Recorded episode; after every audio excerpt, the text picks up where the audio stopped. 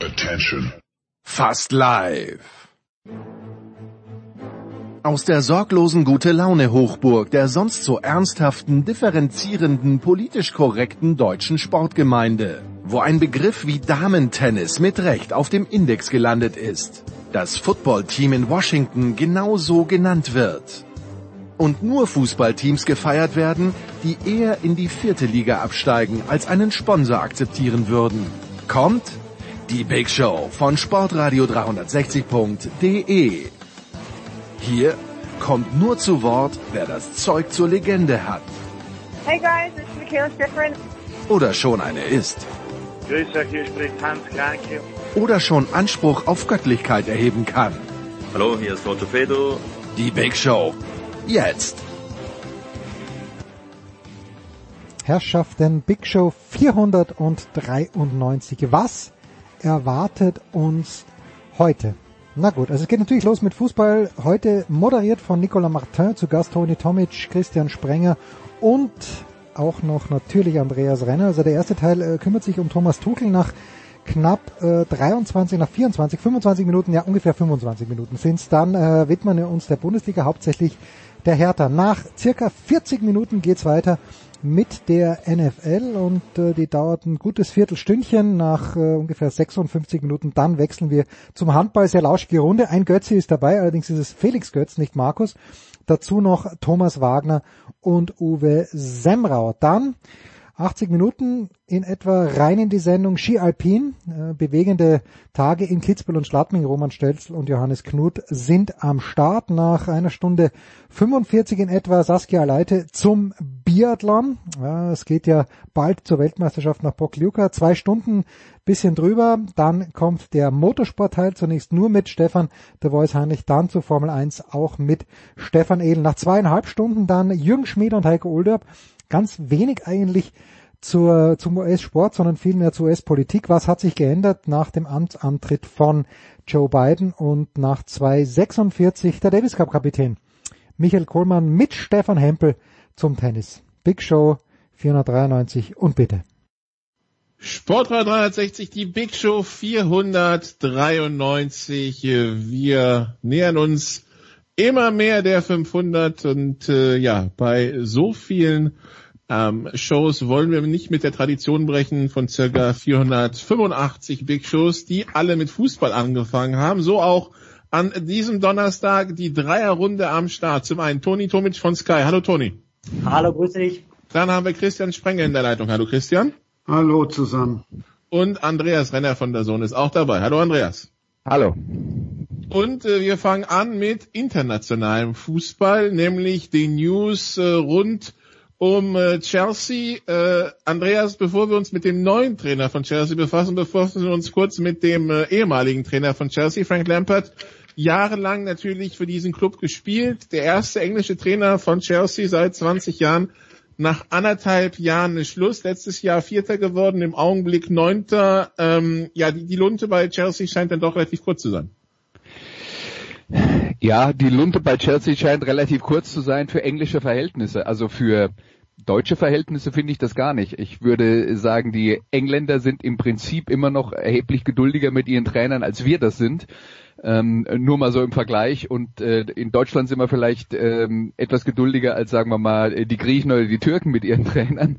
Aber ähm, es ist ähm, es ist halt eine besondere Geschichte, weil Lampard nicht nur ein langjähriger Spieler war, sondern eine der ganz großen Vereinslegenden ist.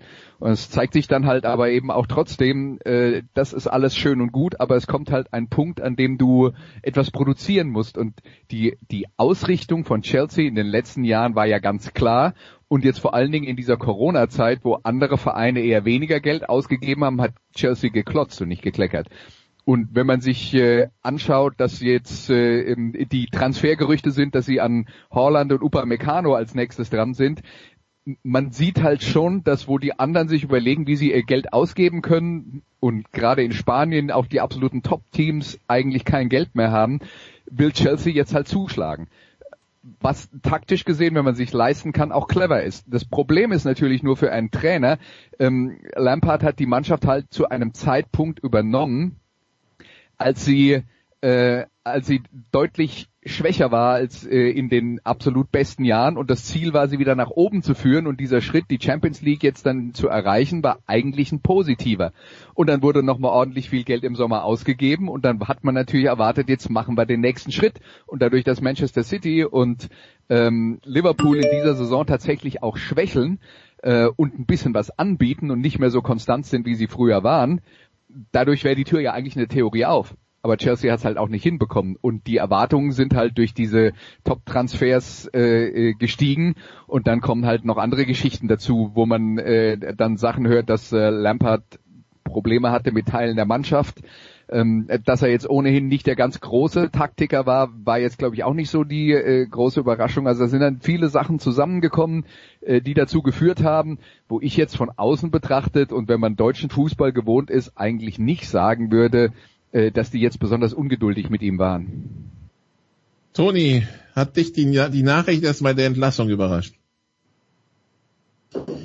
Ähm, ehrlich gesagt, äh, wenn man den Verlauf sieht, wie die Mannschaft zuletzt performt hat und natürlich auch die Ergebnisse nicht gehabt hat, hat mich das überhaupt nicht überrascht. Ähm, bei mir klopft im Haus. Ich hoffe, das stört euch äh, nicht immer mal wieder. Ich weiß gar nicht, woher das kommt. Ich hoffe, das ist nicht zu hören. Ähm, ich bin prinzipiell äh, bei, bei Andreas auch. Dadurch, dass in dieser Saison, das war ja letztlich nicht absehbar, dass die Saison vielleicht so spannend wird, dass so viele äh, Teams in der Spitze äh, so dicht gedrängt, gedrängt sind bis zu diesem Zeitpunkt, war die Möglichkeit natürlich umso höher, äh, oben mitzuspielen.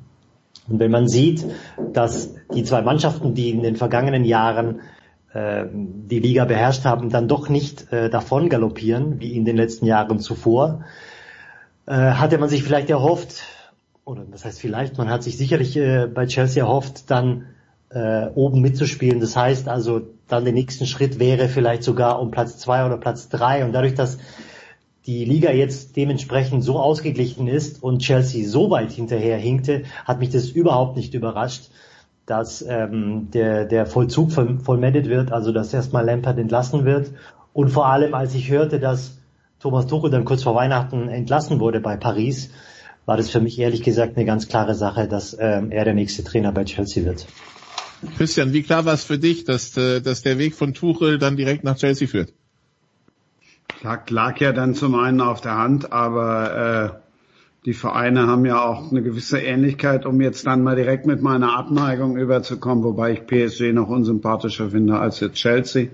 Aber ähm, dass Lampert unter Abramovic, dass dem das irgendwann zu viel wird, beziehungsweise zu wenig ist, so muss man es ja sagen, war ja nun, war ja nun auch klar. Also insofern, ich fand's großartig, dass Tuchel von jetzt auf gleich eingesprungen ist, also da mal einen Tag vorher anzutreten und zu sagen, okay, komm, ich mache das jetzt, da musst du schon auch, auch Eier für haben. Ich meine, der wird die Mannschaft wahrscheinlich gekannt haben, zumindest irgendwie vom Fernsehen und was weiß ich woher. Ähm, aber das fand ich schon großartig, dass du direkt sagst, komm, ich, ich übernehme jetzt das Ruder, setz mich da morgen auf die Bank. Äh, das hat was von Baum und das erste Spiel direkt gegen die, wie war es noch? Gegen die Bayern oder so. Also gut, der Vergleich hinkt jetzt, aber das fand ich, fand ich jetzt nicht so schlecht kennst die Mannschaft kaum, kommst mal eben auf die Insel und zack, bumm, setz dich auf die Bank. Fand ich jetzt nicht so schlecht.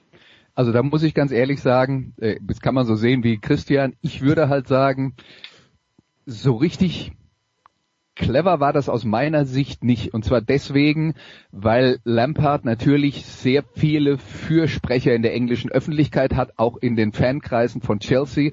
Und ich war jetzt ähm, ich habe mir das Spiel nicht über 90 Minuten angeschaut, weil ich dachte, naja, der hat eigentlich kaum mit der Mannschaft arbeiten können. Das heißt, wenn ich sehen will, was Thomas Tuchel anfangen will mit dieser Mannschaft, muss man vielleicht dann doch äh, bis zum nächsten Wochenende warten, wo dann wenigstens zwei, drei ein, äh, Trainingseinheiten äh, stattgefunden haben. Der, der, hat wohl einmal mit der Mannschaft trainiert, wenn ich es recht verstanden habe, war bei der Trainingseinheit gar nicht selber mit dabei, sondern ist erst am Spieltag direkt dann quasi ins Stadion gekommen. Ähm, und das, das, ja, das sportlich. ja, aber das Echo in der englischen Presse ist, naja, äh, neuer Trainer, wir gucken uns das an, dass die, die Mannschaft war mal wieder leblos und es war eher eine müde Vorstellung und äh, sie haben 0-0 gespielt und das, das bleibt dann sofort an dir kleben. Also ich bin mir nicht sicher, ob, äh, ob ich das jetzt gemacht hätte. Also ich, Christian sagt ja, er bewundert den Mut, das, so kann man sehen, aber vielleicht, vielleicht war das ein bisschen zu mutig.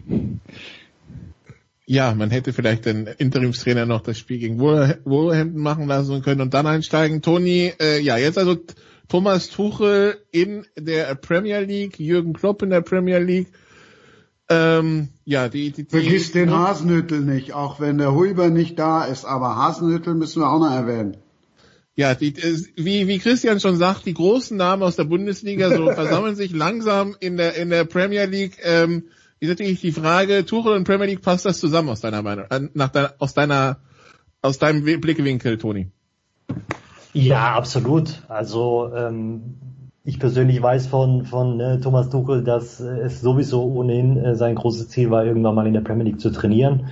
Ähm, er hat in den letzten Jahren großartige Arbeit geleistet. Also egal wie er als Typ äh, rübergekommen ist jetzt in Dortmund oder äh, dann in Paris, wie schwierig es war, mit ihm zusammenzuarbeiten, aber seine ähm, Fähigkeiten als Trainer äh, haben sich letztendlich gezeigt bei allen Stationen. Und ähm, Thomas Tuchel ist ohnehin einer, der sich mit den ganz Großen äh, messen möchte und die ganz Großen trainieren halt momentan in der Premier League, ob das ein Pep Guardiola ist, ob das ein Jürgen Klopp oder ein äh, Jose Mourinho oder Carlo Ancelotti, wie sie alle heißen. Du kannst die, äh, die Liste fortführen. Insofern ähm, für mich absolut nachvollziehbar und ähm, ich finde, er passt absolut äh, in die Premier League. Er passt auch zu dieser Mannschaft, zu diesem äh, Team. Um nochmal vielleicht den, den, äh, den Pass zurückzuschlagen zu dieser Anfangsfrage, Frage, ähm, ob es bei Chelsea eine, eine, eine kurze Lunte war. Es ist ohnehin für jeden Trainer in der letzten Zeit ähm, eine kurze Zündschnur gewesen. Ich glaube, darüber ist sich Thomas äh, Tuchel ähm, einig, dass er natürlich auch liefern muss. Aber dieses äh, Projekt an sich, ähm, das da jetzt bei Chelsea ist, mit diesen jungen Spielern, äh, mit diesen hochtalentierten Spielern, ist ein absolut reizvolles Projekt. Und ähm, ich bin mir ziemlich sicher, ich weiß jetzt nicht, ob ich mich jetzt zu arg aus dem Fenster lehne. Ich glaube schon, dass wir auch einen nächsten ähm, deutschen League äh, Meistertrainer haben werden, der dann nicht äh, Jürgen Klopp heißen wird. Also ich, oh. ich denke, äh, ich weiß nicht, ob ich, äh, ob ich so weit gehen würde, weil die Konkurrenz am äh, ähm, in, in England ist ja dann doch schon stark unter den äh, Top Six, die man da, die man da hat, wo ähm, alle dann eine Chance haben, ähm, Meister zu werden, anders als in Deutschland. Ähm, Oder Frankreich oder Frankreich. Aber gesagt, was jetzt, was jetzt äh, das angeht, was, was Christian gesagt hat, also sein, seine Antipathie für Chelsea, weil die leben halt vom Geld vom Abramovic. Gut, das ist jetzt in der Premier League, ist, gilt das halt für jeden Club. Ja. Also die haben alle äh, irgendwelche äh, oder pr praktisch alle irgendwelche reichen Besitzer. Da muss man halt den englischen Fußball äh, in Bausch und Bogen verdammen. Kann man machen, das wäre auch legitim, aber bringt uns halt in der Diskussion nicht weiter. Wenn es jetzt um Abramovic im Speziellen geht und seine Ungeduld und ja, der hat einen Ruf dafür, dass er an den Trainern nicht lange festhält. Ich würde aber über Ab Abramovic eher sagen, er ist einer von der Sorte Teambesitzer, die die ihren Trainer nicht im Regen stehen lassen, so nach dem Motto, wir erwarten jetzt von dir, dass du Meister wirst, aber Geld für Neuzugänge haben wir nicht. Also da wird, da wird schon investiert, um ein gewisses Niveau zu halten und zu erreichen. Im Moment wollen sie es nicht halten, weil sie wollen ja wieder nach vorne kommen. Also Thomas Tuchel wird von Abramovic die Unterstützung bekommen, die er braucht, um qualitativ mit den absoluten Top-Teams mithalten zu können und so wie sie zuletzt investiert haben, vielleicht sogar an ihnen vorbeiziehen, weil äh, wir sehen ja auch, dass äh, Liverpool jetzt nicht so viel gemacht hat und äh, Chelsea ähm, extrem viel investiert hat. Auch bei Manchester City tut sich nicht mehr so viel im absoluten Topspielerbereich. Hat natürlich auch was damit zu tun, dass die Vorgaben haben, wie viel sie ausgeben dürfen und so weiter und so fort wegen Financial Fair Play. Es gibt äh, viele Gründe dafür, aber der, der kriegt jetzt halt den Tisch gedeckt. Und die Geschichte von Thomas Tuchel ist und wir wissen, dass das funktionieren wird. Das ist einer, der die Mannschaft taktisch und fußballerisch nach vorne bringen wird. Ob einem dann der Stil gefällt oder nicht, kann man darüber diskutieren. Aber Tuchel ist ja auch ein taktisch sehr flexibler Trainer, der nicht eine eingefahrene Spielweise hat, wo er sagt, so muss das funktionieren. Also der wird Lösungen finden, da bin ich mir sicher. Der wird auch erfolgreich Fußball spielen. Das Problem von Thomas Tuchel ist und bleibt, er muss auf der persönlichen Ebene mit den Leuten im Verein klarkommen. Das betrifft die Spieler, das hat er ja inzwischen, glaube ich, ganz gut hinbekommen. Es betrifft aber auch das Umfeld und ähm, äh, es betrifft Leute, die im, im äh, sportlichen Bereich das Sagen haben. Äh, die Geschichte von Sven Mislint hat in Dortmund, der ja sein Sportdirektor war, ist altbekannt. Mit dem Sportdirektor bei Paris, mit Leonardo, hat er sich auch nicht verstanden das muss halt funktionieren irgendwann mal. Also das, das ist das Problem, das Thomas Tuchel hat auf der persönlichen Ebene. Er muss halt mit den Leuten klarkommen, mit denen er arbeitet und vielleicht auch mal bei seinem Perfektionismus einen Tick zurückstecken, damit das funktionieren kann. Wenn er das nicht hinkriegt, wird das am Ende auch wieder dafür sorgen, dass es irgendwann vorbei ist. Aber ähm, er hat jetzt eine Chance und er wird der Mannschaft fußballerisch gut tun. Da bin ich mir, äh, da bin ich mir ganz sicher. Und er wird äh, viele Spieler besser machen ob es dann in der Zeit zum englischen Meistertitel reicht, weiß ich nicht, aber ich bin mir dann eben auch sicher, Abramovic wird das Seinige dazu tun, äh, dass die Möglichkeit halt da ist. Also um es kurz klarzustellen, ich habe nichts gegen den englischen Fußball. Äh, ich mag nur Herrn Abramovic nicht. Das sind aber auch ja einfach persönliche Gründe, was weiß ich. Also ich in Köln wird man sagen, fieser Map. Hat, finde hat ich. Dich, so. Hat er dich mal von seiner Yacht geschmissen oder Nein, so? das jetzt nicht, aber irgendwie, keine Ahnung. Also ich bin dem, glaube ich, ein oder zweimal tatsächlich in meinem Leben begegnet, aber ist ja, ist ja auch wurscht. Eins wollte ich noch loswerden zu, zu ähm, Tuchel, der hat den großen Vorteil, der sprach schon Englisch, äh, da saß Jürgen Klopp noch äh, im Unterricht, um Englisch zu lernen, so ungefähr. Das ist natürlich, also ich habe mit, mit Tuchel schon vor sieben oder acht Jahren Englisch-Interviews gemacht, wo ich gedacht habe, oh hoppala, jetzt musst du aber aufpassen sensationell. Also da muss er nicht lange noch, und wenn man gesehen hat, wie schnell der dann auch Französisch gelernt hat, da muss er zum Beispiel gar nichts mehr lernen. Und ähm, wenn wir jetzt an Harvards und so denken, also ich habe jetzt auch nur die Zusammenfassung im Frühstücksfernsehen gesehen, das hat mir dann auch gelangt. Ähm, aber was ich da gesehen habe, sah schon aus, als wäre Harvards schon da gelandet, wo er eigentlich hingehört und nicht, wo Lampert ihn immer hingestellt hat. Und auch sonst glaube ich, der kann ja gut mit jungen Leuten, der Tuchel. Womit er halt nicht klar kam, hast du ja gerade schon angesprochen. Aber irgendwann wird er sich, und in Paris weiß ich nicht, da hätten wir uns wahrscheinlich auch alle mit denen angelegt. Er ist halt ein Perfektionist, er will viel, aber er, er kann auch ein unglaublich überzeugender und charismatischer und motivierender Typ sein. Also das ist schon ein guter Typ weiß nicht, wie Mourinho so im Umgang ist, vereinsintern, aber ja. Bei Chelsea haben sie auch schon einiges durch. Also die müssen ja mit multiplen Trainerpersön Trainerpersönlichkeiten klarkommen, so, so oft wie die, die letzten Jahren durchgetauscht haben und so viele Ausländer, wie sie dabei hatten. Also das ist, die haben ja jede Fußballkultur Kultur gefühlt einmal durchgetestet, Andreas. Ja, das stimmt, wobei ich würde halt, also und nochmal, nach englischem Maßstab stimmt es, dass Chelsea relativ häufig die Trainer wechselt, nach deutschem Maßstab überhaupt nicht. Also ich ja, meine, aber wir reden ja über England, oder? Wir reden ja über England. Ja, aber wir, wir, wir reden so, als wäre Abramovic einer, der permanent die Trainer feuert. Äh, und nach dem Maßstab, den wir selber gewohnt sind, ist das halt einfach nicht so. Beziehungsweise man müsste dann halt mal in der Fußball-Bundesliga schauen, wo gibt's denn Trainer, die länger als zwei Jahre am gleichen Ort sind. Und da sind wir ganz schnell fertig. Also äh, das äh, deswegen glaube ich, dass England immer noch ein sehr guter Ort ist für Trainer, um zu arbeiten. Und wie gesagt, bei Chelsea äh, ja, die, da, da gab es äh, sicher unterschiedliche Gründe, warum das in der Vergangenheit äh, nicht funktioniert hat und es war auch nicht jeder Trainer ähm, äh, in der Lage, sich da anzupassen. Ein Maurizio Sarri zum Beispiel äh, ist halt ein ganz anderer Typ als Thomas äh, Tuchel und äh, ja, bei dem hat es ja tatsächlich schon der Sprache, ähm, äh, ist es da ja schon der Sprache gescheitert. Ja, aber Maurizio Sarri hat einen Titel geholt. Also letztendlich äh, wird man dann auch als Trainer nur an Titeln gemessen.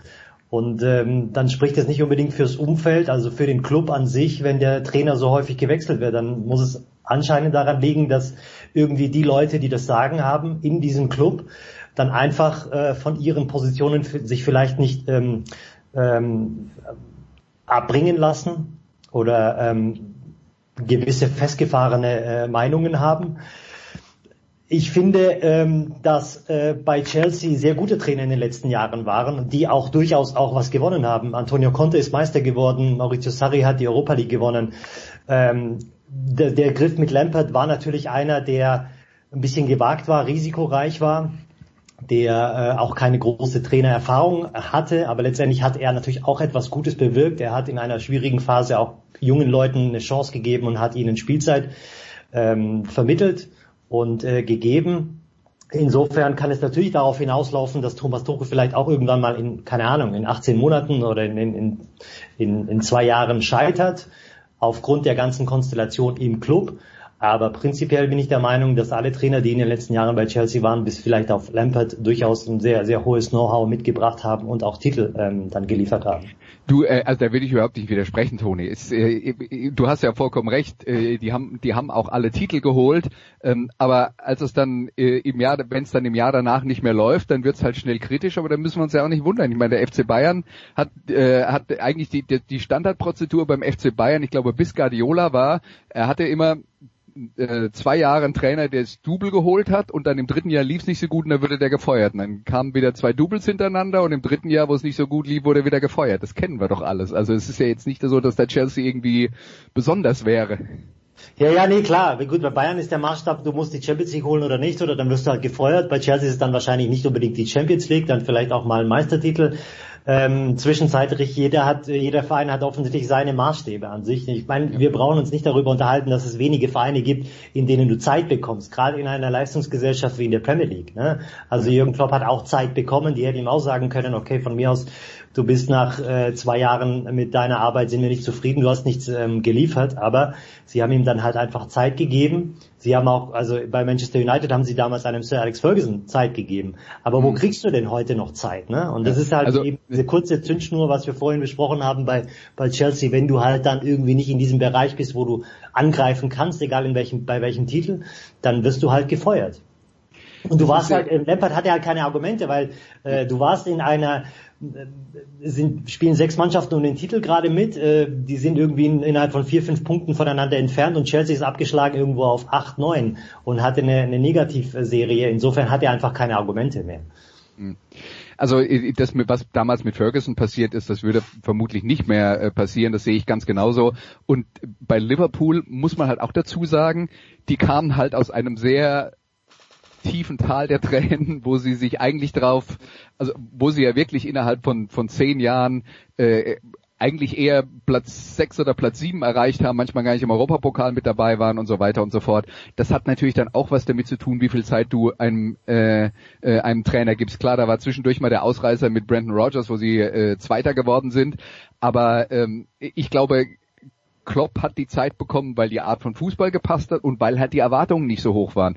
Und bei Chelsea war halt letztes Jahr, wir haben die Champions League erreicht und jetzt haben wir ordentlich investiert und jetzt müssen wir eigentlich, äh, jetzt müssen wir eigentlich die Meisterschaft angreifen. Das Ziel wurde nicht erreichen. Dann haben sie ja, ein halbes Jahr äh, sich das angeguckt und dann war es halt irgendwann mal vorbei. Also nicht ungewöhnlich eigentlich. Ja, ja. Toni, nun ist die, die, Tabelle in der Premier League dadurch, dass es irgendwie zwischen 18 und 20 Spiele ist, ja äh, ein bisschen verschoben. Also Chelsea hat schon die 20 Spiele, hat nur 30 Punkte. Manchester City hat 19 Spiele, Tabellenführer mit 41. Man merkt schon, wie groß der, der Bruch da ist. Äh, bis wo geht denn für dich so die, die, die Reihe der Kandidaten? Also Everton, Tottenham können ja noch hochspringen, Liverpool auch.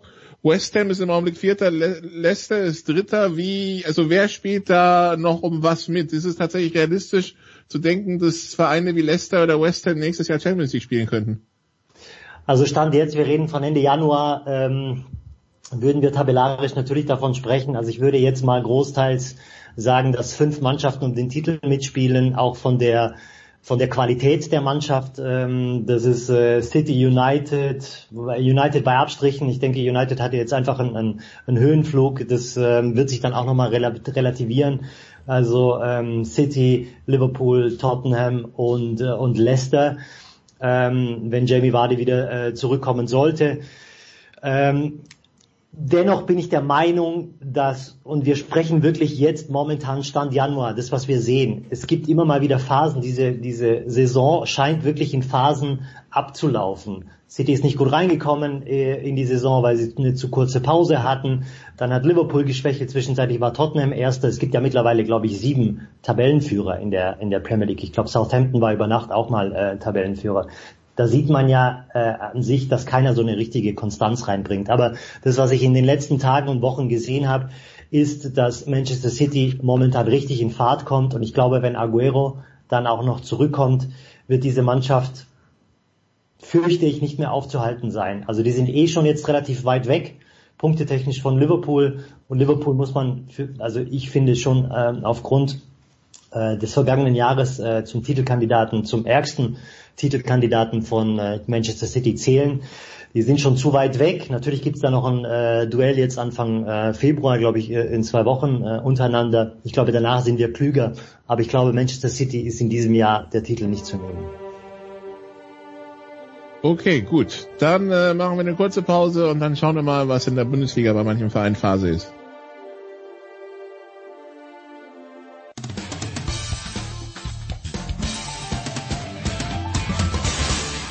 Hallo, ich bin Julia Görges und ihr hört Sportradio 360. Sportradio 360, die Big Show 493. Wir sind immer noch im Fußball mit äh, Toni Tomic, Andreas Renner, Christian Sprenger. Fußball in der Big Show wird Ihnen präsentiert von bet365.com. Heute noch ein Konto öffnen und ein Einzahlungsbonus von bis zu 100 Euro bekommen. Und Christian, wir müssen reden, wir müssen reden über Bruno. What happened? Mein Freund Bruno, ja, ich war auch äh, baff oder um nicht zu sagen äh, erschüttert. Also auch wie das Ganze da vonstatten gegangen ist. Spricht jetzt auch nicht unbedingt für den für den Big City Club, dass du äh, im Live-Interview erfährst, dass du gefeuert bist. Das hatten wir in der Bundesliga, wo wir ja schon viel erlebt haben, jetzt auch noch nicht unbedingt. Außer, dass mal irgendwie einer in der Kabine entlassen worden ist. Aber da reden wir über Fortuna Köln, da reden wir nicht über Hertha BSC Berlin.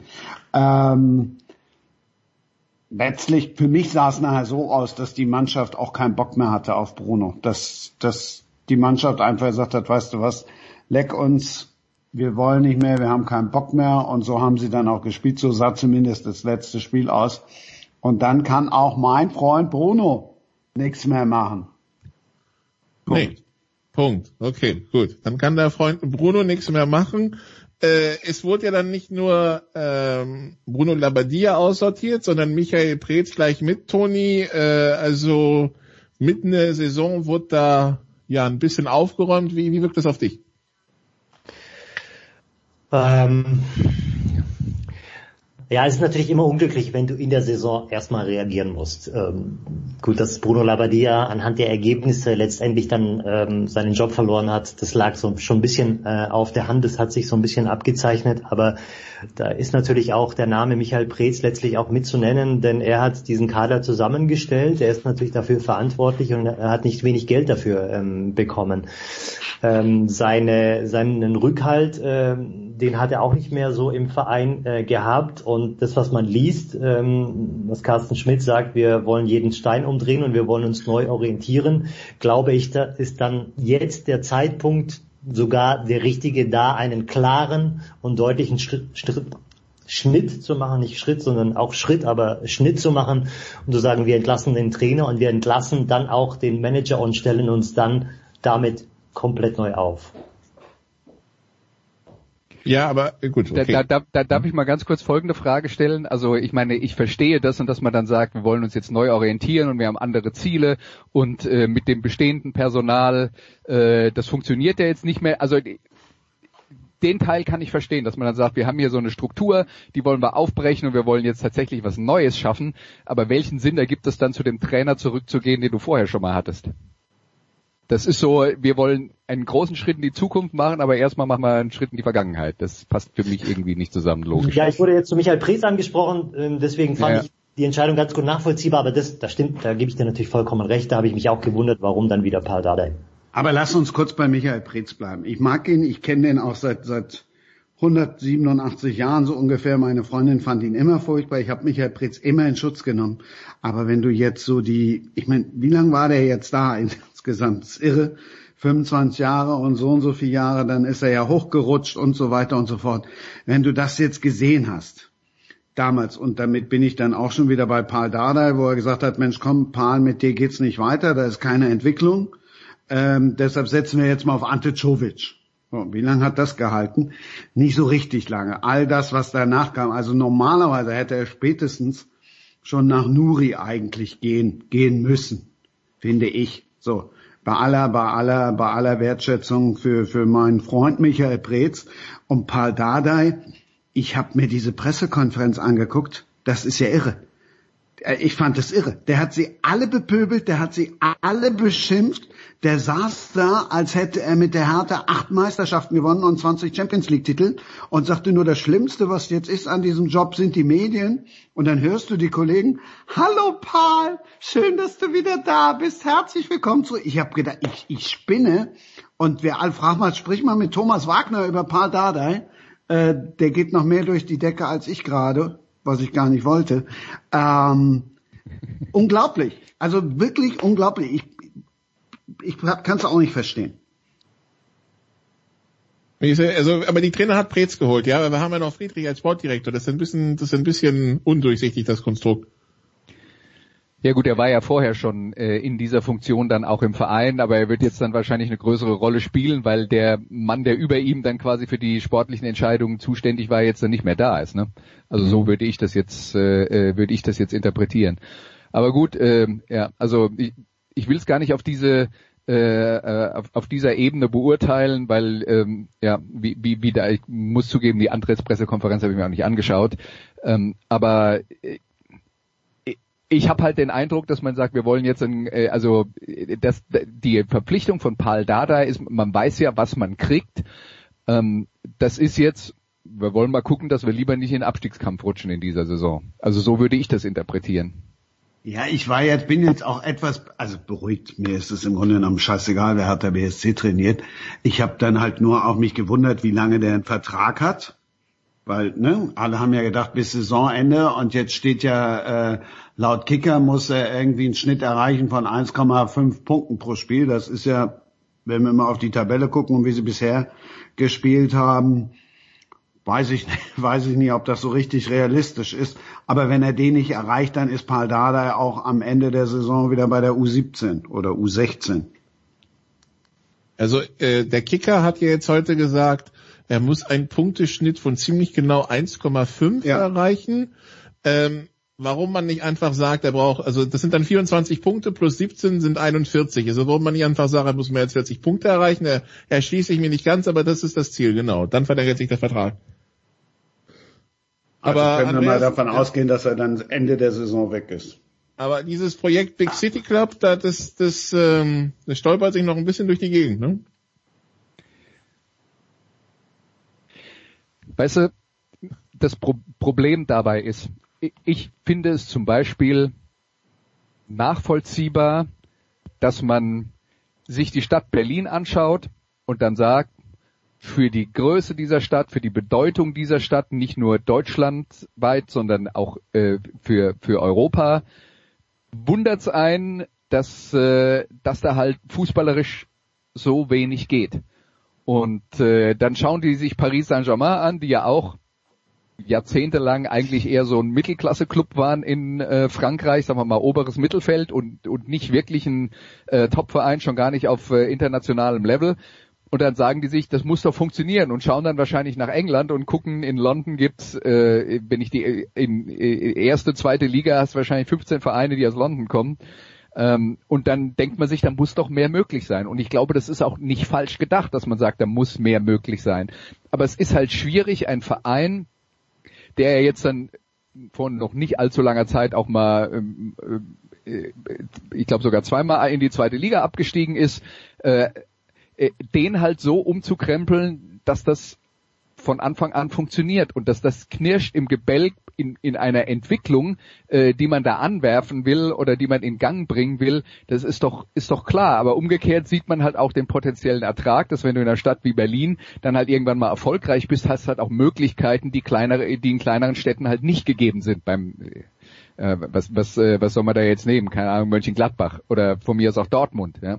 Ähm, und und äh, dass, dass dieser Gedanke da ist, das erreichen zu wollen, ist klar, dass es schwierig ist, ähm, wenn man Leute weiter mit dabei hat, wie zum Beispiel ein Michael Preetz, der ja auch die Zeiten in der zweiten Liga dann äh, teilweise mitgemacht hat und wahrscheinlich stolz darauf ist, dass er die, die, die Hertha wieder in der ersten Liga äh, etabliert hat, dem dann zu sagen, jetzt musst du aber äh, umdenken und als nächstes äh, wollen wir jetzt dann äh, Ziel Champions League angehen das ist schwierig, da knirscht's im Gebäck, deswegen ist es nicht verwunderlich, dass es da Situationen gibt, wo dann halt Leute ähm, an Grenzen stoßen, wo dann der Verein was Neues macht. Der CEO Carsten Schmitz war ja unser ehemaliger Boss bei äh, Sky, den äh, Toni schon angesprochen hat. Der kommt da jetzt auch neu dazu und hat das ja auch vorher noch nicht gemacht. Das sind also ganz viele Personalien. Muss man halt erstmal gucken, äh, wie, wie, das funktioniert. Und das ist jetzt aus meiner Sicht nicht total überraschend. Mir tut's jetzt fast ein bisschen um Bruno Labbadia leid, der ja mit guter Arbeit in Wolfsburg sich gerade mal wieder seinen Ruf in der Fußball-Bundesliga zurückgeholt hatte, nämlich ein guter Trainer zu sein. Und das hier ist jetzt halt, äh, das hier ist jetzt halt für ihn maximal blöd gelaufen, weil er hat viele neue Spieler bekommen. Äh, die, er musste in relativ kurzer Zeit eine Mannschaft zusammenstellen. Mit den vielen neuen Spielern sind die Ansprüche gewachsen, aber nach allem, was man hört, passt die Truppe ja auch nicht so richtig zusammen. Also da sind äh, offensichtlich ein paar Sachen schiefgelaufen in der äh, in der Akquise und äh, Labadia hat es halt jetzt dann auslöffeln müssen.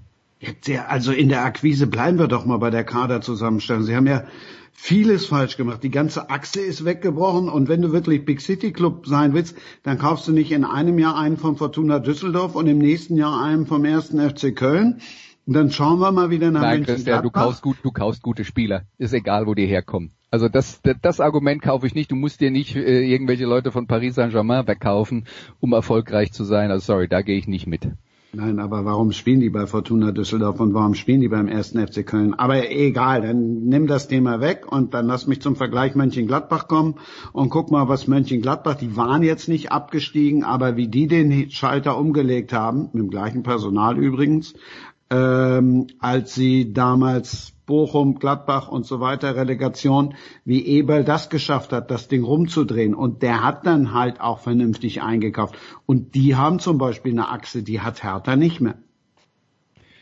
Also Gladbach wäre das leuchtende Vorbild für alle, die äh, in Zukunft erfolgreich arbeiten wollen. Da bin ich voll bei dir. Aber Gladbach ist halt auch die eine große Ausnahme, die diesen Sprung geschafft hat von, wir waren zwischendurch mal zweimal in der zweiten Liga und ähm, da haben wir uns jetzt wieder auf äh, Europapokalniveau äh, etabliert. Das ist halt unglaublich schwer, da muss man ganz viel richtig machen und ähm, die Arbeit von Max Eberl kann man kann man nicht hoch genug schätzen. Also für mich wäre Gladbach eher so das Beispiel, wo du sagst, das ist die die leuchtende Ausnahme, aber nicht die Regel. Also den Weg zu begehen, den Gladbach äh, begangen hat, wenn man das hinkriegt, Respekt, aber ich finde nicht, dass man es erwarten kann. Äh, und bevor, äh, Toni, ganz kurz noch, Entschuldigung, da bin ich auch sofort still. Das mit Köln und Düsseldorf äh, war jetzt nicht so verstehen in die Richtung von PSG. Guck einfach mal, äh, wo Gladbach eingekauft hat. Mir war der, mir ist das Einkaufen dann zu billig in Gänsefüßchen. Also worauf ich hinaus wollte, ist, wann hat Hertha mal äh, einen, wo du sagtest, oh, den hatte ich jetzt aber nie auf dem Schirm gehabt. Darum, darum ging es mir. Es ging mir jetzt nicht darum, dass die Spieler bei Köln oder bei Fortuna Düsseldorf ähm, jetzt schlecht sind, sondern mir ging es einfach darum, dass die dann auch kein augenscheinlich kein vernünftiges Scouting haben, siehe wieder Gladbach und so weiter und so fort, sondern die kaufen halt eben mal, ach, die sind da aufgefallen und der ist da aufgefallen.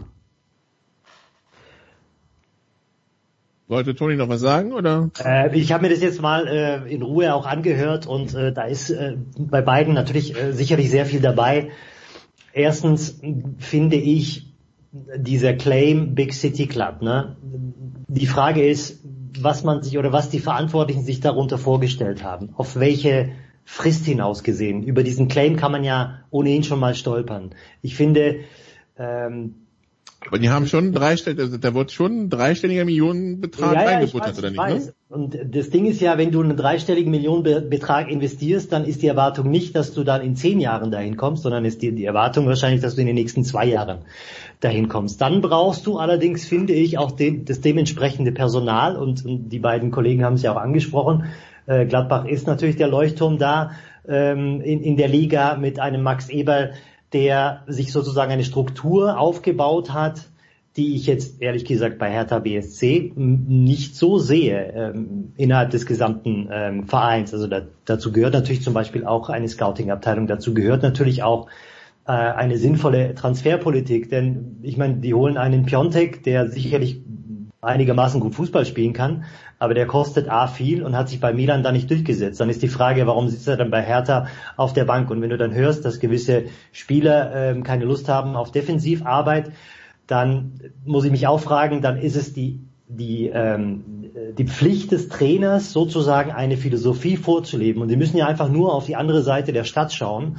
Und dann sehen sie einen Urs Fischer, der bei Basel trainiert hat davor, aber eine gewisse Vorstellung von Fußball hat und, und eine Mannschaft übernommen hat in der zweiten Liga, die er dann in die erste Liga geführt hat, also in die Bundesliga. Und dort allerdings, siehe an, sie an, also für sicherlich einige überraschend, im zweiten Jahr, in diesem fatalen zweiten Jahr plötzlich irgendwie um die europäischen Plätze mitspielt. Die haben natürlich auch versucht, sinnvoll einzukaufen. Und die haben sich dann aber entwickelt. Aber ich sehe bei Hertha BSC sportlich keine Entwicklung auch strukturell nicht. Und, und das hat ja Christian dann auch angesprochen. Ähm, da fehlt dann eine komplette Achse. Und insofern ist es äh, ein ganz großes Potpourri mit viel Geld, mit, mit wild zusammengekauftem Personal. Aber es ist letztlich keine Richtung erkennbar. Und da, da müssten sie halt letztlich ansetzen. Gut. Ähm, dann, dann so viel zu Hertha BSC. Christian, vielleicht ein bisschen polemisch gefragt. Gratulieren wir Bayern schon zur Meisterschaft? Trotz dieser unsagbaren Krise. Ich meine, ich leide wirklich mit mit jedem Bayern-Fan auf Twitter, der seit Wochen schreibt, wie furchtbar das alles ist. Und natürlich, man musste sich früh vom Double verabschieden, aber wenn ich auf die Tabelle schaue, denke ich mir halt, es hätte auch schlimmer kommen können. Du, der Producer ja. hat ja schon vor Wochen Bayern wieder zur Meisterschaft gratuliert, insofern muss der Christian ja gar nichts mehr dazu sagen. Ja, aber der Producer hätte ja wenigstens jinxen können. Von, von, von einem Jinx sind wir weit entfernt. Ja, also die einzigen, die sie jetzt noch holen können, sind die, sind die Frankfurter. Und da kommt jetzt Unruhe rein, weil Bobic, der Rückgriff auf Hertha, weil Bobic jetzt bei der Hertha im Gespräch ist. Nein, ohne Flachs. Also, ja, die sind, die sind für mich durch. Jetzt wird's halt, ähm, ich musste nur letzte Woche den Kopf schütteln, als einer sagt, ja, aber es bleibt ja spannend, der Kampf um die Champions League Plätze. Ja, super Spannung. Also, ja klar, da ist jetzt wirklich super Spannung, aber äh, ich hätte gern auch mal wieder einen Kampf um die Meisterschaft und nicht jetzt den Kampf um Platz drei, zwei oder vier. Tja, was ist neu? Genau. ja. Und ehrlich grüßt das Murmeltier. Dann bedanke ich mich bei den Kollegen Toni Tomic und Christian Sprenger. Andreas Renner bleibt erstmal in der Leitung für NFL. Christian, dich hören wir am äh, Samstag wieder beim Literaturradio, richtig? Andreas Renner hören wir dann auch wieder. Frank Fligge, den wertgeschätzten Producer und es geht um viele, viele, oder genauer gesagt um vier schöne Bücher, also Samstag ab 12 Uhr. Andreas hier im Akkord am Arbeiten bei Sportrad 360 und den schleppen wir ins nächste Segment rüber. Ja. Big Show 493. Gestellt.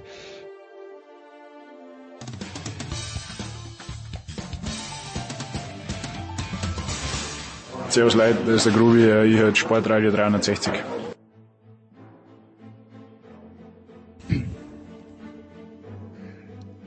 Big Show 493 und wir sind angekommen in der NFL. Andreas Renner ist dabei geblieben. Er ist quasi das Sofa in den Sofa Quarterbacks, weil er hier, weil er hier in den Studios quasi schon wohnt. Neu dazugekommen Franz Büchner von der Sohn. Hallo Franz. Moin. Und Christian Schimmel von der Draft.de. Hallo Christian. Einen wunderschönen guten Tag in die Runde. Ja, wir haben einen Super Bowl. Super Bowl 55 zwischen Tom Brady's Buccaneers und Pat Mahomes Kansas City Chiefs. Das ist dann also in zehn Tagen angesagt, äh, nachdem wir also zwei Conference Championship Games gesehen haben zwischen Packers und Bucks auf der einen Seite und Chiefs und Bills auf der anderen Seite. Ähm, ja, Franz, wir haben gelernt, man kann Aaron Rodgers sein, aber so eine Super Bowl-Teilnahme ist halt immer noch nichts Automatisches, ne? So sieht's aus, ja, genau. Und das Problem ist natürlich auch, du kannst Aaron Rodgers sein, wenn du ähm, die, ich sag mal, die Vorlagen, die deine Defense dir dann in drei Drives in Folge gegeben hat, äh, mit den Interceptions dann auch nicht nutzen kannst, um da entsprechende Punkte draus zu machen, dann wird das noch schwieriger mit dem Super Bowl. Andreas, ist das so ein Spiel, wo sich einer dann wochenlang drüber ärgern muss, dass es mal wieder nicht geklappt hat? Ja, das ist doch eh klar. Also ich meine, wenn man diesen äh, diesen ja, Bereich Jahr in San Francisco würde ich sagen, okay, man war halt chancenlos, ähm, ja. da, da kommt es wahrscheinlich schneller rüber. Ne? Ich weiß nicht, ob du da äh, tatsächlich schneller rüberkommst. In der Theorie sollte es so sein, weil du dann sagst, die waren uns äh, heute halt äh, wirklich gnadenlos überlegen. Äh, aber ähm, es ist ja, es ist ja auch frustrierend, wenn du von jemandem so dominiert wirst, wie das letztes Jahr der Fall war, und zwar zweimal äh, in der gleichen Saison. Aber äh, letzten Endes ist natürlich wirklich so, wenn ich mir dieses Spiel angeschaut habe äh, zwischen äh, zwischen Packers und und und Buccaneers. Ähm, bei allem, was ich hinterher so drüber gelesen habe, für mich stand da, da kam das nicht so richtig raus, das, das raus, was für mich dabei im Vordergrund stand, nämlich dass das ein Spiel war, das durch ganz viele Fehler auf beiden Seiten entschieden wurde. Und ähm, ich, ich glaube, wenn man gerade jetzt mal offensiv schaut, haben halt beide Mannschaften wirklich sehr viel liegen lassen, sehr viele Fehler gemacht. Ich meine, die, die Fumbles, die die äh, Packers produziert haben, ähm, vielleicht reden wir auch noch mal über äh, Entscheidungen vom Head Coach und so weiter und so fort. Aber ich finde halt auch Aaron Rodgers war äh, war nicht der der Aaron Rodgers, den wir im Laufe der regulären Saison gesehen haben. Äh, Gerade in der Nähe der Goal-Line hat er halt ein paar Entscheidungen getroffen. Da war in der ersten Halbzeit ein Pass, den er erzwingt an die hintere äh, Goal-Line-Linie, wo der Davante Adams dann äh, den Ball äh, nicht im Feld fangen kann. Ja, dann kann man dann sagen, naja, er muss halt zu seinem Topmann gehen an der äh, äh, beim äh, bei First and Goal oder bei einer Goal-to-Goal-Situation. Aber du schaust dann hinterher drauf und siehst, Alan Lazard ist vollkommen frei an der Endzonenlinie und da ist kein Mensch. Das wäre ein billiger Touchdown gewesen, wenn er den Ball nicht unbedingt zu Adams hätte zwingen wollen. Und dann am Ende des Spiels auch viel diskutiert, die Entscheidung nicht selber zu laufen, wo dann viele sagen, er hätte auf jeden Fall einen Touchdown gemacht, wenn er da gelaufen wäre. Da bin ich mir nicht so sicher, ob er tatsächlich in die Endzone gekommen wäre, aber er hätte den Ball halt kurz vor die Endzone gelegt. Da waren also in diesem Spiel auch bei Aaron Rodgers halt viele, viele oder einige Situationen, einige spielentscheidende Situationen, die dazu geführt haben, äh, dass die äh, Packers am Ende dann halt äh, nicht gewonnen haben, obwohl es absolut möglich gewesen wäre.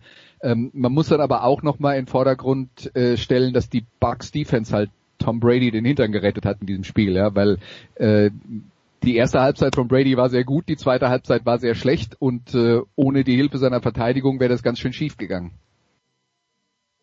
Ja, also so viel zu ähm, äh, ja zu, zu, zu dem Thema, Christian. Ähm, es gab ja auch irgendwie die, also diese Pressekonferenz nach dem Spiel mit Aaron Rodgers hat den einen oder anderen ja äh, mit einigen Fragezeichen hinterlassen, unter anderem mit der Frage, wie geht's weiter mit, mit Rogers, äh, zumal er ja genau spezifisch auf die Situation angesprochen, hier mit diesem Lauf, der möglich gewesen wäre beim dritten Versuch, sagt, ja, äh, ich habe den Spielzug gecallt, ich wusste aber nicht, dass wir dann im vierten kicken, hätte ich das gewusst, hätte ich was anderes gecallt irgendwie. Wirkt das so, als wären gerade in der entscheidenden Situation er und sein Headcoach nicht auf der gleichen Seite des Playbooks gewesen? Und das wirkt ja immer wieder ein bisschen komisch, wenn es so wirklich äh, also ich meine, es ging um Super Bowl, ja. Es ist jetzt nicht irgendwie äh, kurz vor der Halbzeit irgendwie Woche sieben, sondern das war jetzt schon eine wichtige Situation. Ja, das ist in der Tat so. Ähm, man könnte jetzt zwar damit argumentieren, dass Lafleur erst das zweite Head Coach ist, aber der hat ja vorher auch schon stellenweise Plays gecallt. Ähm, und ich verstehe sowieso nicht, dass man sich nicht vor dem Drive irgendwie Gedanken macht.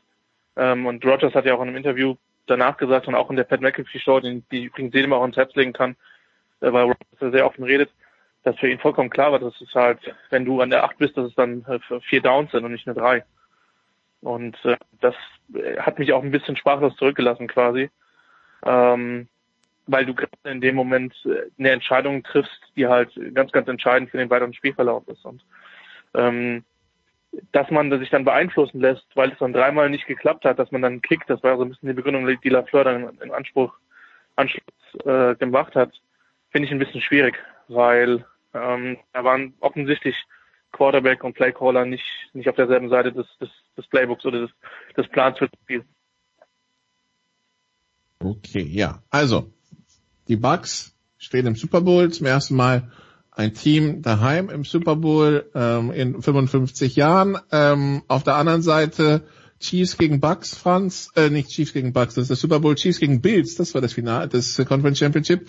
In der AFC die Chiefs zum zweiten Mal im, äh, im am Stück im Super Bowl und äh, diesmal war es auch nicht so spannend wie die wie die Woche davor. Da war jetzt kein Play in der letzten Minute notwendig. Äh, das war vorher schon geritzt. Die die Chiefs ja vielleicht äh, so dominant wie wir sie schon seit Wochen nicht mehr gesehen haben. Ne?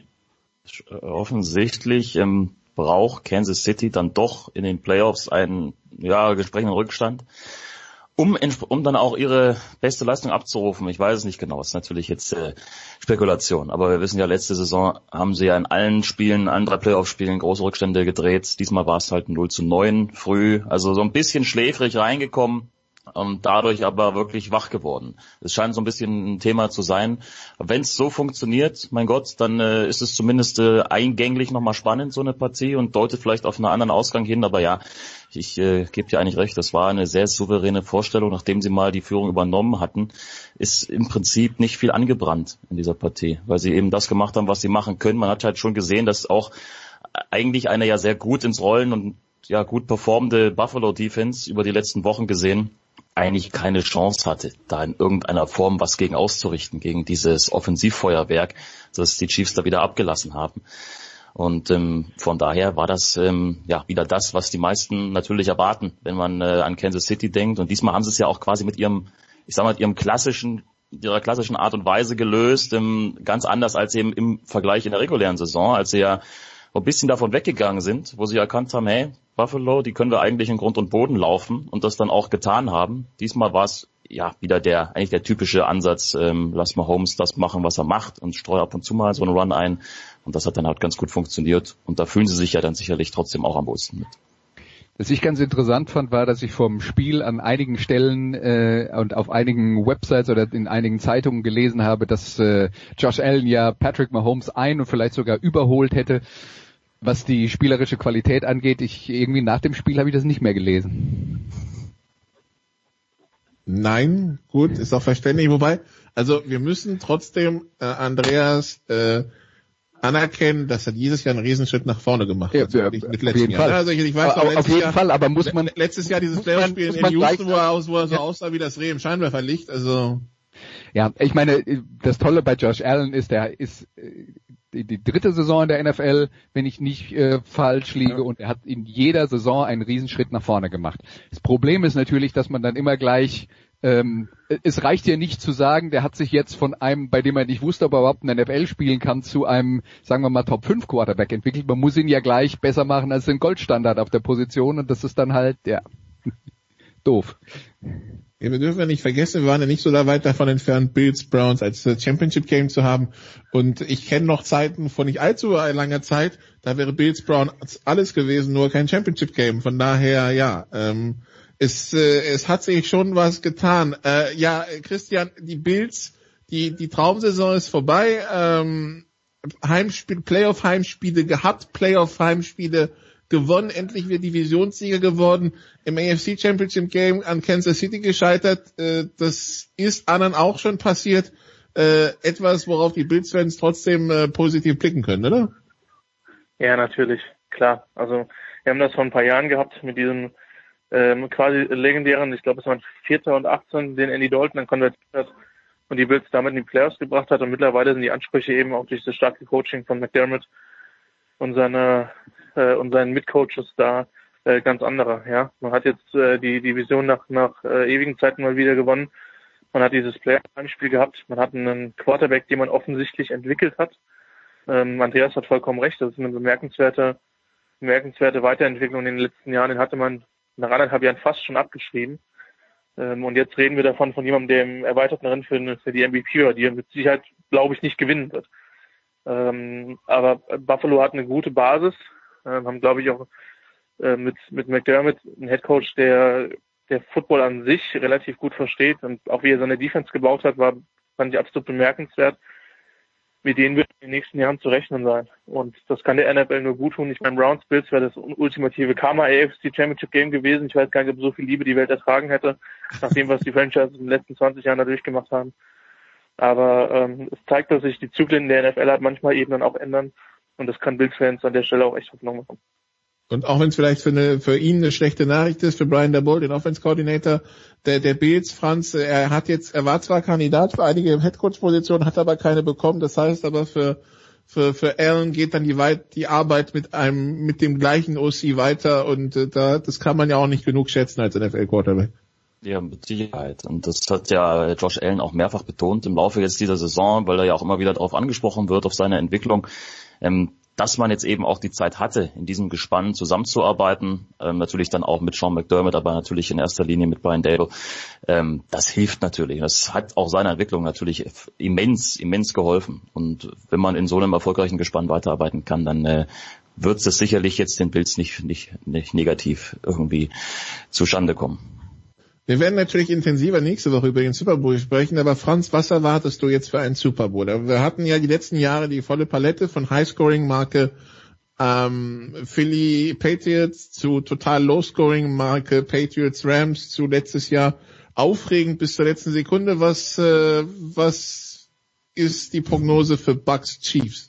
Hm glaube, wir werden wieder irgendein so Spiel, das hat dann, ja, vom, vom Score her irgend sowas so zwischendrin, würde ich vermuten. Also ähnlich wie das Spiel zwischen Tampa Bay und Green Bay ähm, weil einfach dieses Duell natürlich, die Chiefs Offense gegen diese äh, verdammt starke Bucks Defense, ähm, das ist natürlich schon der, der Fokus garantiert. Und das wird natürlich sehr spannend zu beobachten sein, wie gut Tampa Bay dann da dagegen hält. Äh, komplett ähm, eliminieren wirst du es natürlich nicht können. Ähm, da werden also schon ein paar Punkte fallen. Ähm, spannend, spannend kann es ruhig werden. Ähm, Wäre schade, wenn nicht. Also sagen wir mal so, ich erhoffe mir, ich erhoffe mir einen spannenden Super Bowl mit durchaus ein paar Punkten mit äh, ja hoffentlich auch relativ wenig Fehlern auf beiden Seiten. Ähm, einfach, dass wir da eine, schicke Geschichte bekommen. Natürlich auch mit den entsprechenden Stories, die sich ja dran drumherum schlängeln, ob so das Quarterback-Duell ist oder eben, wie schon angesprochen, die verschiedenen Mannschaftsteile gegeneinander. Eben, Andreas. Also auf der einen Seite wette nie gegen Patrick Mahomes, das haben wir die letzten drei Jahre gelernt. Wir haben die letzten 20 Jahre gelernt, wette nie gegen Tom Brady. Das, äh, ja. Das, also ein, ein, ein, also ein, das, das, das, Motto wäre, lass einfach bleiben im Wetten diesmal.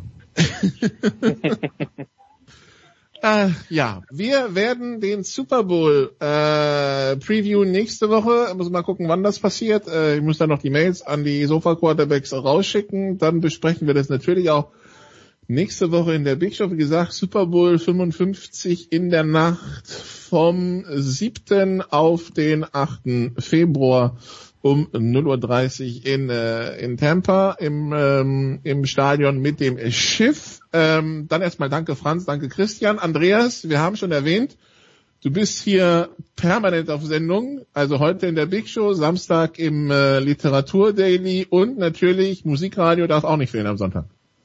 Selbstverständlich. Äh, da müssen wir auch dran bleiben. Ähm, beim Musik-Special beenden wir dann tatsächlich das Jahr 2020 mit einer letzten äh, Top 5 Playlist und diesmal vom Kollegen äh, Benny Zander von äh, The Zone und Magenta Sport. Okay. Dann, und danach schauen wir nach vorne. Ich wollte gerade sagen, dann kann man ja auch so ab, äh, ab Februar kann man ja das frühere Jahr ruhen lassen. Und dann äh, schauen wir mal. Gut, dann danke Andreas, danke Franz, danke Christian. Das war's auch von mir in der Big Show. Hier geht's weiter mit dem Producer. Und äh, ja, viel Spaß. Big Show 493 bei Sportradio 360.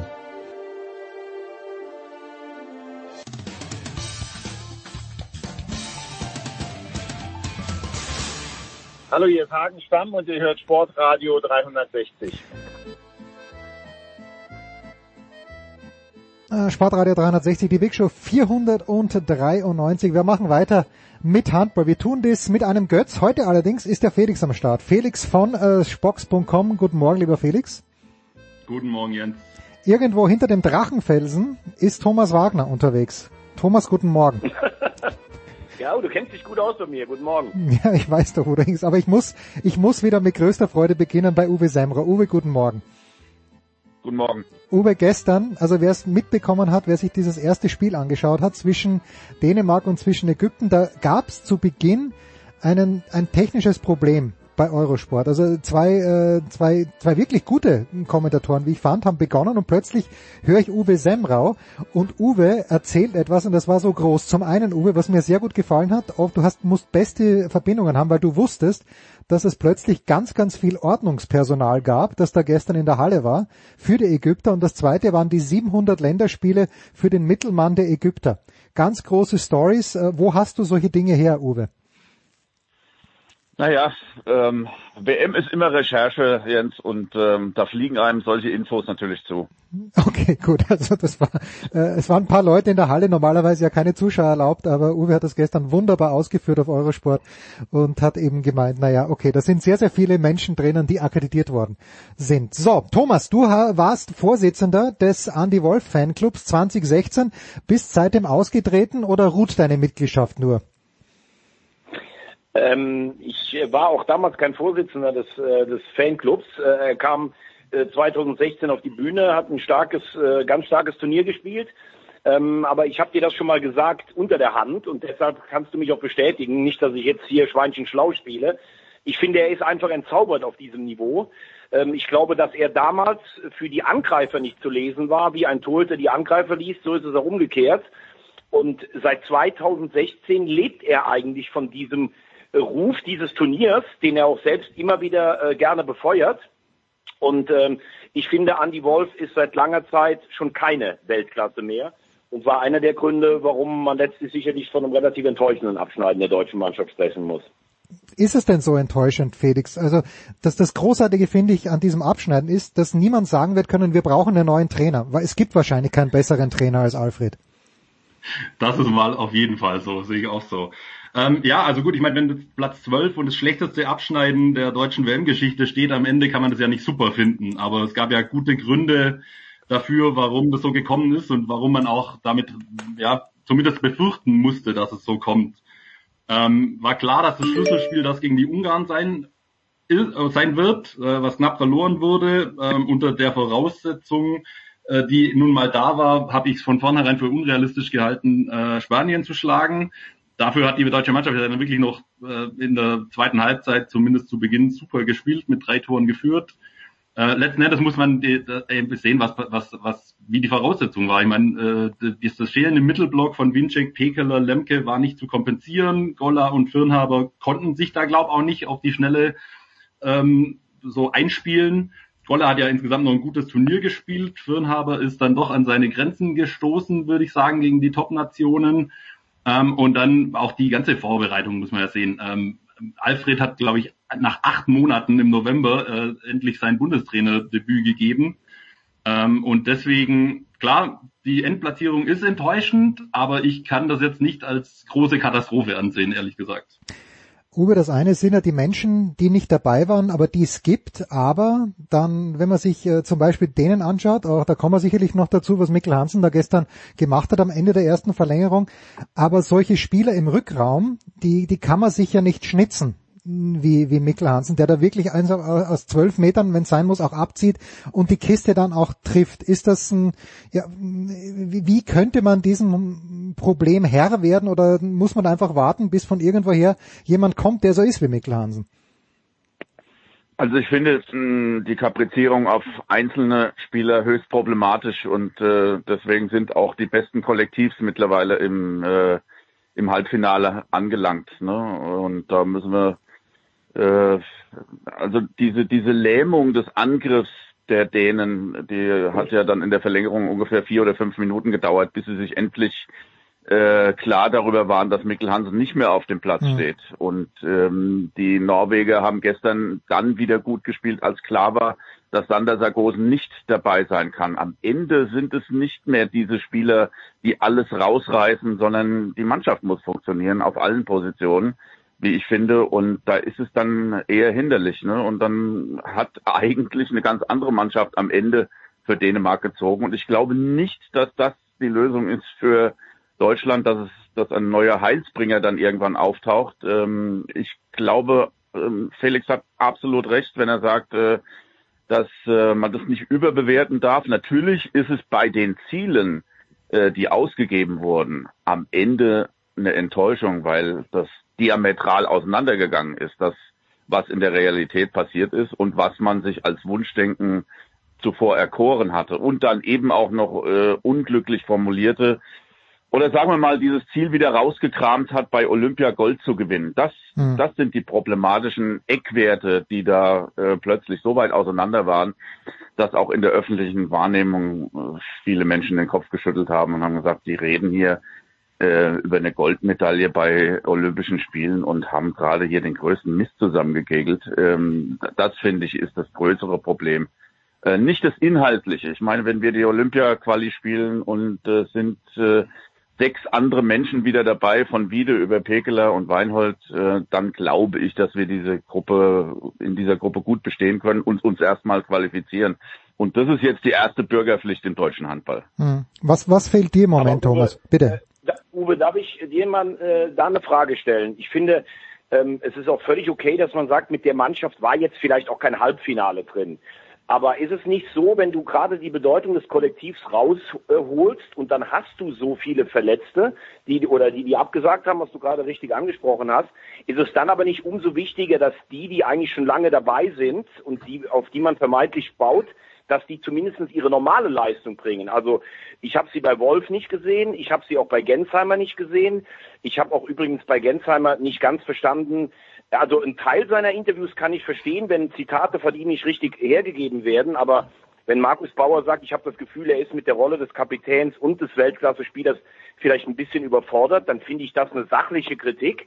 Und äh, ich finde, es sind auch andere, die schon lange dabei sind, ein bisschen an ihre Grenzen gestoßen, wie ein Kühn, den ich eigentlich mag, weil er sich einen Ball holt, aber ich finde, den kannst du eigentlich dann nur bringen, wenn das Spiel irgendwie mal hakt und du brauchst ein anderes Element.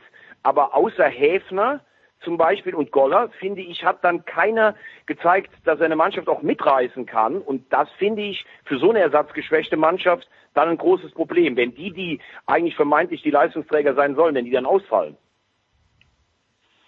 Ja, es ist das, es ist eher das allgemeine Niveau. Man kann vielleicht Philipp Weber und Paul Drucks da auch noch ein bisschen ausnehmen, aber ähm, im Prinzip waren es drei Spiele, die unbefriedigend äh, gelaufen sind. Und dann ist es kein Zufall mehr. Ne? Also der Abgesang gegen Polen war eine ganz schlechte Visitenkarte zum Ausstieg. Und wenn du eben in zwei Spielen gegen gute Gegner nicht funktionierst, dann ist es auch kein Zufall mehr. Und da kann man auch nicht mehr diese drei Tore Führung gegen Spanien hervorkramen. Denn abgerechnet wird zum Schluss und mit welcher Souveränität und mit welcher Abgezocktheit Spanien dieses Spiel gedreht hat, da ist Deutschland weit davon entfernt in dieser Zusammenstellung und in dieser Verfassung.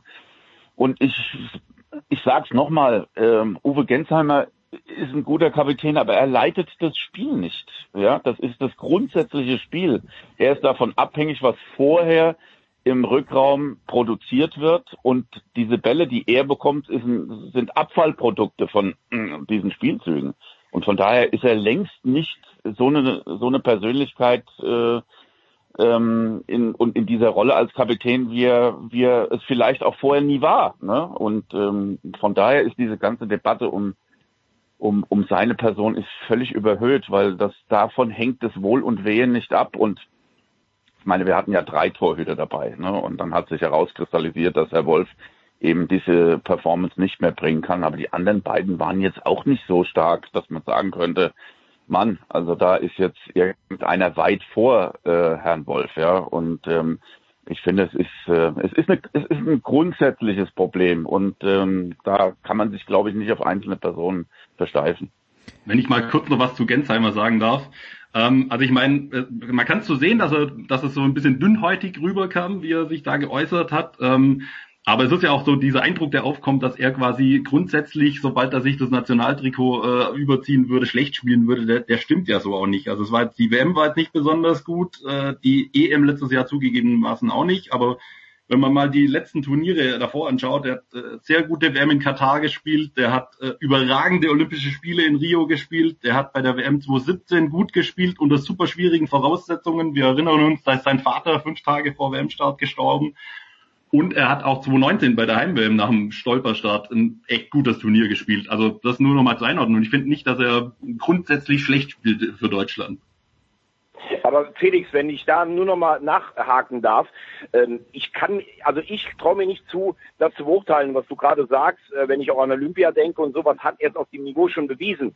Ich finde nur interessant, was Uwe gerade gesagt hat. Wir führen gegen Spanien mit drei Toren und eigentlich hast du dich vom Fernseher gefragt, wie kann das jetzt gerade sein? Weil gefühlt waren die Spanier eigentlich in fast allen Disziplinen besser, vor allen Dingen äh, mit dem, mit den, äh, auch den Schnellen durch die Mitte, wenn sie ein Gegentor kassiert haben und wir führen trotzdem mit drei.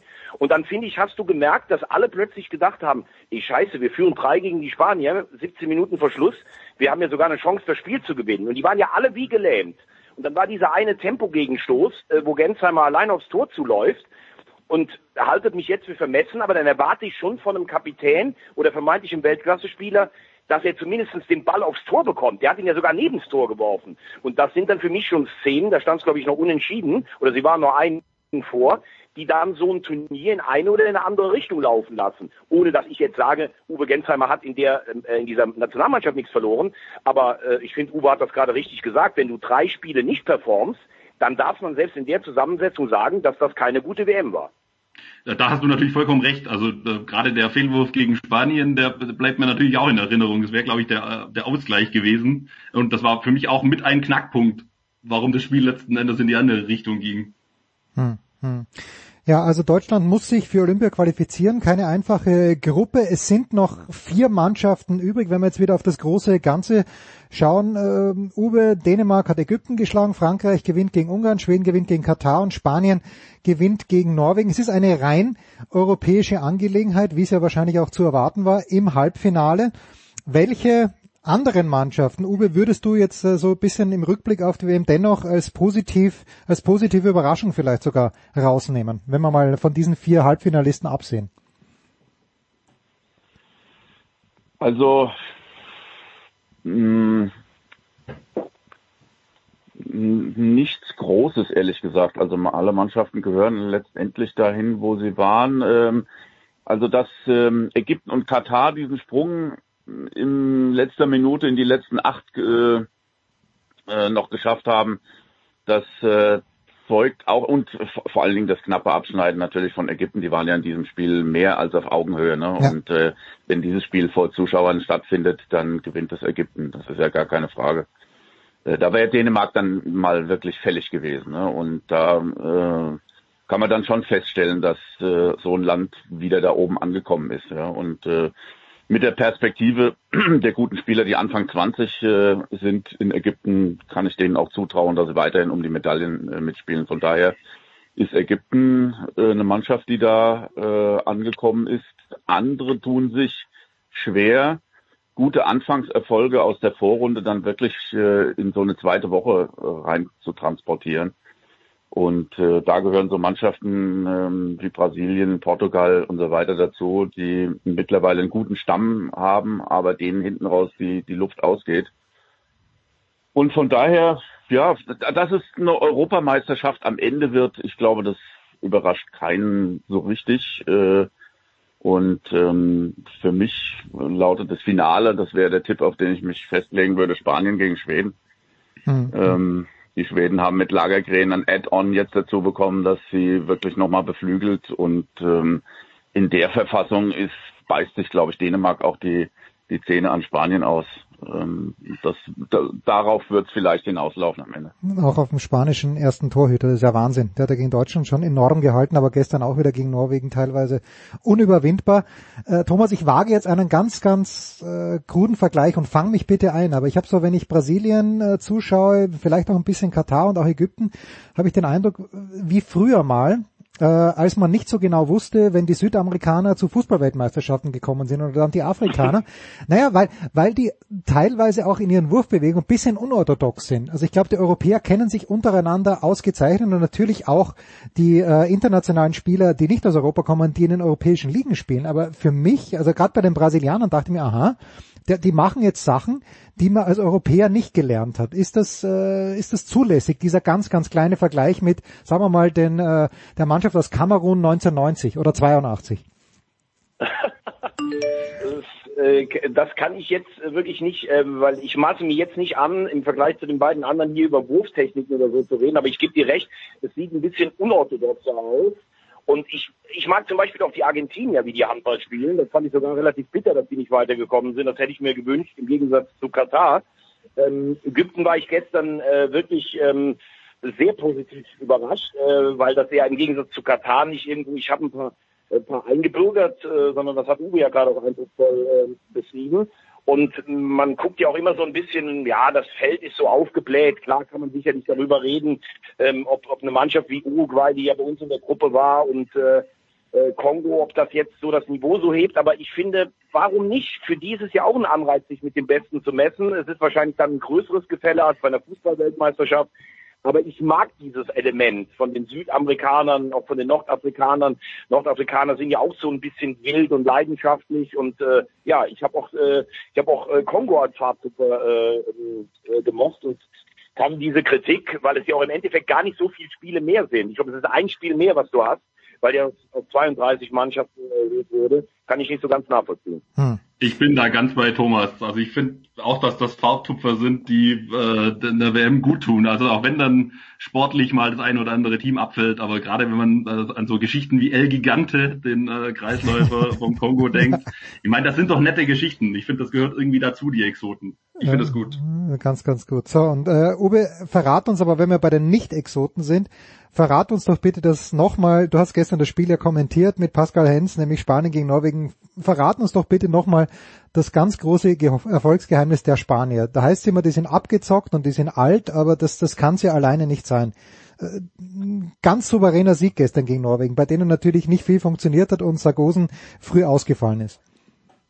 Nö, also sie verkörpern eigentlich diesen Teamgeist äh, am besten im Moment und mhm. ähm, ich finde, da ist äh, jede Position wirklich doppelt gut besetzt und ähm, wer sich immer mehr so als Persönlichkeit herauskristallisiert, die die Sache in die Hand nimmt, ähm, das ist eigentlich Alex Duschebaev. Mhm. Der hat einfach mit der Muttermilch äh, alles aufgesogen, was sein Vater früher äh, an Spielkunst auf die Platte gebracht hat und das kommt jetzt so richtig zum Tragen. Also natürlich war ein Raul Entre Rios in der Endphase gegen Deutschland sehr, sehr stark, hat jede Lücke genutzt, aber den eigentlichen Umschwung eingeleitet hat eigentlich der ältere Duschebaev-Bruder und äh, das war eigentlich gestern wieder zu sehen, wie er ähm, kritische Situationen einfach löst und diese ganze Mannschaft mitzieht. Und ähm, er hat herausgeragt, zusammen mit dem Torhüter aus dieser Mannschaft, aber äh, es gab wieder keinen Schwachpunkt äh, in diesem Team, außer dass sie ein paar äh, Angriffe verdattelt haben in der zweiten Halbzeit, aber insgesamt haben sie doch diese Führung festgehalten äh, gegen Norwegen und die konnten dann nicht mehr dagegenhalten. Also ähm, bei Spanien ist alles da und sie machen auch einen frischen Eindruck. Sie verteilen die Last in hm. jeder Partie auf alle Schultern sodass dann am Ende so ein Entre Rios halt auch nur eine halbe Stunde zu tun hat in so einem Spiel. Ne? Und dann ist der auch nicht platt, sondern geht äh, zu den Physios, lässt sich durchkneten und dann geht's wieder. Dann ist er wieder frisch. Ja. Und das ist schon Wahnsinn. Der Typ wird äh, in zwei Wochen 40 Jahre alt und das ist äh, wirklich grandios, äh, was der immer noch äh, auf die Platte bringt. Ja. Ist das aber abschließend, Felix, auch vielleicht so ein bisschen der Hoffnungsschimmer für die Dänen? Ich habe gestern gehört, äh, eben auch bei Eurosport, dass Mikkel Hansen bis zu diesem Spiel gestern, wo er sich dann diese Rieseneselei leistet nach äh, also zum Ende der ersten Verlängerung, aber ich glaube, er hat bis waren 70 Minuten, die er davor nur gespielt hat, weil die Dänen halt auch extrem breit aufgestellt sind. Ja, also ich glaube, bei Mikkel Hansen lag es ja auch daran, dass er Magen-Darm-Probleme hatte noch die letzten Tage dazu hin. Ähm, aber also ich habe vor der WM gesagt, dass Dänemark Weltmeister wird, deswegen bleibe ich jetzt da auch dabei, muss aber zugeben, dass ich nach den Eindrücken jetzt ähm, eher bei Uwe bin und auch die Spanier in der in der Pole Position auf den Titel sehe. Thomas, du weißt, äh, mein Tipp, mein Weltmeistertipp ist Brasilien, aber wen, wen hast du jetzt am Ende auf dem Zettel? Äh, ich habe äh, ich hab sehr interessant äh, zugehört, äh, interessiert zugehört. Ich glaube auch, dass die Dänen, ich fand das schon irgendwo beeindruckend, wie Landin gestern dann den sieben Meter reingeworfen hat, äh, dass es überhaupt noch mal weiterging. Äh, das ist so eine ganz große Garde, die sich so mit mit den Willen eines Champions nochmal ins äh, Halbfinale äh, rein äh, auch ähm, ja fast gezittert hat. Ich glaube da auch, dass da die Spanier weiterkommen. Ich muss zu meiner Schande gestehen, ich habe von den Schweden relativ wenig gesehen. Deshalb kann ich die nicht abschließend einschätzen. Aber wenn Uwe sagt, das Finale heißt Spanien gegen Schweden, dann bin ich dabei. Und dann glaube ich, dass die Spanier mit diesen Torhütern, denn der zweite ist ja gefühlt auch noch besser als alles andere, was ich gesehen habe. Und diese Abgezocktheit, dass Spanien Weltmeister wird. Uwe, gib uns bitte noch mit auf den Weg, wann können wir Halbfinale und Finale sehen? Ja, die Halbfinals sind äh, 17.30 und 20.30 und ähm, diese lange Zeit zwischen den Spielen kann man auch gut gebrauchen, wie man gestern gesehen hat. Äh, äh, und ähm, das Finale ist am Sonntag um 17.30 Sonntag 17.30 und Freitag 17.30 Darf ich, darf ich die beiden noch, noch eine, den beiden noch eine Frage stellen? Olympia-Qualifikation haben wir immer so ein bisschen gedacht, wenn das in Deutschland ist, wird das vielleicht ein Selbstgänger. Ich glaube, Algerien, das dürfte jetzt keine große Aufgabe sein, aber Slowenien und Schweden, also wenn die Schweden so stark sind und die Slowenen sind ja auch seit Jahren oben dabei, also so einfach wird das nicht, oder sehe ich das falsch, ohne Zuschauer?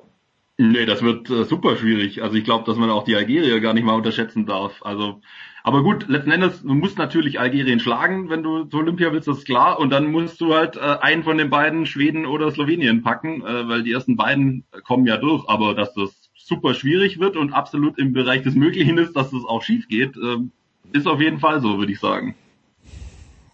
Also ähm, das, das kann ich nur unterstreichen. Wenn das erste Spiel gegen einen dieser beiden Gegner in die Hose geht und du spielst dann gegen Algerien, dann wird das plötzlich auch äh, ein schwieriger Gegner. Algerien hat bis zur 55. Minute Unentschieden gegen Frankreich gehalten. Da machen wir uns mal nichts vor. Das ist keine Laufkundschaft, äh, falls es eine schwierige, schwierige Ausgangsposition gibt. Ne? Und ähm, Slowenien hat lediglich gegen Ägypten verloren, ein knappes Spiel, weil in der Nacht zuvor tatsächlich zwölf Mann aus dem Kader die ganze Nacht auf dem Klo saßen oder gekotzt haben. Ja. Denen ist das Essen in irgendeiner Form sauer aufgestoßen. Und äh, das ist auch ein gutes Team. Die wären ganz klar auch im Viertelfinale konkurrenzfähig gewesen, ja, weil sie sich sehr gesteigert haben in diesem Turnier. Also ähm, das ist mittlerweile mutiert zu einer wirklich schwierigen Aufgabe. Tja dann kann es natürlich sein, dass sich Deutschland hier souverän qualifiziert und die Olympischen Spiele in Tokio gar nicht stattfinden. Aber gut, da, das, da, da werden wir dann zu gegebener Zeit darüber sprechen. Ich bedanke mich herzlich nach längerer Zeit mal wieder bei Felix Götz. Danke Felix, danke Thomas Wagner, danke Uwe Semrau. Pause, weiter geht's dann in der Big Show 493.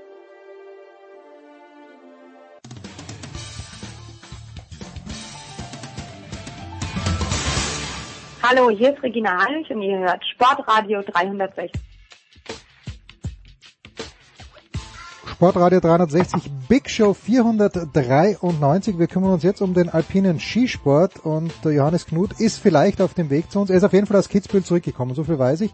Aber wir beginnen, und da freue ich mich sehr, ähm, nach zweiwöchiger Pause, glaube ich, wieder mit Roman Stelzl von der Tiroler Tageszeitung. Servus, Roman. Servus, hallo. Roman, äh, mein Sohn, der ja mithin der größte Skisportfachmann aller Zeiten ist, hat sich den zweiten Durchgang in Schladming angeschaut, hat diesen jungen Amerikaner gesehen, der bei dieser Vertikalen rausgeflogen ist und sagt zu mir, das ist genau das Tor, wo der Feller auch rausfliegt. So war es dann natürlich auch. Ist das der Rückfall von Manuel Feller, der ja doch einen relativ großen Vorsprung gehabt hat nach dem ersten Durchgang, aber der es auch schon in Flachau versaubeutelt hat im zweiten Durchgang. Ähm, ja, ist es der, der Rückfall in alte Zeiten von Manuel Feller? Glaube ich nicht, na, glaube ich nicht. Man, jetzt ist einmal Chamonix, gell, da ist, äh, Flachau hat natürlich auch ein bisschen, also wo er der 17. geworden ist dann, ja. ähm, das hat so ein bisschen, äh, man so ein bisschen Heimcharakter auch, gell. Man mit seinem Sieg auf der Märchenwiese war ja, war ja super cool, man, super coole Geschichte einfach, gell, so richtig. Ja, aber hat er das überhaupt gesagt, Märchenwiese? Ich meine, er hat Märchenwiese gesagt, aber. Er hat Märchenwiese gesagt, das stimmt schon. Aber ja. er, es war ja aus irgendwie aus dem, du hast doch das Interview geführt mit ihm, oder nicht? Weil das war doch aus dem Kontext. Ah, ich, war, ich war dabei, ich war dabei, also ich hab's, äh, es war so eine Gruppen, Gruppengeschichte. Ja, okay.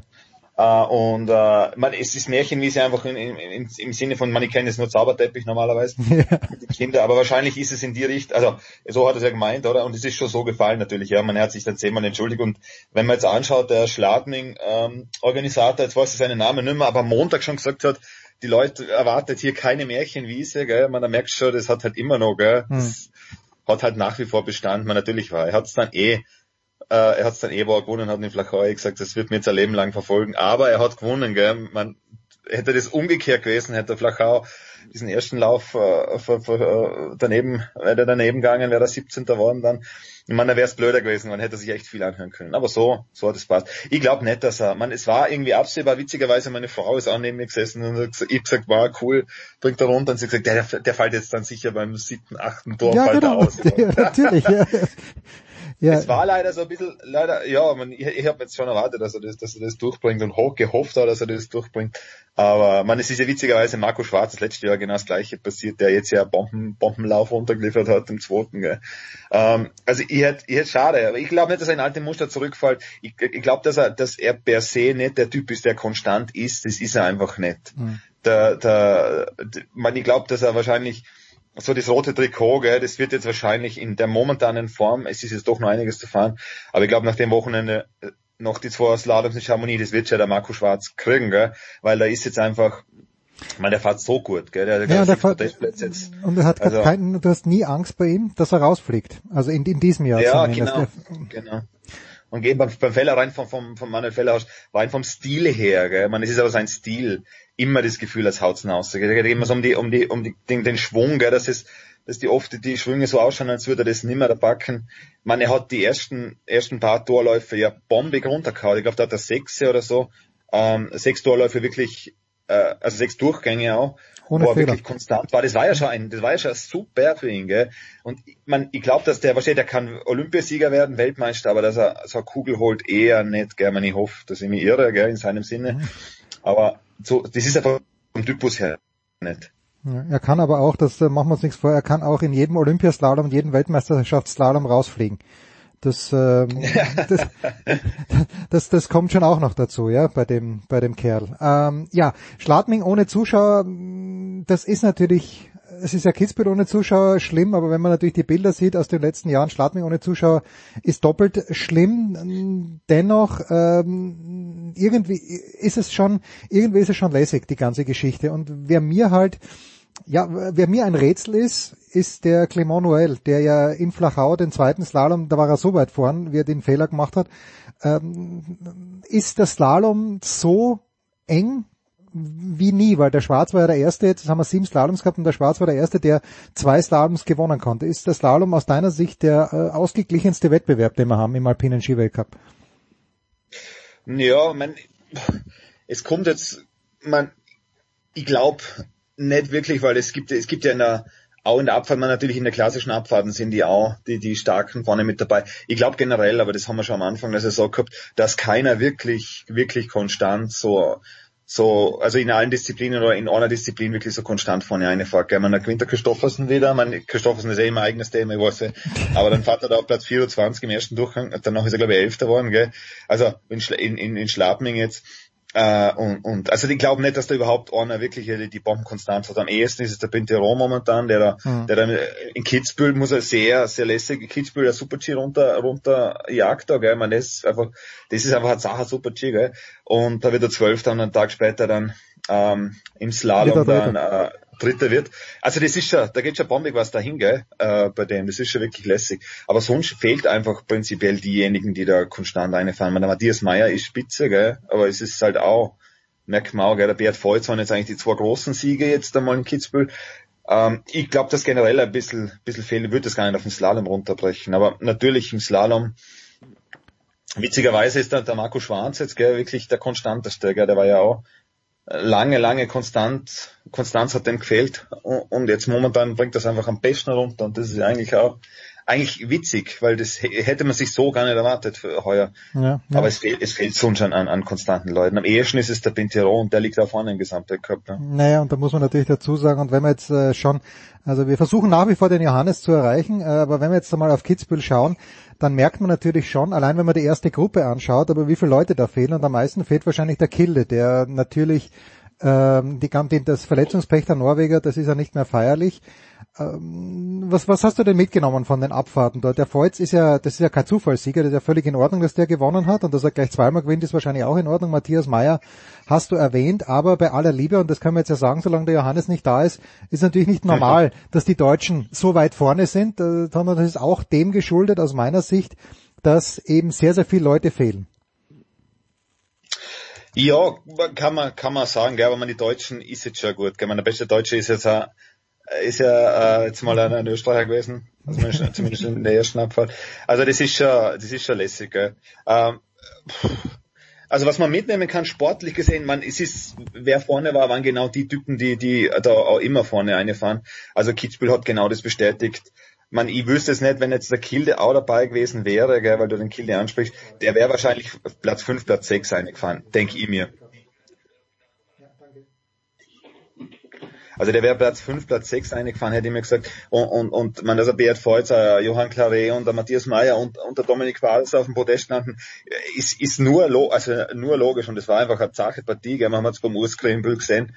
Ja, also ja, da ist ja. schon wirklich, das ist schon wirklich, gell, da geht schon voll zur Sache, also wirklich um, um ja, man, ich, ich hätte, also du hättest, kannst mir gerne noch ein paar Leute liefern, auch Innerhofer, auch im ersten Rennen, dass da die ersten sieben über 30 sind, ich glaube, einen Schnitt von 34 Jahren oder 35 Jahren haben, oder 34 in etwa.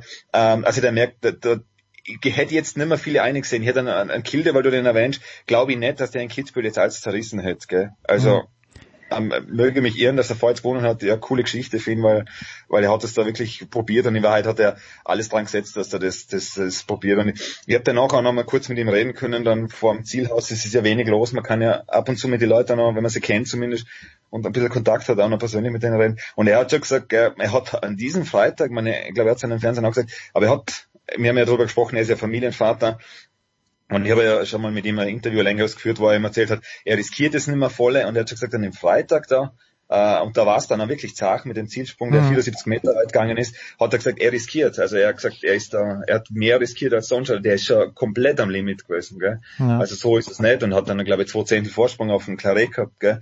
Also, das ist schon, also die Sieger, die da rausgekommen sind, gell, man, da kann man jetzt suchen, also da kann der Kilde, glaube ich nicht, dass der da hätte mitgemischt. Das ist bei aller Liebe für den Kilde, gell. Ja, pass auf, mein, mein großer Favorit und der Johannes ist jetzt dazugekommen. Johannes, guten Morgen. Guten Morgen. Äh, Johannes, mein großer Favorit, hätte es natürlich gewonnen, wenn es nicht reingebracht hätte. Nein, hätte er nicht, aber bei der, bei der Steilhangausfahrt war äh, Ryan Cochrane Siegel war mh, in Führung, das waren viele bei der Steilhangausfahrt. Wir haben gerade vorhin, ähm, Johannes, ein ganz kleines bisschen, äh, habe ich gesagt, naja, wenn nicht so viele Leute gefehlt hätten, hätten die Deutschen nicht so gut abgeschnitten, was natürlich ganz, ganz böse ist und was ich mich nicht zu sagen getraut hätte, wenn du dabei gewesen wärst. Aber was hast du denn aus dem Wochenende mitgenommen? Also me meine These, dass Kilde hier schon mitgemischt hätte, hat der Roman, das hast du jetzt eh schon gehört, in der Luft zerrissen. Na gut, wir, äh, ich glaube, erstmal war der Kollege Tom Heberlein sehr glücklich, äh, in Anführungszeichen, darüber, dass Cochrane Siegel nicht ins Ziel gekommen ist, weil sonst hätte er seine Worte äh, fressen müssen, dass er es nicht packt. Ähm, naja, es ist, es ist dann doch, glaube ich, äh, so auf den schweren Pisten, das hat man jetzt ja auch in Schladming gesehen, bei diesem sehr schweren zweiten Lauf, es, es werden dann halt doch die Fahrer belohnt, die die Routine haben, die einfach auch die Klasse haben, die äh, alles mitbringen, die Technik, die Ruhe, aber auch die Abgeklärtheit und dann gleichzeitig die Risikofreude. Das ist ja jedes Jahr dasselbe. Es ist, zeigen dann doch immer viele auf im Training. Cochrane Siegel ist ein gutes Beispiel. Die Jahre davor gab es dann immer mal irgendeinen Matteo Massaglia oder Hm. auch mal, ich glaube Daniel Dankemeyer war mal sehr weit vorne, Roman korrigier mich. Äh, Der war mal Fünfter, ja. Also, also es, ist, es gibt, gibt immer mal so diese Leute, die da im Training aufzeigen, teilweise auch, weil sie sich intern um die, äh, um die Startplätze noch ähm, metzeln gegenseitig. Und aber im Rennen ist dann natürlich einfach, das, das, das, wenn, wenn du so eine gewaltige Gemeinheit wie die, wie die Streifen nun mal ist, in einem Rutsch meistern musst, das hat man, glaube ich, bei Beat Voigt gesehen und bei Matthias Meyer am besten. Äh, Das, das, das ist halt dann doch, da unterlaufen dann halt äh, manchen halt dann doch die entscheidenden Fehler. Und es ist natürlich, ich fand es wahnsinnig bitter, dass es gerade dann diese beiden Aufsteiger erwischt hat. Cochrane Siegel und Greenbull waren ja eigentlich so zwei der ähm, äh, großen Geschichten in diesem Winter. Ja, und Äh, das ist natürlich dann oft so, wenn man sich gut, wenn man gut fühlt, sich gut fühlt und am Limit ist, dann, dann ist der Grad sehr schmal, dass man auch darüber hinausgeht. Das hat auch Swindle ja oft äh, gesagt, der auch in seinem besten Jahr dann 2016 in Kitzbühel ja dann an der Hausbergkante abgeflogen ist. Was jetzt nicht heißt, dass es alleine Fahrfehler waren. Also ich, ich fand ich glaube, das können wir uns alle darauf einigen, dass dieser Zielsprung einfach äh, in der ersten Abfahrt äh, zu weit ging und das auch nicht allein an, an Fahrfehlern lag. Aber ähm, ja, es, ist, es war halt einfach wieder alles drin. Es war ganz, es war völlig anders als sonst. Äh, das hat Roman sicherlich ja schon beschrieben. Diese Atmosphäre war wirklich wie bei einem Bezirkscup-Rennen ganz ungewöhnlich. Auch irgendwie ein Stück weit, aber auch ganz nett mal. Eine, ich glaube, Max Franz hat das ja schon gesagt. Man hatte mal eine andere Aussicht im Ziel, äh, auch mal eine ganz andere Aussicht so auf diesen, auf diese Veranstaltung im, im übertragenen Sinne. Aber letztlich war es halt doch so, wie es eigentlich immer ist, wahnsinnig hart und äh, fordernd und dann, dann setzen sich halt die Besten durch. Und ähm, also ich denke, die Deutschen, ja gut, vielleicht wären sie nicht so geballt ähm, hinter den Besten gewesen, aber äh, Andreas Sander und Roman Baumann sind ja auch schon ähm, zu Beginn des Winters mit, als mhm. noch mehr Leute da waren, schon sehr okay gefahren, sagen wir mal. Ja.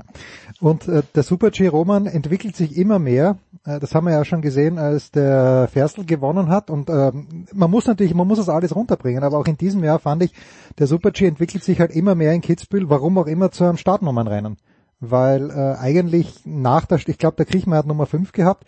Danach hat, hatte ich nie mehr den Eindruck, dass irgendjemand auch nur in die Nähe kommen könnte vom Kriechmeier. Ja, nein. Man ist, Startnummernrennen ist jetzt, äh, man, es war, es war natürlich ein, ein Wetter, wo, wo jeder am Anfang gerne die ersten Nummern gehabt hat, gell. Das war einfach so. Andererseits, die Gurten haben frühe Nummern gehabt, gell. Meine, gut, der Meier war, glaube ich, neun oder, neun hat er, glaube ich, gehabt, oder sieben. Ähm, man, es sind dann schon noch einige eingefahren, gell. Man, ich glaube, das war gar mit der allerletzten Nummer der Franzose, der Bayer. Der ist dann, glaube ich, auch Achter geworden. Äh, und, und der Babinski vor allem, der, der, der Österreicher, der dann auch mit der hohen Nummer eingefahren ist. Also das war, glaube ich, kein Startnummernrennen hm. äh, in dem Sinne, aber die Gurten sind vorne weggefahren, das hat schon, und sie haben dann hinten noch auch wieder Kader, das ist dann wieder Wolken aufgezogen. Es war ja sehr diffuses Licht da, gell? und dann hm. hat unten wieder die Sonne eingeschienen und ich glaube, ein paar haben dann auch, haben dann auch kadert mit dem, dass es dann nicht, nicht so gut war vor die Verhältnisse. Christian Walder zum Beispiel hat das ja offen angesprochen, hat gesagt, der hat es da noch gut gehabt, der, der das Rennen auch eröffnet und so. Ich glaube, der ist, ich glaube, Fünfter waren. Ja, genau. auf jeden Fall, ja, und auf jeden Fall, da ist dann, ähm, äh, ich hätte jetzt nicht gesagt, dass es das eine Startnummer ist, weil dann ist, ich habe, was man bei dem Eindruck gehabt hat, auch beim, beim Beat Voigt, also wie gesagt, ich habe mit dem am Abend um 5 Uhr noch, noch am, am Samstag dann, oder Sonntag, Entschuldigung, Sonntag geredet, äh, einfach auch gemerkt vor der ganzen, glaube ich, halb sechs und der war einfach unheimlich entspannt, da hast du schon gemerkt, weil ich wollte mit ihm am Freitag reden, hat gesagt, nein, nein, nein, geht nix, geht nix, geht, mhm. da warst schon voll auf dem Modus für zweite Abfahrt und dann ist der schon, da hast du schon gemerkt, ja, da war wirklich Entspannung und er war, er war so entspannt, ist mit seinen zwei goldenen Gramsen da herumgelaufen, gell? witzigerweise durch ein Zielraum, der komplett leer ist, gell? Es ist im Zielhaus hin und wieder retour. Und eben auf dem Weg, da habe ich das Gespräch mit ihm geführt äh, und, und total entspannt. Und da habe ich schon gewusst, ey, mein Morgen, und dann witzigerweise beim Hotel aus, haben es dann, haben's dann vorne als aufgebaut fürs Interview, also für die Bilder, für die goldene Gams und da hat der der Besitzer vom Hotel, sage ich jetzt mal, ich weiß nicht, ob es ist, nachgerufen, er lässt da mal als stehen für morgen, gell, so quasi, wenn er, dann kann er mit der dritten Gams nochmal die ganze Fotoszenerie da aufbauen. Und der Freund hat schon mitgelassen und hat gesagt, andere Disziplin. Und da war schon klar, gell, dieser, dieser Super-G, am dritten Tag, der hat's unheimlich schwer, gell? Ich meine, am vierten mhm. Tag sogar vom, vom Rennmodus her. Und der Kriechmeier hat man das auch angemerkt. Natürlich, natürlich wollen die gewinnen, gell? Ich meine, da gibt's zwei, oder 61.000, weiß ich nicht mehr genau, aber um die 60.000 Euro zum Verdienen gell, als Sieger und natürlich Prestige in, in, in Kitzbühel und Super-G gewinnen. Aber da war schon, nach dem ganzen Programm, war da die Luft schon, schon sehr heraus. Gell. Der Freud okay. hat schon gemerkt, der hat dann glaube ich zwei Sekunden oben gehabt oder eineinhalb und dann ist er dann Zielhang dann an dem Tor vorbeigefahren oder ich weiß nicht, ob er die Abfahrtslinie im Kopf gehabt hat.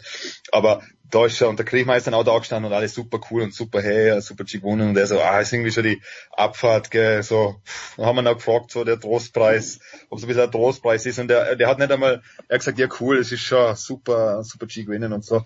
Also der hat heuer ganz schweren Stand gehabt mit dem Montag und vor allem nach dem Programm, gell, und hm. nach, nach der Herausforderung mit Zielsprung mental, zwei Abfahrt, also zwei Streifabfahrten, also schön, dass wir gewonnen haben, schönes Rennen. Es sind auch verdiente, glaube ich, sind Top-Fahrer vorne. Gell? Man vor allem der Inhofer ist eine Bombengeschichte. Ähm, aber ganz schwieriger Stand. Ja. So, abschließend, Johannes. Ähm, Thomas Dresen trainiert wieder. Guido Heuber hat uns das auf Eurosport natürlich gesagt. Ich bin mir sicher, im ORF war das nicht so ein großes Thema, aber der Guido hat ja auch äh, im, auf Instagram dann auch äh, die, die Bilder geteilt. Aber was heißt das, dass Thomas Dresen wieder trainiert? Heißt das, dass er dass er sicher mit nach Cortina fährt oder äh, dass er ganz sicher in Cortina dann fährt. Ich weiß gar nicht, wie die Abfahrt dort ist, weil gut, bei der, bei der Frauenabfahrt, bei aller Liebe für die Frauen, aber wenn die wirklich die Frauenabfahrt fahren, was ich nicht weiß, da, da fährt der Dresden auch ohne Training runter. Also erstmal ähm, ist es, ist es glaube ich, vor allem ein gutes Zeichen für ihn, weil er einfach äh, das glaube ich jetzt schon herbeigesehnt hat und jetzt so die ersten Bilder, die natürlich auch immer sehr ähm, nur ein sehr kleines sage ich mal, ein sehr kleines Fenster in seinen, in seinen derzeitigen, sein derzeitiges Befinden oder zu seinem derzeitigen Befinden öffnen, die sahen mal ganz gut aus. Also das, äh, das, das, das sieht jetzt nicht so schlecht aus. Hat jetzt dann auch, glaube ich, äh, Riesenslalom trainiert, dann auch äh, vor ein paar Tagen. Und hm. Sie haben ja auch schon bestätigt, dass, dass, dass Sie ihn auf jeden Fall mitnehmen nach Cortina. Das auf jeden Fall. Also er wird auf jeden Fall die Trainings probieren oder zumindest mal das erste Training, das dann wahrscheinlich verfügbar ist. Weiß man ja auch nicht, was genau dann stattfindet. Aber ähm, ganz, kann ich sie irgendwie auch verstehen, ja, dass man sagt, äh, das ist unser Topfahrer, der hat im letzten Jahr nach dieser Verletzung gleich mal drei Abfahrten gewonnen, äh, nee, nicht drei Abfahrten, zwei, zwei Abfahrten, Garmisch, ein Super, ja, ein Super G. Genau, äh, Garmisch, äh, Lake Lewis und dann noch äh, Super G, glaube ich, in Seibach. Also der, der braucht jetzt nicht unfassbar viel äh, Trainings oder äh, Vertrauen erstmal, dass er fassen muss, äh, dass der, der, wenn der halbwegs in Form ist, dann ist er natürlich, wären sie auch doof, die diese Karte nicht zu ziehen. Es wird natürlich interessant, weil sie dann tatsächlich auch ähm, um, um die Startplätze hinten kleine Ausscheidungen machen müssen zwischen ein oder zwei Fahrern, je mhm. nachdem, wie viele sie dann am Ende mitnehmen. Ähm, Garmisch ist jetzt ja auch noch am, Woche, am äh, übernächstes Wochenende und da kann der eine oder andere sich auch nochmal äh, noch mal zusätzlich empfehlen. Also das, das ist eine Situation, die gab es im deutschen Abfahrtsteam, glaube ich, weiß ich gar nicht, ob es überhaupt schon mal gab. Äh, das, das wird sehr spannend.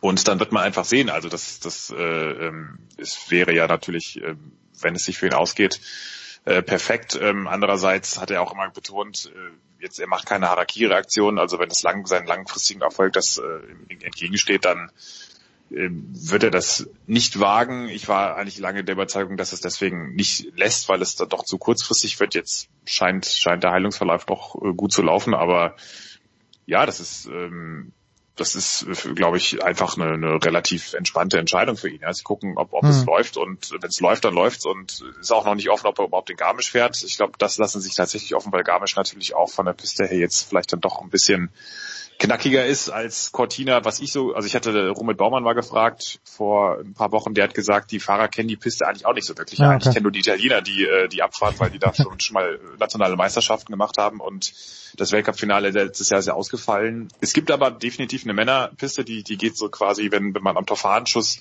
der etwas eher so links rum geht, dann geht die quasi rechts rum, macht so eine hm. Schleife und geht runter. Sie ist wohl nicht sehr lang.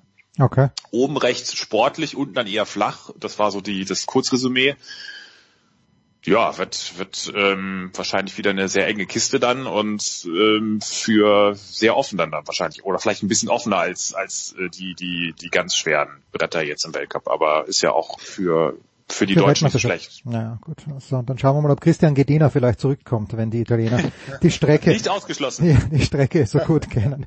Äh, ja, danke. Jetzt war ja vielleicht Johannes ein Wort noch, weil wir haben über die Österreicher gesprochen, über den, Aus, äh, das, den Ausfall von Feller natürlich in Schladming, kurz über Marco Schwarz, aber jetzt lese ich irgendwo Linus Strasser Formtief. Das ist äh, wieder ein ganz, ganz kleines bisschen übertrieben, oder?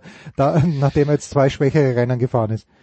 Ja, ich glaube ja, er hat ja betont, es ist keine Krise. Ja, genau. ähm, andererseits, also so, er hat ja, er hat ja gesagt, so ein Sieg, das macht einem, macht was mit einem. Und äh, ich würde jetzt auch nicht im, im Abrede stellen, dass er da irgendwie jetzt aus dieser Top-Gruppe, in der er sich ja nun wirklich bewegt hat, äh, das, das war einfach ein anderes Niveau, das er in diesem Jahr gezeigt hat, ja. selbst in seinen Rennen, wo nicht alles, in denen nicht alles hundertprozentig geklappt hat da würde ich ihn schon immer noch äh, einhängen da oben. Aber genauso umgekehrt, das haben ja auch Felix Neureuter und Rainer Schönfelder später im BR gesagt, so zwei Einfiedler hintereinander, das macht auch was mit einem Slalomfahrer. Mhm. Das, das kann man nicht wegdiskutieren. Das hat man ihm ja auch angemerkt zwischen den Läufen. Da war er doch schon ein bisschen angespannter als sonst. Also das ist das ist schon jetzt, nee, Formtief, Krise ist glaube ich zu hoch, aber es ist jetzt schon, schon so, ein, so eine Delle mal wieder drin. Also das ist, das muss man einfach konstatieren, das ist so. Und macht ihm jetzt vielleicht doch so ein bisschen Trainingsintensität und Ausdauer, die, die man sich normalerweise in dieser finalen Vorbereitung holt. Also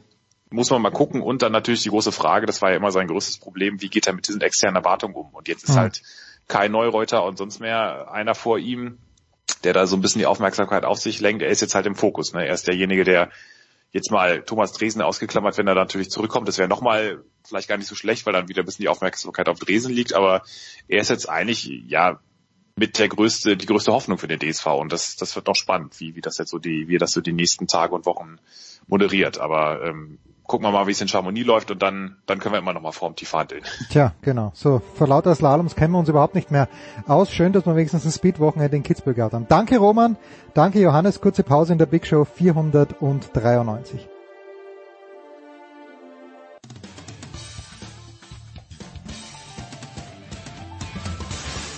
Ja, hallo, hier ist Josef Haber, auch wenn Sie mich nicht kennen. Sie kennen sicher Sportradio 360 bleiben Sie dran, wechseln Sie jetzt nicht den Kanal, schrauben Sie nicht am Radio rum oder am Computer, wo auch immer das gesendet wird. Sie hören genau das Richtige, verstellen Sie nur mehr die Lautstärke.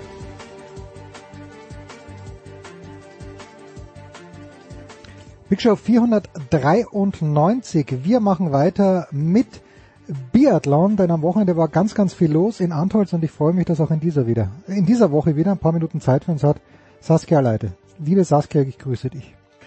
Ja, liebe Saskia, ähm, wenn ich, und niemand weiß über deinen Terminkalender besser Bescheid als ich, aber wenn ich es richtig auf dem Zettel habe, dann war doch, waren doch die Biathlon-Weltmeisterschaften 2020 das letzte Sportgroßereignis mit Zuschauern, das du besucht hast. Wenn du dir jetzt die Bilder am vergangenen Wochenende angeschaut hast, ein bisschen ein komisches Gefühl, ein bisschen der Gedanke vielleicht, dass es eigentlich surreal ist, dass wir vor zwölf Monaten hier noch volle Hütte gehabt haben und jetzt naturgemäß nicht mehr volle Hütte. Da war ja am Anfang nicht so gut, da war die Wehmut jetzt noch nicht so groß. Ich habe mit äh, umso größerer Wehmut an den Kaiserschmarrn zurückgedacht, den ich da aufgegessen habe. Äh, ja, war eine, war eine gute WM und es kommt mir irgendwie vor wie, weiß ich nicht, ein Jahrzehnt, das seitdem vergangen ist. Es bestürzt mich jetzt ein kleines bisschen zu erfahren, dass auch die Südtiroler offenbar in der Lage sind, guten Kaiserschmarrn zu machen, aber gut, uh, you heard it here first. Was ich äh, bisschen komisch fand, war, ähm, also es sind, mir sind ein paar Sachen aufgefallen am Wochenende. Was ich ein kleines bisschen komisch fand, war, die deutsche Frauenstaffel wird Zweite. Franziska Preuß hat, glaube ich, in Führung liegend übernommen. Und die haben sich dann echt gefreut drüber. Und ich habe mir gedacht, warum ärgern die sich jetzt nicht, dass sie den ersten Platz nicht gemacht haben? Ist die deutsche Staffel noch nicht so weit, dass ein erster, die deutsche Frauenstaffel wohlgemerkt, noch nicht so weit, dass ein erster Platz zwingend der Anspruch sein muss? Ja, es ist nicht zwingend der Anspruch. Das kann es, glaube ich, nicht sein in dem Winter. Also sie haben ja in Oberhof gewonnen, irgendwie das erste Mal nach zwei Jahren, hm. wo sie irgendwie äh, und vor zwei Jahren war es das letzte Mal noch mit Laura Dahlmeier. Also ich finde, das ist dann schon so eine Zensur, wo du jetzt sagen kannst, okay, jetzt klappt es auch in, in dem äh, in, in der Mannschaft sozusagen für, mit einem Sieg. Aber letztendlich ist, sind ja da jetzt gerade nicht vier Leute so stabil, dass man sagen kann, der Anspruch muss der der, der Sieg sein und ähm, du, du kämpfst vorne, vorne mit ums Podium, das ist auf jeden Fall was, worüber, was, was stand, stand, nach dem Leistungsstand in, in dem Winter, was, was Gutes ist und was ein Fortschritt ist auf jeden Fall. Mhm. Was mich ja natürlich fasziniert, auch gerade bei der Frauenstaffel, ist, äh, dass die Norwegerinnen, die von der Papierform her ja haushoch, äh, und übrigens zu, zu den Herren kann, kann man auch clever sagen, zu den Männern, äh, die Norweger, wo äh, Johannes Tinius Bö die Staffel verloren gegeben hat, im Grunde genommen am Ende. Aber das ist irgendwie das Faszinierende für mich auch beim Biathlon, dass die vier besten Einzelathletinnen dann nicht zwingend die beste Staffel ausmachen müssen. Sehe ich das richtig, Frau Aleite? Ähm, das kann man so sehen. Ich meine, die Norweger hatten zuletzt viele, viele Probleme mit dem Schießen. Hm. Ähm, auch in ihren Einzelrennen. Das ist manchmal ein bisschen merkwürdig äh, oder, oder ja, also aus, aus der, wenn man dann sieht, geschlossen wird dann auf einmal schlecht geschossen, ja. ähm, und das hat, die, hat sie jetzt halt in der Staffel dann auch wieder erwischt und da bist du halt dann mit einer, einer Strafrunde und zwölf Nachladern, wie ich jetzt hier nochmal vor Augen habe, äh, ziemlich weit hinten und damit werden die trotzdem noch Vierte. Das ist natürlich trotzdem. ja gut, ja. Also, nee, Sechste sind sie geworden, Entschuldigung, aber trotzdem Sechste. Also. Ja, ich glaube die erste Läuferin, ich habe mir verzeih mir bitte, ich habe vergessen, wer es war, aber die war ja da 1,50, glaube ich, äh, wenn nicht sogar zwei Minuten übergeben nach äh, beim, beim ersten Wechsel, was ja eigentlich unglaublich ist, dass man dann wirklich so oft nicht trifft, dass man in drei Strafrunden rein muss. Aber so ist, so ist den Schweden halt auch gegangen. Äh, du merkst aber, ich habe ja jahrelang gepöbelt gegen den Biathlon, weil ich das Verhältnis der aktiven Biathleten in Deutschland und den Zuschauern im TV als nicht, nicht nachvollziehbar empfunden habe, aber es ist irgendwie schon ein sehr interessanter Fernsehsport geworden. Das, das möchte ich dem Biathlon mit, mit auf den Weg geben. Vielleicht kannst du das bei nächster Gelegenheit mal irgendjemand sagen, den es interessiert. Okay. Ja. Das ist dein Fazit jetzt aus deinem, aus deinem langjährigen Biathlon-Beobachter. Naja, das ist tatsächlich so, weil ähm, natürlich ist es perfekt gemacht, weil die Runden sehr kurz sind man kann sich dann äh, an die Stiege schon erinnern. Also Sigi Heinrich hatte das in Oberhof und sicherlich auch die Kollegen, wie es so schön heißt, von den öffentlich-rechtlichen TV-Stationen. Genau diese Kehre heißt so. Und dann sind wir in der Nähe vom Frankfurter Kreuz, wenn ich mich richtig erinnern kann. Ja. Oder? Das ist, ist tatsächlich so. Das ist in Oberhof, ja. Ja, das ja. Oder? Das Frankfurter Kreuz doch in Oberhof, nicht in Ja, genau, in Oberhof. Genau, ja, in Oberhof. Das ja, war schon die Woche ja. davor und jetzt in Antholz auch. Also diese. Ja, also ich glaube, Biathlon ist so ein Sport, wo man echt so eine Sehgewohnheit braucht, was hm. es blöd macht manchmal für das ganz große Publikum, ja. Also im Vergleich zu, ich gucke einen Ball hinterher und zwölf Leuten, die, oder äh, elf Leuten, die da irgendwie drum kämpfen. Ähm, es setzt es mehr voraus, aber wenn du einmal dran bist und gerade halt Verfolgung und Massenstart, brauchst du noch weniger Voraussetzungen. Hm. Und es gab jetzt natürlich auch, es ist, es ist jetzt vielleicht auch so, so, so eine Momentaufnahme, wo man sagen kann, wir hatten jetzt wirklich auch spannende Rennen, die auch dann irgendwie in, in Zielsprints oder auf der letzte, letzten Runde immer noch spannend wurden. Bei den Frauen und bei den Männern, das gab es ja jahrelang auch nicht, ne? Ja. Da wusstest du irgendwie jetzt, äh, jagt da Laura Dahlmeier vorne weg oder Foucault oder Bö. Aber das ist halt jetzt gerade wirklich was, wo du bis zum Ende gucken kannst und noch nicht so richtig äh, weißt, wie es ausgeht. Hm. Sehr, sehr schön. Ja, also es macht, äh, macht wirklich Spaß. Also die Frauen sind auf jeden Fall Kandidaten für eine Medaille. Im Einzel auch, auch wenn äh, dort neuerdings Österreich regiert. Dazu kommen wir gleich. Äh, wie, wie, ist, wie ist die Geschichte bei den Männern? Bist du da auch optimistisch, vorsichtig optimistisch? Wir sprechen natürlich schon über die äh, WM, die in Pokljuka stattfinden soll, ab 10. Februar. Es ist schwer zu sagen, finde ich. Also die Konkurrenz, das, das sage ich glaube ich auch jedes Mal, wenn, wenn ich äh, mit dir drüber rede, bei den Frauen ist ausgeglichener. Ne? Mhm. Da ist wirklich irgendwie tatsächlich so 15, 15 Frauen, die irgendwie äh, das Podium schaffen können. Bei den Männern ist, ist diese Range nicht ganz so groß, finde ich. Aber ähm, ja, wenn man jetzt auf die Deutschen blickt, ähm, der Lesser und Pfeiffer sind ja diesen, diesen Winter äh, schon auf dem Podium gestanden und dann ist es irgendwie immer auch in, in, in Reichweite und die Deutschen schaffen es tatsächlich ja auch immer immer wieder irgendwie zur WM tatsächlich äh, auf, auf dem Höchststand so ein bisschen zu sein. Ja, ja. Das ist schon eine Steuerung, die auch bemerkenswert ist, muss man auch mal sagen. Ähm, es gelingt nicht jedem immer so, ähm, das da hin gut zu entwickeln. Andererseits muss man natürlich auch sagen, ähm, dass man irgendwie ja damit gerechnet hat, dass Benedikt Doll irgendwie diesen Winter auch ähm, noch nach vorne kommt. Der macht gerade tatsächlich irgendwie eher so eine Krisenphase durch. Mhm. Genauso wie es mit Denise Herrmann ist so, ne? So die Zugpferde sind gerade nicht die Zugpferde, was aber auch wieder nicht schlecht sein muss, weil halt die anderen liefern. Also ja, also bei, bei Denise Herrmann, äh, das, das Schießen ist manchmal schon echt komisch, wenn man sieht, wie die wegpressen kann, wenn's, wenn sie läuft. Und das war ja gerade in der Staffel auch so, pardon, wo sie ja gleichzeitig mit ihrer Gegnerin äh, losgelaufen ist, wenn ich es richtig am, am Zettel habe, und dann war sie nach, äh, sie war sofort vorne. Also es war ja. natürlich ganz, ganz ähm, erstaunlich. So, und jetzt sind wir, ja, vielleicht eines noch. Äh, die Russen und die Russinnen ist schon auch erstaunlich, dass sie wieder da sind. Und äh, wenn sogar, naja, manche Leute, die ansonsten jetzt nicht keinen kritischen Blick drauf haben, äh, bei den Russinnen und bei den Russen, dass die wieder da sind, äh, ich weiß nicht, ich weiß nicht, liebe Saskia, ich glaube, wir haben sie eh schon angesprochen, man darf natürlich niemanden unter Generalverdacht stellen, aber es ist schon erstaunlich, dass der, der Loginov dann auch äh, die 20 Kilometer, glaube ich, mit einer Minute Vorsprung sogar gewonnen hat. Oder, oder ist das jetzt wirklich, weil die Hauser hat ja auch mit einem Riesenvorsprung gewonnen, ist da, sind da so viele Dinge vielleicht auch zusammengekommen, dass ähm, ja, dass man sagen kann, okay, das, der hat alles getroffen. Also die Haus hat, glaube ich, einen Fehlschuss gehabt von 20 und alle anderen, die gut laufen können, haben halt fünfmal daneben geschossen. Also ich bin jetzt in der in der Leistungsanalyse von Alexander Loginov nicht so. Ja, das kann nicht sein. Das kann wirklich nicht. Komm. Das jetzt, äh, ja, es ist ja immer, ne, wie, wie leitet man Sachen her? Also Loginov, wenn ich jetzt gucke, irgendwie, der hat seine, seine Laufzeiten zum Beispiel um drei Prozent verbessert, genauso wie die Hauser. Und genauso mhm. wie Franziska Preuß im Vergleich zum Vorjahr. Ne? Das sind jetzt keine Bereiche, wo du irgendwie sagen kannst, das ist so weit, äh, oder da sind solche Leistungssprünge drin, die nicht erklärbar sind. Da muss man halt immer gucken, was haben die Athleten irgendwie im Training umgestellt. Ne? Also welche Änderungen haben sich da vielleicht günstig ausgewirkt, aber am Ende, am Ende kannst du es nie sagen und äh, ja, es ist, die, auch da gilt dieselbe Antwort, die ich dir immer, immer gebe, wenn wir über das ja. Thema reden. Und wie gesagt, bei den Frauen, wenn dann auch eine russische Mannschaft mit vorne ist, das, das Leistungsniveau ist da einfach sehr dicht beieinander. Ja. Also. Ja, also Lisa Theresa Hauser, ich habe dir die Geschichte erzählt, letztes Jahr beim Hahnenkamm-Rennen, als äh, Stefan Steiner bis oben zu hören war in die Mausefalle und dann diese Briten gesagt haben, ah, uh, she can do nothing, she's no good.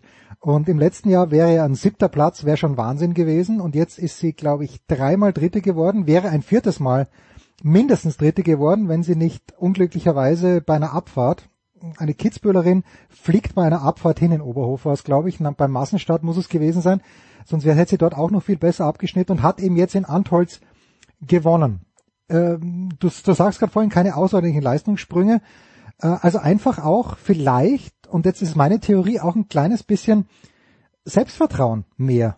Dass man sich einfach, dass man vielleicht um eine Nuance schneller schießt, dass man ja, dass man sich mehr zutraut, auch mit manchen Leuten mitzulaufen, was letztes Jahr vielleicht nicht so der Fall war. Hast du irgendeine Erklärung für das österreichische Biathlon-Wunder, das in den Gazetten natürlich untergegangen ist, weil am Wochenende Hahnenkamm war? Ja, also sie ist viermal sogar Dritte geworden. Viermal Dritte schon, ah, okay, ja. Und äh, ja, also äh, was so ein bisschen eine Rolle spielt, ist sicherlich, dass sich die, die österreichischen Frauen auch jetzt äh, in, einer, in einer gemeinsamen Trainingsgruppe vorbereiten konnten im Sommer. Die hatten irgendwie auch, auch äh, haben einen neuen Cheftrainer bekommen und Gerald Hönig sei jetzt ja der Schießtrainer mhm. geworden. Ähm, das klingt alles für mich ein bisschen strukturierter, ein bisschen professionalisierter, dass man da auch ein bisschen intensiver sich mit äh, Lauftraining vielleicht auch auseinandersetzen kann. Und sie ist läuferisch besser geworden, auf jeden Fall im Vergleich zu den Vorjahren. Und dass sie jetzt gerade so diesen Lauf hat, spielt vielleicht auch ein bisschen damit rein, dass die anderen zu Jahresbeginn eher nicht diesen Lauf hatten. Ja. Also gerade wenn man sich dann die, die Norwegerin anguckt, die äh, gerade am Schießstand einfach so viel herschenken. Mm, und ja, was du sagst, das Selbstbewusstsein, das wächst natürlich mit, wenn, wenn du auf einmal, ich meine, sie hat irgendwie gesagt, ja, sie, ihr Ziel war immer mal, mal aufs Podium zu kommen. So, jetzt war sie fünfmal äh, drauf, einmal gewonnen. Ja. Ähm, klar, also das, das muss ja irgendwie nach, nach acht Jahren, die du irgendwie im Weltcup mitkämpfst und äh, immer irgendwie Top 15 war, war so das, das Höchste. Jetzt, jetzt, sie hatte schon mal ein paar fünfte Plätze, aber ich glaube, sie war im Weltcup über, über Rang 15 in der Gesamtwertung ist sie dann nie hinausgekommen, jetzt ist sie irgendwie fünfte. Hm. Ähm, das muss ja irgendwie was freisetzen, ne? Also wenn du so lange deinen Sport betreibst und jetzt endlich äh, ja auch mal da ankommst, wo du dich selbst vielleicht sehen willst, dann ja, also hoffen, hoffen wir mal bitte gemeinsam, weil ich weiß ja noch, ich kann mich noch sehr gut erinnern und die Gnade der späten, späten Geburt, äh, liebe Saskia, da warst du glaube ich noch gar nicht auf der Welt, aber das österreichische Langlaufwunder, das dann 2002 dafür, dazu geführt hat, dass plötzlich nach der Disqualifikation von Johann Mühleck Christian Hofmann ist, glaube ich, Olympiasieger geworden oder war es der Botwinow, bis dann alle draufgekommen sind, dass die Österreicher so dilettantisch gedopt haben, dass sie Blutbeutel in ihrer Unterkunft hinterlassen haben. Das war auch so. Vielleicht mal 15 und das möchte Elisa Hauser um Gottes Willen überhaupt nichts unterstellen. Hoffen wir mal bitte, dass das wirklich so ist. Und was mir wirklich aufgefallen ist bei Lisa Theresa Hauser, äh, sie scheint mir noch gewachsen zu sein. Entweder habe ich sie im letzten Jahr nicht gesehen, aber die ist ja riesig. Also das ist ja, das ist ja, sind ja Denise Hermann äh, Dimensionen beinahe. Die, diese, die, die ist in deinen Augen wahrscheinlich gewachsen, ja. ja, in meinen Augen ist sie gewachsen. Aber jetzt zur wirklich wichtigen Frage äh, zur allerwichtigsten Frage, die du äh, völlig zu Recht auch auf Twitter geliked hast, meine Liebe. Du ahnst, was jetzt kommt. Äh, ich habe ja mit dem Anchorman, ich lese gerade die Romanovs und äh, hat mir eine liebe Kollegin geschenkt. Und ich bin, also bin schon fast durch. Ich bin schon beim letzten russischen Zahn, bei Nikolaus II., also bei dem, ähm, ja, bei Nikolaus II. Und ich bin angewidert von dieser Familie, weil es entweder Idioten waren oder äh, komplette Schlechter, im Zweifel auch eine Kombination aus den beiden, alle sehr fromm, alle haben geglaubt, sie sind, äh, sie stammen oder sie sind durch äh, Gottes Fügung dazu bestimmt.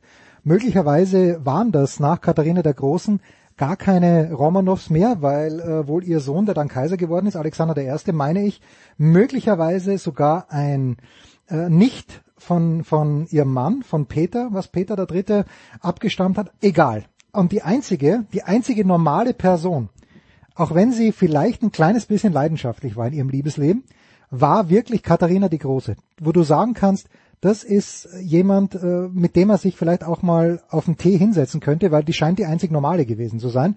Und jetzt schreibt irgendjemand, ich weiß gar nicht, wer das war, Moment, schreibt auf äh, Twitter, ah ja, Tim Schlappohr war's, zum Thema Anhalt Zerbst könnte man eventuell Saskia Aleite fragen. Ein wenig Geo-Nachhilfe. Wo kommt Katharina die Große her? Sie war ja Prinzessin von Anhalt Zerbst. Wo genau ist das, Saskia? In der Nähe von Dessau.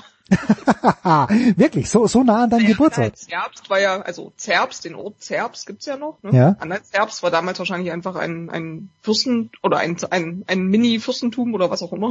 Mhm. Wie, wie das damals aufgeteilt war, genau.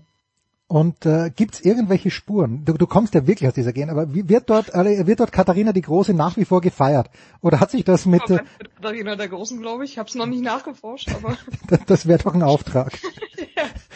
Das wäre ein Auftrag. Mäßig waren wir, wären wir, hätten, hätten wir auf jeden Fall nicht weit auseinander gelegen. Ja, das, das kann ich ja. bestätigen. Ja, ich, ich sag dir, es ist, heirate bitte nicht in eine russische Zahndynastie ein. Das führt, das führt zu nichts Guten, Saskia. Okay. Das, äh, das äh, kann nichts werden. So, jetzt die große Preisfrage für dich, Saskia weil äh, ich weiß ja, dass äh, der Johannes und äh, der Tom Heberlein vom SED, Johannes Knut von der SZ, der Plan ist ja nach wie vor, dass die nach Cortina zur Ski, alpinen Ski-WM fahren. Ist auch der Plan, dass du zur Biathlon-WM nach Pokljuka fahren wirst? Ja, der Plan steht. Was, was sich bis dahin äh, an den Staatsgrenzen tut, weiß ich noch nicht, aber. Ja, die Durchreise, die Durchreise ist ja überall erlaubt. Ja, solange mir niemand den Pass abnimmt oder mich mit Waffengewalt abhält, äh, wird dieser Plan umgesetzt. Stark. Weißt du, ob du da eher äh, exklusiv unterwegs bist? Bist es dann du und die zwei Schreiber von den Agenturen oder äh, kündigt sie da eher ein größer, größeres deutsches Aufgebot an Journalisten an? Das weiß ich jetzt nicht genau, aber ich könnte mir vorstellen, dass das äh, ja sich schon, dass es dezimierter ist auf jeden Fall als in hm. Antholz. Aber Antholz war auch von der von der Lage und vom Ort her, glaube ich, ein beliebterer WM-Standort, sage ich jetzt mal. Und äh, vom Kaiserschmarrn her.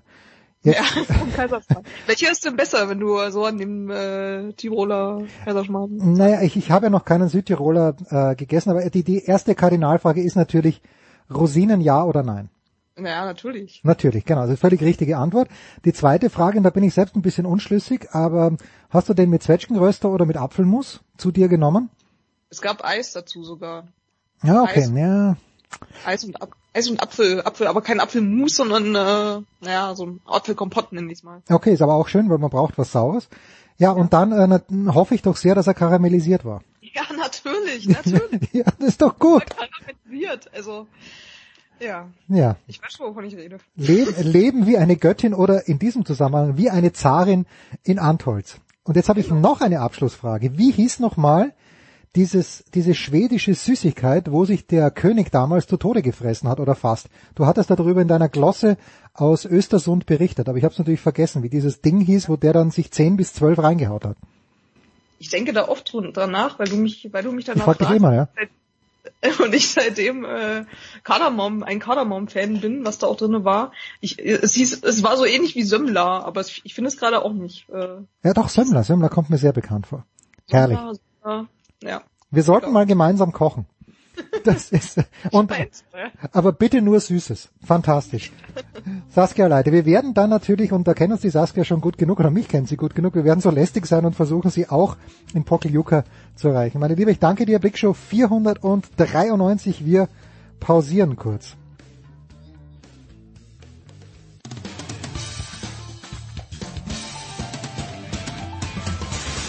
Ja, hallo, mein Name ist Raphael Holzdeppe. Ich bin deutscher Stabhochspringer und, und live zu hören bin ich hier auf Sportradio 360.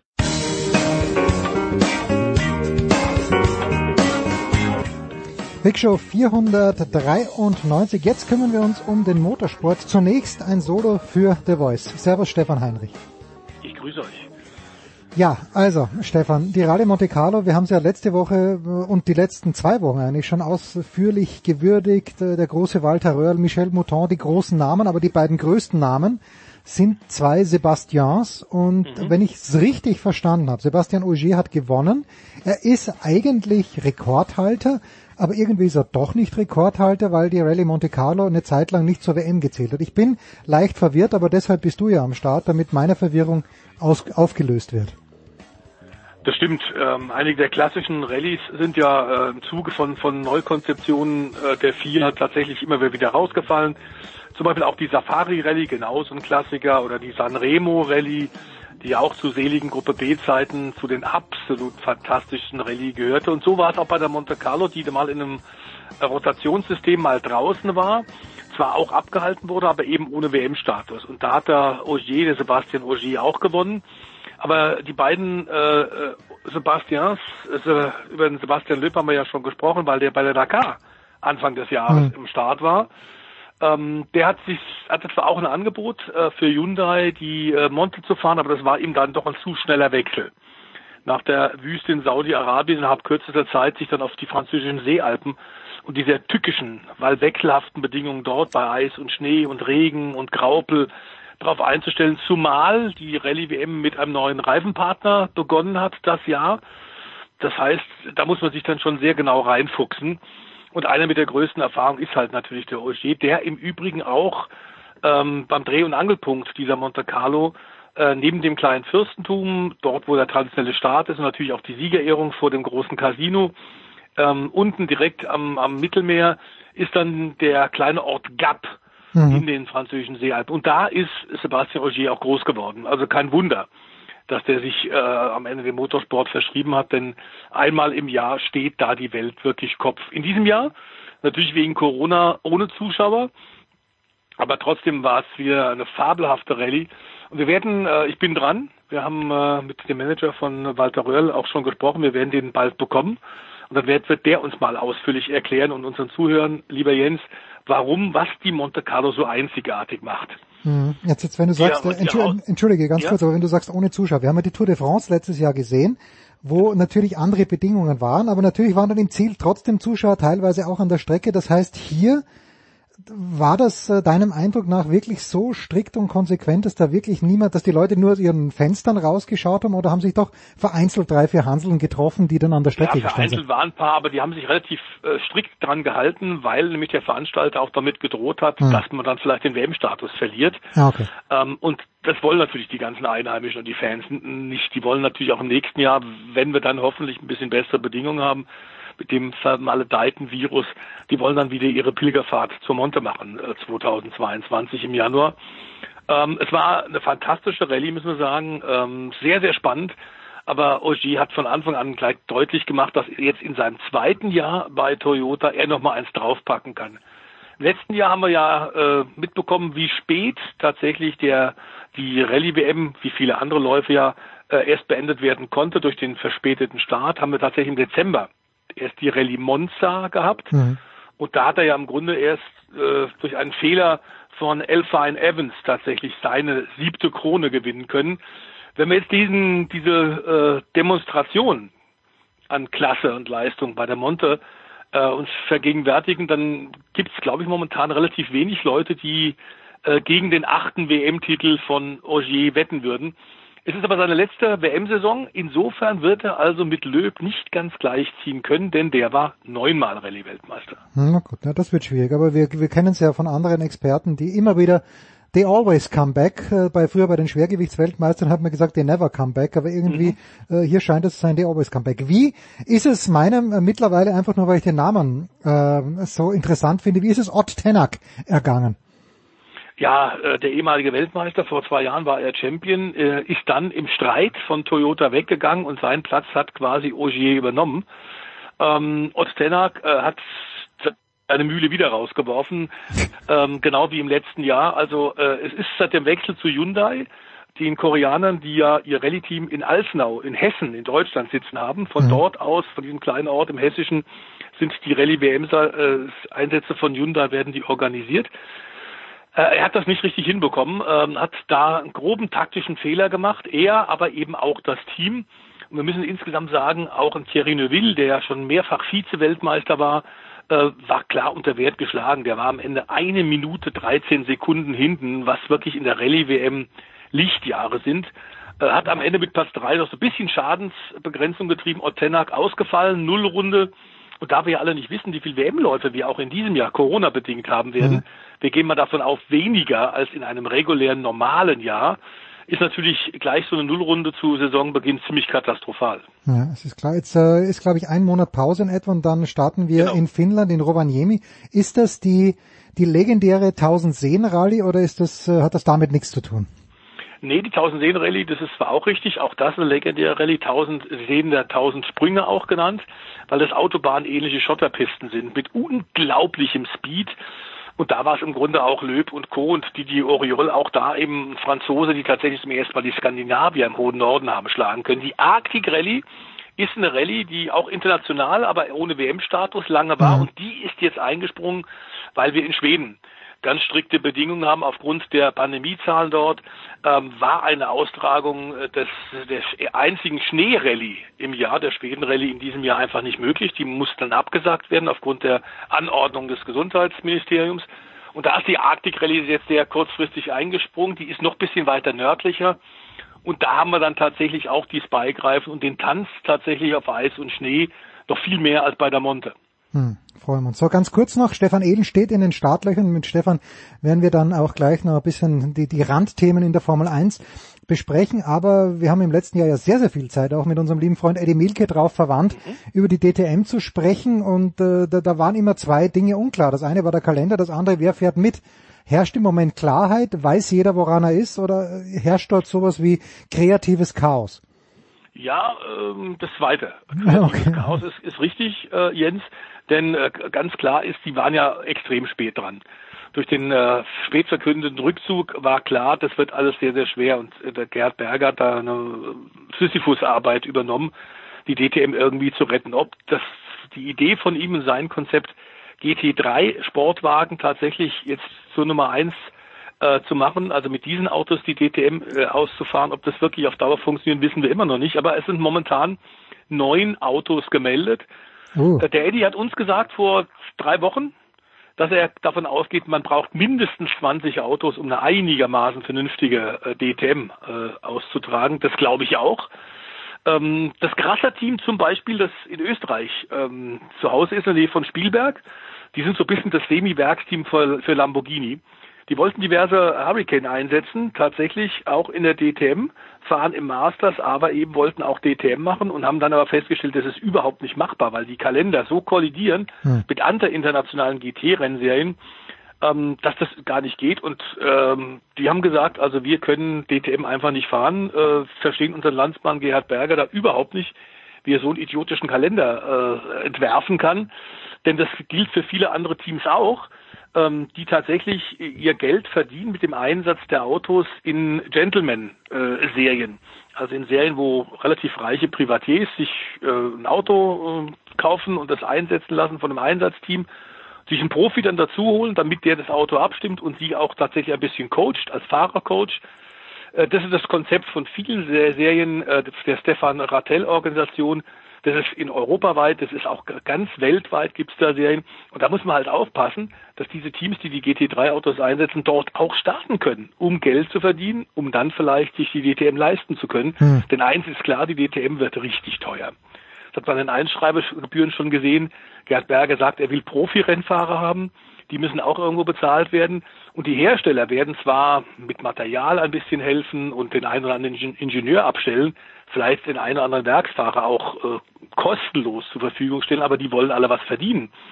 Das heißt, dieses Geschäftsmodell, wie kann ich mit dem Motorsport tatsächlich als Team Geld verdienen, ich sehe das momentan nicht. Und die Teams, die momentan eingeschrieben sind, sind Teams äh, von sehr, sehr reichen Leuten, ähm, die tatsächlich da nicht drauf angewiesen sind, sondern die das Geld eh haben. Das ist so für die eine Spielwiese. Ähm, ich bin mir nicht so ganz sicher, ob das funktionieren wird, aber wir lassen uns überraschen. Wir wissen, die DTM ist extrem wichtig für den deutschen Motorsport. Wenn du so willst, als, als Brückenserie trägt sie unheimlich viel, darunter eben auch die ganzen Nachwuchsrennserien ähm, im Formelsport, äh, im, in den Markenpokalrennserien. Ähm, aber ich fürchte, dass die wahnsinnig spät dran sind. Wir sollten nicht vergessen, wir sind tatsächlich jetzt schon Ende Januar. Ja. Ähm, und äh, es wird noch wahnsinnig zäh, tatsächlich ein Starterfeld von 20 Autos zu bekommen. Ähm, dazu gibt's hinter den Kulissen ordentlich Ärger. Ganz offensichtlich sind relativ viele Leute entlassen worden bei der ITR, der Dachorganisation. Ähm, man ist innerhalb von Stuttgart einmal umgezogen, jetzt dann wieder nach München gezogen, auch wieder andere Leute. Pressesprecher ist gleich wieder entlassen worden. Also es rumort gewaltig hinter den Kulissen und äh, müssen jetzt einfach mal abwarten. Ich glaube, viele Fans halten die Daumen, dass da doch, doch was draus wird und der Berger es schafft. Aber ich glaube, ein bisschen Skepsis ist gerade angebracht. Ja, puh. Da freuen wir uns noch über die Planungssicherheit, über die relative Planungssicherheit in der Formel 1 und die werden wir gleich mit Stefan Ehlen und natürlich mit Stefan de Vois Heinrich durchgehen.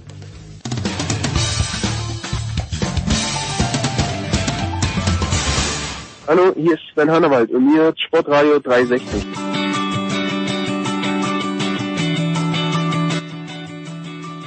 Sportradio 360, die Big Show 493. Stefan The Voice Heinrich ist bei uns geblieben vom motorsport.com, so rum. Ist Stefan eben dazugekommen. Grüß dich, Stefan. Servus. Am Wochenende war ja Kitzbühel Hahnenkamm-Rennen und da war Toto Wolf auch dort. Also ist immer wieder erstaunlich, dass für die General Public äh, gibt's dort nichts, aber ein paar Prominente schaffen es dann trotzdem hin. Und ich habe gesehen ein Interview oder Ausschnitte eines Interviews mit Ernst Hausleitner vom ORF, unserem lieben Freund. Und da, die Frage war, naja, wann denn endlich der Vertrag von Lewis Hamilton unterschrieben werden würde. Und Toto Wolf sitzt dann dort und sagt, er hätte, er hätte Lewis schon gesagt, wenn es nicht bald passiert, er selbst wäre next in line. Das wird natürlich nicht passieren, dass der Toto ins Auto steigt. Aber Stefan Ehlen, what's the hold up? Was ist los? Warum hat der Lewis noch nicht unterschrieben? Ja, das ist die Frage, die uns ja seit Wochen, Monaten, im Prinzip seit einem halben Jahr beschäftigt, weil eigentlich wird uns ja seit einem halben Jahr verkauft, mindestens seit Sommer. Es ist ja nur eine Formsache. Wir müssen nur endlich mal die Tinte aufs Papier bringen. Ähm, das war's, ne? Was also hält auf? Es ist wahrscheinlich die Frage ums liebe Geld. Es ist die Frage um irgendwelche Rechte, um irgendwelche Aktivitäten, die er vielleicht abseits davon machen darf. Wobei, dann muss man auch sagen, naja, die arbeiten jetzt seit 2013 zusammen was bitteschön ist an der Zusammenarbeit nicht geklärt oder muss jetzt noch extra geklärt werden. Also es ist nicht so ganz nachvollziehbar, wenn man dann acht Jahre zusammenarbeitet, ähm, ob es dann jetzt noch so viele weiße oder schwarze Flecken auf der Landkarte gibt, die man noch nicht bearbeitet hat. Weil das ist ja nicht eine Sache zwischen Toto Wolf und Lewis Hamilton allein. Das sind ja wahrscheinlich Heerscharen von Anwälten involviert, mhm. die jede Kleinigkeit ja auch dann äh, prüfen und gucken, was dann alles stimmen muss und kann. Also mir ist es ein bisschen schwierig, sich zu erschließen, ähm, was jetzt genau da der, der Hemmschuh ist, dass da nicht unterschrieben ist, weil es ist völlig klar, wenn er dieses Jahr Formel 1 fahren will, dann muss er in den Mercedes. Wenn er Weltmeister will, zum historischen achten Mal, wenn er Schumacher in jeglicher Hinsicht übertreffen will, muss er in den Mercedes sitzen. Er hat dieses Jahr die einmalige Chance, das hatte bisher noch nie jemand, den achten Titel zu gewinnen und Schumacher zu übertreffen. Also warum sollte er es nicht tun? Er wird ein gutes Geld verdienen und selbst wenn Mercedes sagt, komm, ähm, bezahlen sie nur noch die Hälfte, ist es immer noch ein gutes Geld. Also es gibt eigentlich keinen logischen Grund, warum Lewis Hamilton sagen sollte, nee, will ich nicht mehr. Es sei denn, und da sind wir wieder bei dem Punkt, dass Lewis Hamilton ja auch sein Engagement hat außerhalb der Formel 1, dass er sagt, hey, ich lebe ein bisschen umweltbewusster, ich schaue ein bisschen mehr drauf, was ist eigentlich mein, mein Einfluss auf die Natur und dergleichen mehr, dass er dann sagt, hey, das Jet-Set-Leben Formel 1, das ist zu viel, das passt jetzt nicht mehr, ich steige aus. Oh, das Kann ich mir aber eigentlich bei ihm nicht vorstellen, weil er ist auch einer, der sagt zwar immer, oh, ich gebe nichts auf Rekorde und so und ähm, die meisten Formel 1 Fahrer ticken aber halt doch so, dass sie hinterher nach dem Rennen wissen wollen, dann habe ich jetzt die schnellste Runde gefahren oder nicht und ähm, wie, wie in der Statistik, wo stehe ich jetzt da? Da kann mir keiner erzählen, dass er nicht in irgendeiner Form auf Statistiken achtet. Also das, das wird definitiv kokettieren, oder? Genau, das ist ein bisschen kokettieren. Lewis Hamilton stellt sich selber ja auch gern so hin, so nach dem Motto, er steigt einfach ins Auto und fährt, der macht keinen Trackwalk und alles mögliche da entsteht natürlich auch so ein Image so in die Richtung Naturtalent. Ich brauche eigentlich mich gar nicht vorbereiten, ich kann es einfach. Dabei ist das genauso ein Arbeiter, ein harter Arbeiter, der hinter den Kulissen guckt und in die Daten schaut und mit den Ingenieuren spricht und so. Also es ist einfach das Bild, was da transportiert wird, ein bisschen ein anderes. Und mehr und mehr, wenn ich das sehe, die Wochen gehen vorbei und es ist jetzt nur noch knapp zwei Monate bis zum Saisonauftakt, denke ich mir, keine Ahnung, vielleicht ist es auch ein kleiner Marketing-Gag von Mercedes, man ist sich eigentlich schon lange einig, aber mhm es ist natürlich auch was Schlagzeilenprächtiges. Ja, wir Medien schreiben drüber, wir diskutieren hier regelmäßig drüber, was ist eigentlich mit Hamilton und Mercedes und es passiert einfach nichts. Es kann auch einfach gut sein, dass man das über die Winterpause ein bisschen köcheln lässt, warum auch nicht, weil im Endeffekt wird es so sein. Hamilton sitzt im Mercedes und Hamilton wird natürlich 2021 Weltmeister. Wie soll es auch anders sein? Wie soll es anders sein? Der Voice, wir kennen ja aus der NFL, das machen wir so, dass der Star Quarterback, Tom Brady hat das ja bei den New England Patriots gemacht, hat gesagt, na passt auf, es gibt hier ein hartes Salary Cap und ich verzichte jetzt ein kleines bisschen auf Kohle. Ich mache immer noch, auch mit meinen anderen Werbegeschichten, genauso wie Lewis Hamilton, natürlich ganz viel Geld, aber dafür habe ich um mich herum ja ein besseres Team. Ist das in der Formel 1 auch vorstellbar, dass dem Lewis gesagt wird, pass mal auf Lewis, äh, boah, wir, wir zahlen dir 10 Millionen weniger, aber dafür kann man zwölf neue Mechaniker äh, organisieren oder mehr testen? Äh, oder spielt das äh, keine Rolle für, jemand, für, für ein Unternehmen wie Mercedes? Äh, ich glaube, dass das keine Rolle spielt, denn äh, also zehn Mechaniker mehr wird wird gar nichts bringen. Äh, er hat jetzt schon exzellente Leute um sich rum, die ihm quasi jeden Wunsch von den Augen ablesen das System funktioniert ja. Man, die Rekorde, die mhm. Mercedes, die Silberpfeile äh, und Lewis Hamilton in den letzten Jahren eingerissen haben, sprechen für sich selbst. Ähm, also da ist kaum noch Verbesserungspotenzial. Ich denke tatsächlich, dass Mercedes natürlich auch gucken muss in Zeiten der Weltwirtschaftskrise, in Zeiten vor allem auch ähm, des Mobilitätswechsels äh, der Autoindustrie weltweit, ähm, dass die natürlich jetzt nicht sagen können, wir können jetzt, wir müssen jetzt äh, 12.000 Mitarbeiter weltweit äh, in den Mercedes-Fabriken äh, entlassen und können jetzt dem Hamilton noch mal mehr, Millionen mehr mhm. zahlen. Ich glaube, dass da in der Tat ein bisschen gepokert wird. Wir erinnern uns, ähm, das war, äh, ich weiß ja gar nicht genau welches Jahr, das weiß der Stefan Ehl als Formel 1 Statistikgott, aber ganz sicherlich hat sich eh ja heute auch wieder weitergebildet. Aber wie wann war das mit Senna? Der, der Senna, der mit Ron Dennis auch so knallhart gepokert hat, dass es am Ende nur noch ein Handschlag-Agreement gab pro Wochenende. Ja, genau. Das war Mitte der 90er Jahre. Ich glaube sogar, es war die Saison 93. Ähm, da hat Senna gesagt, hey, ich unterschreibe keinen Vertrag für ein komplettes Jahr. Die hatten sich darauf verständigt, man denkt von Rennwochenende zu Rennwochenende. Und das war für Ron Dennis okay, weil wenn er den Fahrer haben kann, dann nimmt er ihn natürlich. Und so hatte Senna aber die Freiheit zu sagen, danke, das war's. Hat er dann nicht gemacht. Aber rein theoretisch wäre die Möglichkeit da gewesen. Das ist natürlich auch eine Möglichkeit grundsätzlich, dass Hamilton sowas macht. Ähm, ich kann es mir aber einfach nicht vorstellen. Ne? Also Mercedes hätte auch Alternativen. Im Prinzip, sie könnten problemlos irgendeinen anderen reinsetzen und die Kiste wird trotzdem gewinnen. Nicht in der dominanten Form, wie sie Hamilton an den Tag legt, ganz klar. Und auch nicht ähm, in, ähm, in in der Werbewirksamkeit, weil Lewis Hamilton ist ein Superstar, ein Weltstar, den kennt man. Und den George Russell zum Beispiel, na, den kennt man halt nicht. Ja, man denkt den bei George Russell an jemand anderen. Bei George Russell, Russell denkt man doch an den Comedian, wenn man diesen Namen hört. Ja, ich glaube, es gibt auch einen, einen Wrestler oder sowas. Ne? Also auf jeden Fall hat man mit George Russell, da hat man kein Bild vor Augen. Und deswegen glaube ich, also es, es muss so sein. Mercedes muss alles dafür tun, dass der Hamilton im Auto sitzt. Das ist vollkommen klar. Tja, und äh, The Voice, äh, das, das bleibt spannend. Toto Wolf äh, hat das, er hat dann auch gesagt, naja, man müsste natürlich schon größere Umbauarbeiten am Auto vornehmen, weil ansonsten würde das nichts werden. Da würde nicht reinpassen. Jetzt hast du mir ähm, vor wenigen Minuten erst, bevor wir losgelegt haben, und das irritiert mich schon ein bisschen. Also früherer Formel 1 Pilot und Rennstallbesitzer Adrian Campos verstorben. Und ich dachte, das, das, war doch nicht so lange her, der Campus, an den kann ich mich sogar noch erinnern. Das kann doch mhm. maximal zehn Jahre gewesen sein. 60 Jahre. Äh, was, ist, ist er nur alt geworden, ist natürlich trotzdem immer noch jung. Aber was, ähm, ja, wo ist seine Legacy? Was ist übrig geblieben von Adrian Campos? Ja, in der Formel 1 war er äh, an im richtigen guten Auto, muss man dazu sagen. Mhm. Also er war ein, äh, glaube ich, sehr guter Mittelklasse, äh, auch Grand Prix-Fahrer. Im Landstreckenbereich in der Gruppe C ist er viele Rennen gefahren, war da auch stark für Lancia äh, in Porsche 962. Ähm, aber war im Grunde tatsächlich vor allem ein Talentmacher.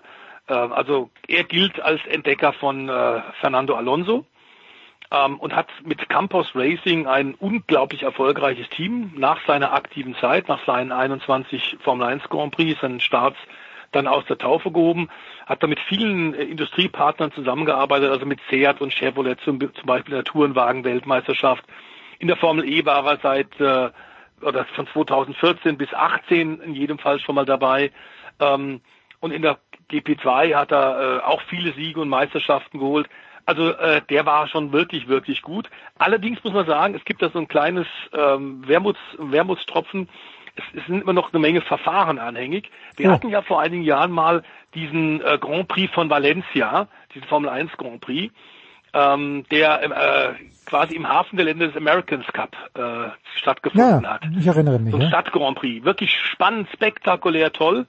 Und da sind wahnsinnig viel Gelder äh, von staatlicher Seite her äh, reingeflossen und da ist unglaublich viel Geld äh, versickert. Hm. Und kein Mensch kann das doch irgendwie auseinander dividieren und Adrian Campos hat da diverse Klagen am Hals. Das wird ihm jetzt wenig jucken. Tatsächlich mit 60 gestorben. Es muss ein Herz-Kreislauf-Versagen gewesen sein. Also es hat wohl nichts mit Corona zu tun, wie wir aus Spanien gehört haben. Ähm, aber 60 ist natürlich im Grunde wirklich kein Alter.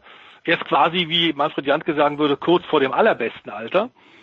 Ähm, Gut, das, in dem, in dem Manfred Janke ja schon länger drinnen ist, im allerbesten In dem Manfred Janke schon länger ist, seit etwa 20 Jahren ja. ist er etwa in diesem Alter, genau. Ähm, aber es ist wirklich sein, sein äh, Legacy ist sein, sein Ruf und sein Nachhall ist tatsächlich, wie viel Talente er nach oben gebracht hat. Auch, auch Vitali Petrov zum Beispiel, Lukas Tigrassi, eine Menge, Menge Leute sind durch seine Formel-Nachwuchsteams gegangen. Die hat er wirklich ausgebildet und hat denen tatsächlich den Karriereweg äh, ganz nach oben bereitet. Ähm, das ist im Grunde das, was, was man immer mit ihm verbinden wird. Ist, ähm, ähm, wer sind denn die anderen großen Talente Finder. Ist Eddie Jordan so jemand, Stefan Ehlen, wenn wir so ein bisschen zurückschauen, dann auch äh, auf Michael Schumacher, Flavio Briatore, ich weiß nicht wer, wer würde noch wirklich jetzt mal in erster Linie äh, sich, ähm, sich hervortun in der Geschichte der Formel 1 als Talente, Sucher und Finder? Eddie Jordan kann dieses Label kriegen, aber im Fall Schumacher trägt das eigentlich zu Unrecht, weil er sich anfangs gewehrt hat gegen Schumacher, hat gesagt, Schumacher, hu, und ähm, wollte eigentlich Stefan Johansson zum Beispiel verpflichten oder ganz andere Kollegen und dann kam dann irgendwann die Offerte, dann Mercedes würde bezahlen, ja gut, dann nehmen wir den Schumi ja, doch. Okay, okay. Aber in jüngerer Formel 1 Vergangenheit war es tatsächlich so, dass zum Beispiel Giancarlo Minardi im Minardi-Team auch mal junge Talente geholt hat. Da ist ein Mhm. Fernando Alonso gefahren, da ist Mark Webber gefahren, Giancarlo Fisichella, Jarno Trulli. Das sind alles so Namen, die, die kennt man noch ganz gut, glaube ich. Die haben alle bei Minardi begonnen zum Beispiel. Oder Peter Sauber, natürlich, der Ja, Schweizer. ja, ja, klar. Ähm, er ist auch einer, der immer junge Talente geholt hat. Felipe Massa, der später bei Ferrari fast Weltmeister geworden wäre, oder richtig, genau, der Stefan sagt gerade, Kimi Räikkönen. Der hatte, glaube ich, jetzt muss ich nicht, muss ich aufpassen, dass ich nicht lüge, 19 oder 23 Formelrennen bestritten. Genau, also in 23. kleinen Klassen, 23, ja. Ähm, und dann wurde er in die Formel 1 geholt. Also das war wirklich ein Aufstieg. Der Weltverband war sogar dagegen. Wir waren dagegen. Ich glaube, er fuhr die ersten paar Rennen sogar unter Bewährung, zum mal schauen, Mhm. ob es überhaupt einen Wert hat. Ähm, und es hatte ja einen Wert, wie wir dann wissen. Er wurde Weltmeister 2007. Also ganz interessante Geschichte. Peter Sauber, der hat da auch immer ein Auge dafür gehabt. Oder Kamui Kobayashi, der war mal Ersatz bei Toyota und ist dann von Sauber geholt worden und fuhr für Sauber aufs Podium. Sergio Perez, der jetzt für Red Bull fährt, war auch lange Sauberfahrer zum Beispiel. Hm. Also das sind so Leute, die sind natürlich auch von der Teamstruktur her so, dass sie ohnehin jetzt nicht um Siege und um Titel mitfahren, aber um solide Punktepositionen zumindest schon. Und die haben immer gesagt, hey, wir, wir holen uns einfach junge Leute hier ein. Der, der praktische Vorteil liegt ja auch auf der Hand. Ich meine, die kosten nicht viel Geld. Die bringen vielleicht sogar noch ein bisschen was mit und die wollen sich beweisen. Das heißt, das ist eigentlich eine Win-Win-Situation für so ein Team. Und ja, ich glaube, Peter Sauber, Giancarlo Minardi, das sind so die Namen, die mir da am meisten einfallen. Williams, tatsächlich, ähm, Nico Hülkenberg wäre da ein Kandidat, der war sogar mal Praktikant bei Williams, ähm, hat da wirklich ein Jahr lang als Testfahrer sich auch in jede Abteilung mal reingestellt und eine Woche mal mitgearbeitet. Also wirklich auch Handfestes angepackt, bei der Produktion geholfen. Also auch Williams hatte da mal ein Händchen dafür zum Beispiel. Mhm. Gibt durchaus einige Teams, aber wie gesagt, hauptsächlich halt eher die kleinen.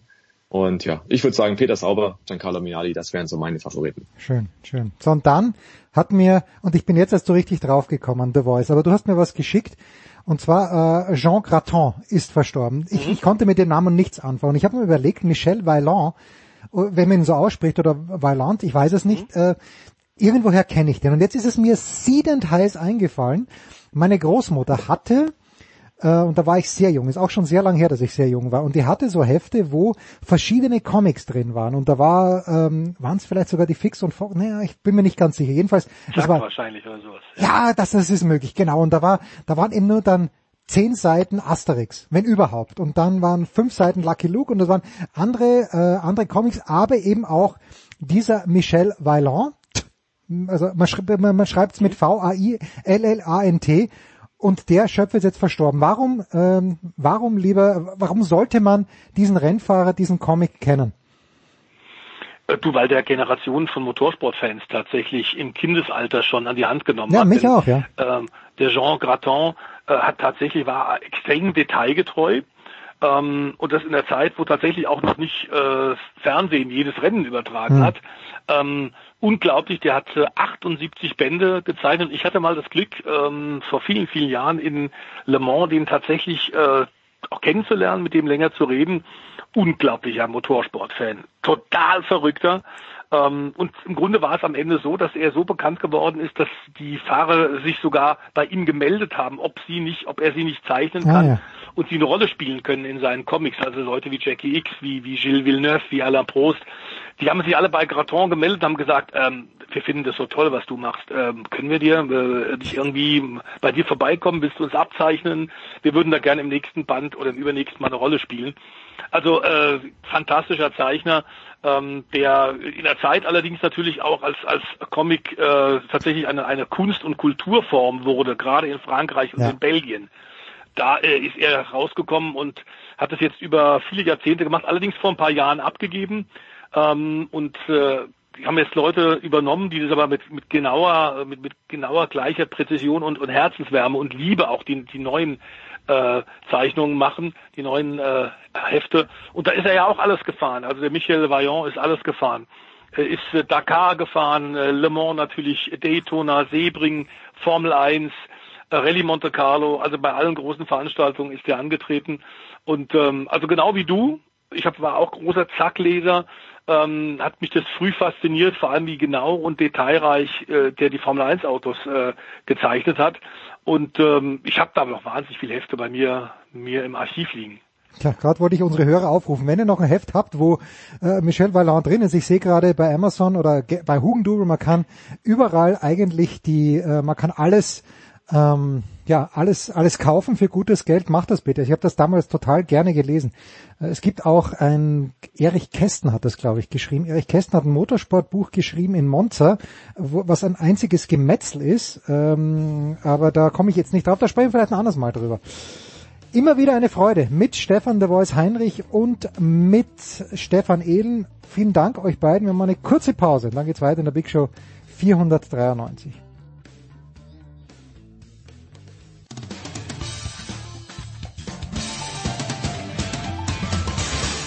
Hallo, hier ist Fabian Ambüchen und Sie hören Sportradio 360. Sportradio 360, die Big Show 493. Wir gehen über den großen Teich. Wir haben uns äh, am Mittwochabend versucht, äh, bei Clubhouse, Jürgen Schmieder, Heiko Olderb, dazugekommen noch Alexander Wölfing und sehr spät die Legende Günther Zapf. Wir haben bis zu drei Zuhörer gehabt und da ist die Ehefrau von Jürgen Schmieder gar nicht mit eingerechnet. Wir machen jetzt trotzdem weiter in der Big Show 493 mit Jürgen und mit Heiko. Heiko, ich grüße dich herzlich, Jürgen dich natürlich auch. Heiko, ich sah dich vorhin in Skigewand. Äh, beschreibe bitte die Szenerie. München ist zugeschneit. Wie sieht's in Boston aus? Ja, zugeschneit weiß ich nicht, aber wir haben bestimmt so 10, 12 Zentimeter Neuschnee bekommen. Und das Gute ist, mittwochs haben unsere Kinder immer um 12.15 Uhr Schulschluss, deshalb sind wir rausgefahren hier in unser Haus. Hört sich jetzt vielleicht blöd an, wieso wohnt ihr nicht da? Nein, also wir haben ein neues Haus gekauft, ein bisschen im Vorort und äh, da hat man ein bisschen mehr Auslauf als in der engen Stadtwohnung. Deshalb sind wir jetzt hergefahren und äh, wollten eigentlich so ein bisschen rodeln oder einen Schneemann bauen und alles drum und dran. Aber Clubhouse ist natürlich wichtiger. Das ist klar. Äh, aber wenn wir, jetzt, wenn wir jetzt hier gleich fertig sind, dann äh, muss ich wohl noch mal raus mit der Schaufel ein bisschen entweder Iglo oder Schneemann bauen. Hm, es gibt ja viele, viele sportliche Themen, aber ob du es glaubst oder nicht, Jürgen, ich habe mir im vor einem halben Jahr dieses T-Shirt bestellt, Kerr Popovich 2020. Und es ist nie, ah. es ist nie angekommen, dachte ich. Und dann stelle ich heute fest, dass damals der Paketbote, dieser Volldolm, mir das reingestopft hat in den falschen Briefkasten. Und heute zufällig schaue ich da rein. So, und jetzt äh, Kerr und Popovich sind es obviously nicht geworden. Ähm, und wir sind hier auch für die politische Bildung da. Wie, ja, wie ist es jetzt um das amerikanische Gemüt bestellt nach der Inauguration von Joe Biden? Ist es ein bisschen ruhiger geworden? Spinnen die Trump-Anhänger immer noch? Spinnen die demokratischen Anhänger? Jürgen, eine kurze Zustandsbeschreibung. Sie spinnen alle. Ähm, es hat sich wenig geändert. Mein T-Shirt war literally anyone else 2020. okay, oh, gut. Oh, so kam es auch. Es ist natürlich, Joe Biden macht jetzt sehr, sehr viel äh, in seinen ersten Tagen. Ähm, und er versucht natürlich auch, sich jetzt darzustellen als der große Versöhner, als der große ähm, Vereiner. Gestern kam, glaube ich, eine Pressemitteilung von seinen Hunden. Auch das war ja ein Thema. Donald Trump hat keine Hunde im Weißen Haus und gestern kam dann eine Pressemitteilung der Hunde, wuff, wuff, wuff, wuff, wuff, wuff, und dann eine Übersetzung, ja, es geht uns gut hier und äh, ähm, im Weißen Haus, wir machen hier Spaß und, und wir machen hier ein bisschen, bisschen äh, hintenrum. Bei Schmieders ist der Paketbote bekommen. Ist es ein Nein, das Paket? Frau, meine Frau kommt heim und ist immer ganz verzweifelt, wenn sie mit Essen in der Haustür steht. Ach so, ja, immerhin gibt's bei euch was zu essen. Dann, ist doch großartig. Dann ist, dann ist immer, dann ist immer hier Großeinsatz. Ähm, also, wie gesagt, äh, es ist klar, es hat sich was verändert. Der, der Ton ist natürlich ein ganz anderer geworden. Aber auf der anderen Seite, wenn man sich anschaut, was dann passiert, auf der anderen Seite sieht man, dass sich nichts verändert. Also mein Beispiel ist, es gab einen Tweet der, der New York Times Mitarbeiterin Lauren Wolf, äh, wo sie schrieb, dass sie Gänsehaut hatte bei der Ankunft von Joe Biden. Und schon ging's los. Also von Hannity, ah ja, the left-wing media, they have chills and thrills, also äh, Radical left. Ja, die, die subbering, also die subbern und so weiter. Also die, die, die andere Seite, die Trump-Fans, ob das jetzt Biden, äh, äh ob das Hannity ist oder Tucker Carlson oder Lauren Graham, Äh, die reden alles schlecht, was, was Biden macht. Äh, die sagen, der Sozialismus steht vor der Tür, der Kommunismus steht vor der Tür. Also wer, wer geglaubt hat, dass der Ton milder wird, äh, der, der hat sich getäuscht und das wird jetzt umso sichtbarer, wo, wo Fox News und die, die noch weiter rechts stehen, auf Attacke umschalten. Die einfach alles, was Biden jetzt tut, kritisieren und daran merkt man, okay, ähm, nix wird besser, nix wird, nix wird einfacher.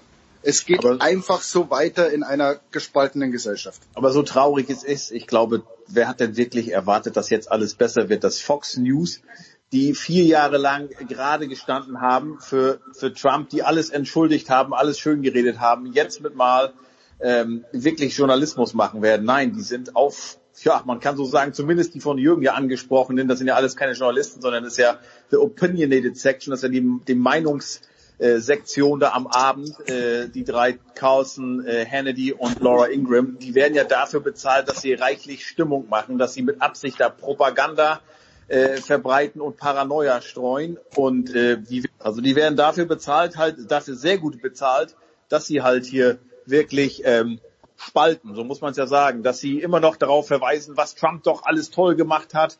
Äh, ne? Also damals hat, äh, es gibt ja wirklich, das muss ich mir vorstellen, es gibt wirklich Leute, die im Fernsehen betonen oder betonen und sich hinstellen und sagen, also alles, was in den letzten vier Jahren war, das hat Donald Trump ja nur äh, ja gemacht. Das ist ja fantastisch, weil er hat ja ein zerbrochenes Land übernommen nach Barack Obama. Da lag das Land am Boden. Er hat alles toll gemacht wenn man das mal im Umkehrschluss sieht, dass äh, der Dow Jones, der hatte am Tag, nachdem Joe Biden übernommen hatte, äh, auch war auf Rekord hoch. Das hat aber nichts mit Joe Biden zu tun. Genauso wenig hat es heute damit mit Joe Biden zu tun, dass der Dow jetzt mit 600 äh, Punkten im Minus ist. Aber da wird halt wirklich werden Erbsen herausgepickt und die werden halt sehr gut mit Millionen dafür bezahlt, dass sie Propaganda, ähm, dass sie Propaganda verbreiten, dass sie Paranoia, äh, äh, ähm, Paranoia äh, schüren.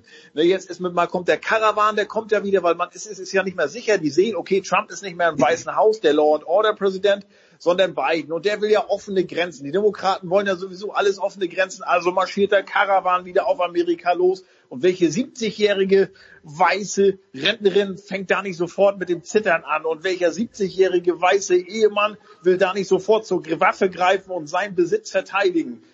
Ich versuche die komplett zu ignorieren, weil das ist, also das wirklich ein, die Leute, die gerade die Hannity, Tucker Carlson, Laura Ingram, die wären hervorragende Goebbels gewesen. Die wären vielleicht noch besser als Joseph Goebbels gewesen. Es ist wirklich ein Wahnsinn, wie die Trump den Arsch geleckt haben und wie sie jetzt noch Trump, Trump nach wie vor verteidigen und alles, alles, was, ähm, was Biden macht, sofort schlecht reden. Da war letzte Woche war ein, ein Tweet, ich glaube 36 Stunden war, war, war Biden im Amt, Sean Hannity bei sich in der Show, Bidens catastrophic first week.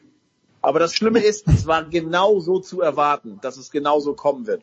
Dieses Land ist gespalten, gespalten und wird auch gespalten bleiben, weil du musst die Angst schüren, damit du eventuell 24 als GOP einigermaßen eine Chance hast, wieder an die Macht zu kommen. Es ist, du musst dir halt vorstellen, ähm, es gibt halt kein Fakt oder es gibt nicht die Wahrheit. Ich, ich nehme das gern aus dem Sport immer so ein Beispiel. Jetzt nehmen wir mal an, Steph Curry äh, macht 30 Punkte. Man sagt, ja, er hat Reggie Miller überholt und er kommt immer näher an LeBron James, der ja nur 10 Punkte erzielt hat, also da kann es nicht mehr lang dauern. Oder ob ich sag, äh, Steph Curry, naja, hat 30 Punkte, aber LeBron James natürlich immer noch vor ihm, hat einen ruhigen Tag gehabt mit 10 Punkten, aber eigentlich ist er noch weit vorne vor Steph Curry. Wir reden beide über das Gleiche. Wir reden beide über die gleichen Fakten, nämlich LeBron James hat 10 erzielt, Steph Curry hat äh, 30 erzielt. Aber wie du spinnst, ist ein Unterschied wie Tag und Nacht. Und daraus wird ein Problem, weil beide Seiten, ob jetzt links, äh, äh, sagen wir mal eher linksgerichtete Journalisten oder Rechtspopulisten, behaupten, wir berichten ja die Wahrheit. Also sie sagen ja, es gibt 30 Punkte. Man kann ja sagen, der Dow Jones ist gestiegen oder gefallen, aber wie du so eine Nachricht spinnst, ist, ist unfassbar. Und, und und darin liegt das Problem, dass das quasi, was ist denn Wahrheit, was ist ein Fakt, das ist sehr klein. Ähm, aber ab dem Zeitpunkt, alles was über 30 Punkte, 10 Punkte rausgeht, geht schon in Meinung oder geht schon in Bewertung. Und ab dem Zeitpunkt haben wir ein Riesenproblem im Journalismus, weil du spinnen kannst, wie du willst. Und man muss bei aller Kritik an, an Hannity und, und all denen sagen, das sind Meister in der Kunst, was sie tun. Das sind Spin-Doctors ähm, allererster Güte. Also es ist moralisch verwerflich und so weiter, aber was die rhetorisch machen, ist, ist fast schon bewundernswert, weil, weil Dinge so zu spinnen ist, ist unfassbar. Aber wie gesagt, sie sind Meister in der Kunst und werden damit mit zweistelligen Millionengehältern äh, entlohnt. Das Schlimme ist halt, dass die für einen Sender arbeiten. Bei Fox News, Hannity hat ja noch seine eigene Radioshow am Nachmittag gemacht, der das Logo hat oder den Slogan Fair and Balanced und die dann auch sagen, ja, also wir haben ja damals darüber berichtet, wir haben ja gesagt, dass Donald Trump das, was vor drei Wochen da äh, passiert ist im Kapitol, sofort, er hat ja gesagt, okay, geht peaceful nach Hause, äh, ne, seid, seid friedlich, das ist verkehrt, was ihr hier macht. Äh, also die, die reden, wie Jürgen gerade sagt, die suchen sich die kleinsten Sachen raus, die sie da gebrauchen können. Die, die, und äh, was sie dann nicht auf Fox Bitte? Das war nicht einmal zu sehen, dass, dass Trump sagte, you are great people, we love you. Genau. Hör mir auf! Das sind your special people. Das war auf Fox News nie zu sehen. Also der Fox News Zuschauer sagt dann, naja, also was habt ihr denn? Äh, klar, Insurrection, wir sind alle gegen Insurrection. Trump hat doch gesagt, geht heim. Äh, Trump sagte, bleib peaceful. Und man sagt, ja, er hat aber noch ein paar andere Dinge gesagt. Und weglassen ist natürlich auch eine Form von Spinnen. Und, und darin sind die, die, die Fox News Jungs und Mädels, also beides, äh, Meister. Es ist unfassbar. Äh, man müsste es rhetorisch mal analysieren, äh, äh wie die das machen. Besser war nur die Rede von Lindsey Graham äh, im Kongress, wo du sagst, ein Fähnchen im Wind, das war eine bessere Rede als, als äh, wie Brutus ist ein ehrenwerter Mann. Äh, wer hat die gehalten nach dem Tod von Julius Caesar von Shakespeare? Äh, Lindsey Graham hat eine noch unfassbarere Rede gehalten, wo man sagt, wie kannst du dich da so rauswinden? Aber es war genial. Also in seiner Bösartig und Böswilligkeit. Es gibt einen Unterschied zwischen bösartig und böswillig. Lindsey Graham ist beides. Und, und wenn, wenn du da mal noch siehst, wer jetzt noch, wenn du jetzt siehst, gestern kam die Nachricht, wer jetzt neuer Experte bei Fox News wird, Kaylee Mc, Kaylee, ich habe immer, immer Probleme, sie auszusprechen. Kaylee McEnany, hey, Kay, Kaylee McEnany, ja, ich habe immer Probleme. Ich verwechsel es immer mit der anderen, mit der, ähm, wie heißt sie, die vorher die, die, die Sprecherin war, die etwas ältere. Heiko, go on, go on, weil mir fällt's nicht ein. Außer deiner Frau fällt ja. schnell ein. Und was glaubst du denn, warum holt man sich so eine jetzt in den, in den Sender? Was soll die denn, was wird die, was erwartest du denn, was die zu allem, was äh, die beiden Administration sagt, sagen wird? Also, ja, Moment. Du, du willst doch Moment. spalten, spalten. Na, aber die, und, und jetzt müssen wir aber schon bei aller Kritik an Fox News natürlich auch sagen, die Spaltung geht aber auch andersrum. Also natürlich arbeitet der ehemalige Senator Jeff Flake ein Kritiker von Trump, der Republikaner, aber trotzdem Kritiker von Trump und so weiter, ist jetzt bei CNN Experte. Rick also Santorum ist ja auch da, klar. Die, die holen natürlich den großen Trump-Kritiker ins Haus ähm, und, und so treibst du eine Spaltung voran von beiden Seiten. Also wir, ich kritisiere natürlich, weil, weil mir politisch CNN dann natürlich näher ist, aber man, man darf dann nicht nur Fox News kritisieren, sondern, sondern MSNBC macht das Gleiche auf der anderen Seite. Also die, die, die engagieren extra Trottel, die dumme Sachen von der konservativen Seite sagen, damit der Zuschauer sagt, äh, schau mal, wie blöd die Republikaner sind. Dann holen sie einen ehemaligen Republikaner rein, einen Senator, der ein Trump-Kritiker ist, damit der Zuschauer sagt, na, schau mal, da haben sich sogar Republikaner von Trump abgewendet. Also das Binnen funktioniert auf beiden Seiten. Ähm, und natürlich bist du dann immer auf der Seite, der du näher stehst, äh, äh, sagst du über andere, aber man darf nicht vergessen, dass die Spaltung von beiden Seiten vorangetrieben wird. Ähm, das Problem ist natürlich auch noch, wenn du jetzt siehst, du hast ja einfach ein zwei, zwei Parteien-System. Zwar haben die Demokraten jetzt den Senat auch wieder gewonnen, aber da ist es so, das ist ja die knappste aller knappen Mehrheiten. Also du hast 48 zu 48 Sitze, 48 Republikaner, 48 Demokraten und wenn es dann unentschieden ist, wer entscheidet? Die, die Vizepräsidentin Kamala Harris. Also so kannst du ja nicht sagen, okay, die eine, das sind genau 50 Prozent dafür, 50 Prozent dagegen und ja, wer stellt den Präsidenten und ist die Vizepräsidentin, die, die ist dann der, der Tiebreaker. Das macht das Regieren natürlich unwahrscheinlich schwer. Das ist ja ganz anders die, die, die, die, also der Anteil, da sage ich mal, an der Macht als bei uns in Deutschland. Und das, es, gab das, wieder, es gab da schon wieder einen Skandal oder äh, Angst, weil ein demokratischer Senator ins Krankenhaus musste. Und es hieß, wenn der seine Dienstgeschäfte nicht mehr machen könnte, dürfte ein Republikaner den Ersatz nominieren. Und natürlich würde der einen Republikaner nominieren. Und dann wird es plötzlich 51 zu 49 stehen. Also so, so verrückt ist das, dass der Krankenhausaufenthalt eines Abgeordneten sofort zur Debatte führt, äh, ist die Mehrheit im, im Senat weg. Also so, so, so unfassbar, so muss man sich das vorstellen. Ähm, dass man plötzlich mit solchen Kleinigkeiten sich beschäftigt. Und damit ist aber klar, nein, mit der Wahl von Joe Biden wird jetzt nicht alles gut. Na, es werden sehr viele Dinge besser, aber, aber das heißt nicht, dass jetzt alle Amerikaner hinter dem Präsidenten stehen würden. Natürlich nicht. Es, es ist ein bisschen menschlicher geworden, würde ich mal sagen, wieder. Ja. Also. Okay. Der Umgangston ist besser geworden. Wir sagen jetzt Folgendes. Es war ein wunderbares US-Sport-Segment, wo wir ganz, ganz viel über Barry Bonds, äh, ah, das war ja doch nicht hier, das war auf Clubhouse, wo Jürgen fantastisch moderiert hat. Aber wir sagen jetzt einfach zum Heiko, wie wir es von Franz Beckenbauer gelernt haben, geh raus, und fahr Schlitten, Heiko. Mach das einfach. Jürgen, äh, du gehst raus mit deinem Buben an den Strand, da gibt's sicherlich was zu skaten. Dein. Nee, geht halt Eishockey spielen. Ah, herrlich, herrlich. Na gut, da, das hat Ryan Olderb natürlich auch noch vor sich, oder? Nein, Heute ist, heute ist Training. 18.20 Uhr Training, ne? Ja, okay, na, siehst du. Wahnsinn, Wahnsinn. Um den deutschen Eishockey-Nachwuchs äh, muss einem überhaupt nicht bang sein. Wobei Ryan natürlich, wenn er allzu stark ist, werden ihm die Amerikaner sicherlich aufgrund seiner Mutter auch ein Angebot machen. Heiko, danke. Jürgen, danke. Pause. Und wir schmeißen uns mit Tennis raus.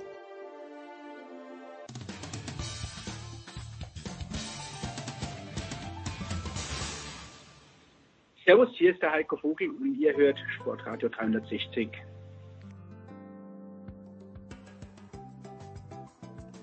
Sportradio 360, die Big Show 493 biegt in die Endphase ein und es geht äh, wie immer um den Tennissport. Zum einen mit einem Mann, der die kommende Woche, glaube ich, sehr, sehr viel zu tun haben wird. Das ist Stefan Hempel von Sky, denn der ATP Cup steht an. Servus Stefan. Es kommt darauf an, ob die Österreicher erfolgreich sind. Also ich spiele die österreichische Karte nächste Woche. Ja, bitte, bitte, musst du auch machen. Die Gruppe ist nicht einfach. Wir kommen gleich drauf. Und ein Mann, der im vergangenen Jahr beim ATP Cup dabei war, der jede Woche viel zu tun hat. Ganz im Gegensatz zu mir. Das ist der Davis Cup Kapitän, der Head of Men's Tennis. Das ist Michael Kohlmann. Servus, Michael. Servus, Jens. So sieht's aus. Jetzt passt mal auf. Also äh, bevor wir über den ATP Cup sprechen, äh, wer auch immer möchte, Michael, ich fange vielleicht mit dir an. Es gibt ja die Geschichte, dass mehrere Spieler über 70 sind und Spielerinnen in harter Quarantäne sind. Und ich lehne mich jetzt extrem weit aus dem Fenster und sage, bei den Männern wird das null Einfluss drauf haben, wer die Australian Open gewinnt. Weil wenn ich es richtig auf dem Zettel habe, ist kein einziger Gesetzter dabei.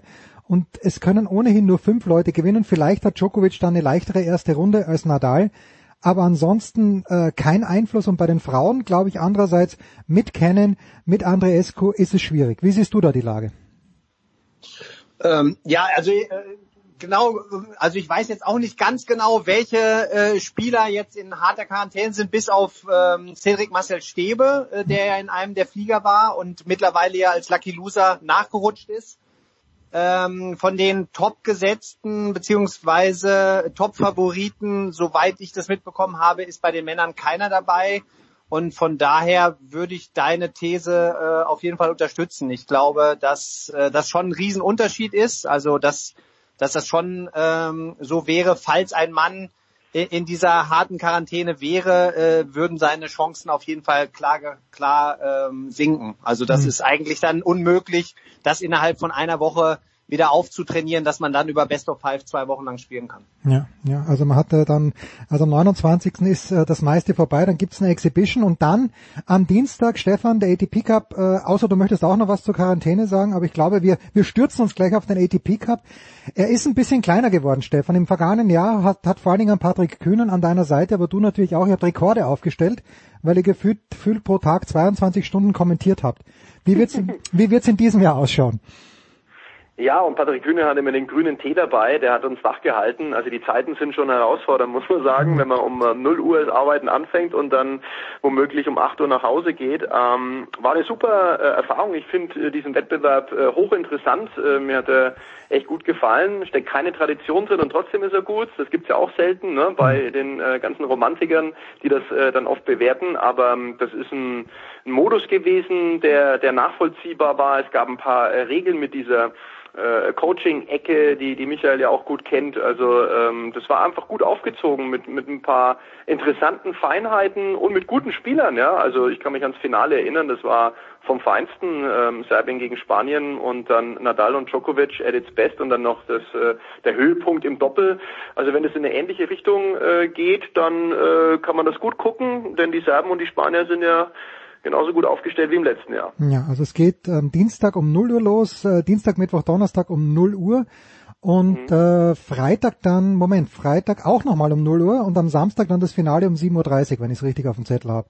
So müsste es in etwa sein.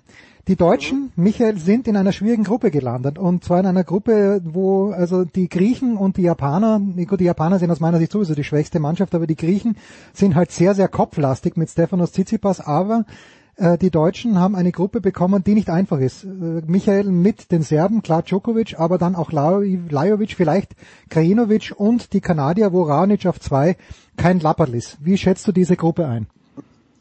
Ja, ja, schwierig. Also, aber ich glaube, äh, wie du schon gesagt hast, es sind zwei Mannschaften, also ja, die vielleicht jetzt nicht äh, top besetzt sind, ähm, aber alle anderen Mannschaften sind halt nun mal nicht so einfach zu spielen.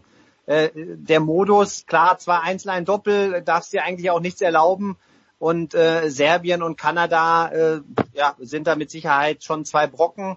Wobei ich äh, auf der anderen Seite auch sagen muss, äh, bei, bei uns ist es halt so, wenn du mit äh, Kevin und Andy hast du halt ein sehr, sehr starkes Doppel und wenn du ein Einzel aus den aus beiden Partien gewinnst, dann bist du eigentlich immer gut dabei. Insofern kann kann man äh, der Mannschaft auch vieles zutrauen und ähm, ja, sind für, für eine Überraschung gut, ist allerdings immer so eine Sache, wie sie jetzt aus den Startlöchern kommen. Ich, ich, ich weiß, dass, ähm, dass es im letzten Jahr dann nicht so gut geklappt hat, also weil ich ja selbst dabei war, aber äh, vielleicht ist dieses Jahr ein neues Jahr und ähm, die, die fangen halt direkt sehr, sehr gut an und dann ist da mit Sicherheit auch alles möglich. Hm. Mittwoch spielt die Deutschen, Stefan, gegen Serbien. Das heißt, äh, Alexander Zverev darf gleich mal sein Jahr gegen Novak Djokovic beginnen.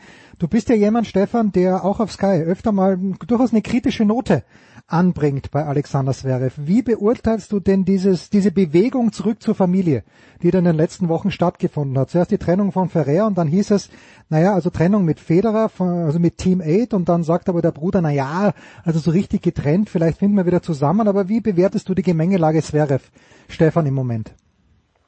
Naja gut, in Pandemiezeiten äh, muss man natürlich ähm, ja, Abstriche machen mit, mit kritischen äh, Meinungen. Ich glaube, äh, das muss man akzeptieren, dass man äh, in diese Richtung geht.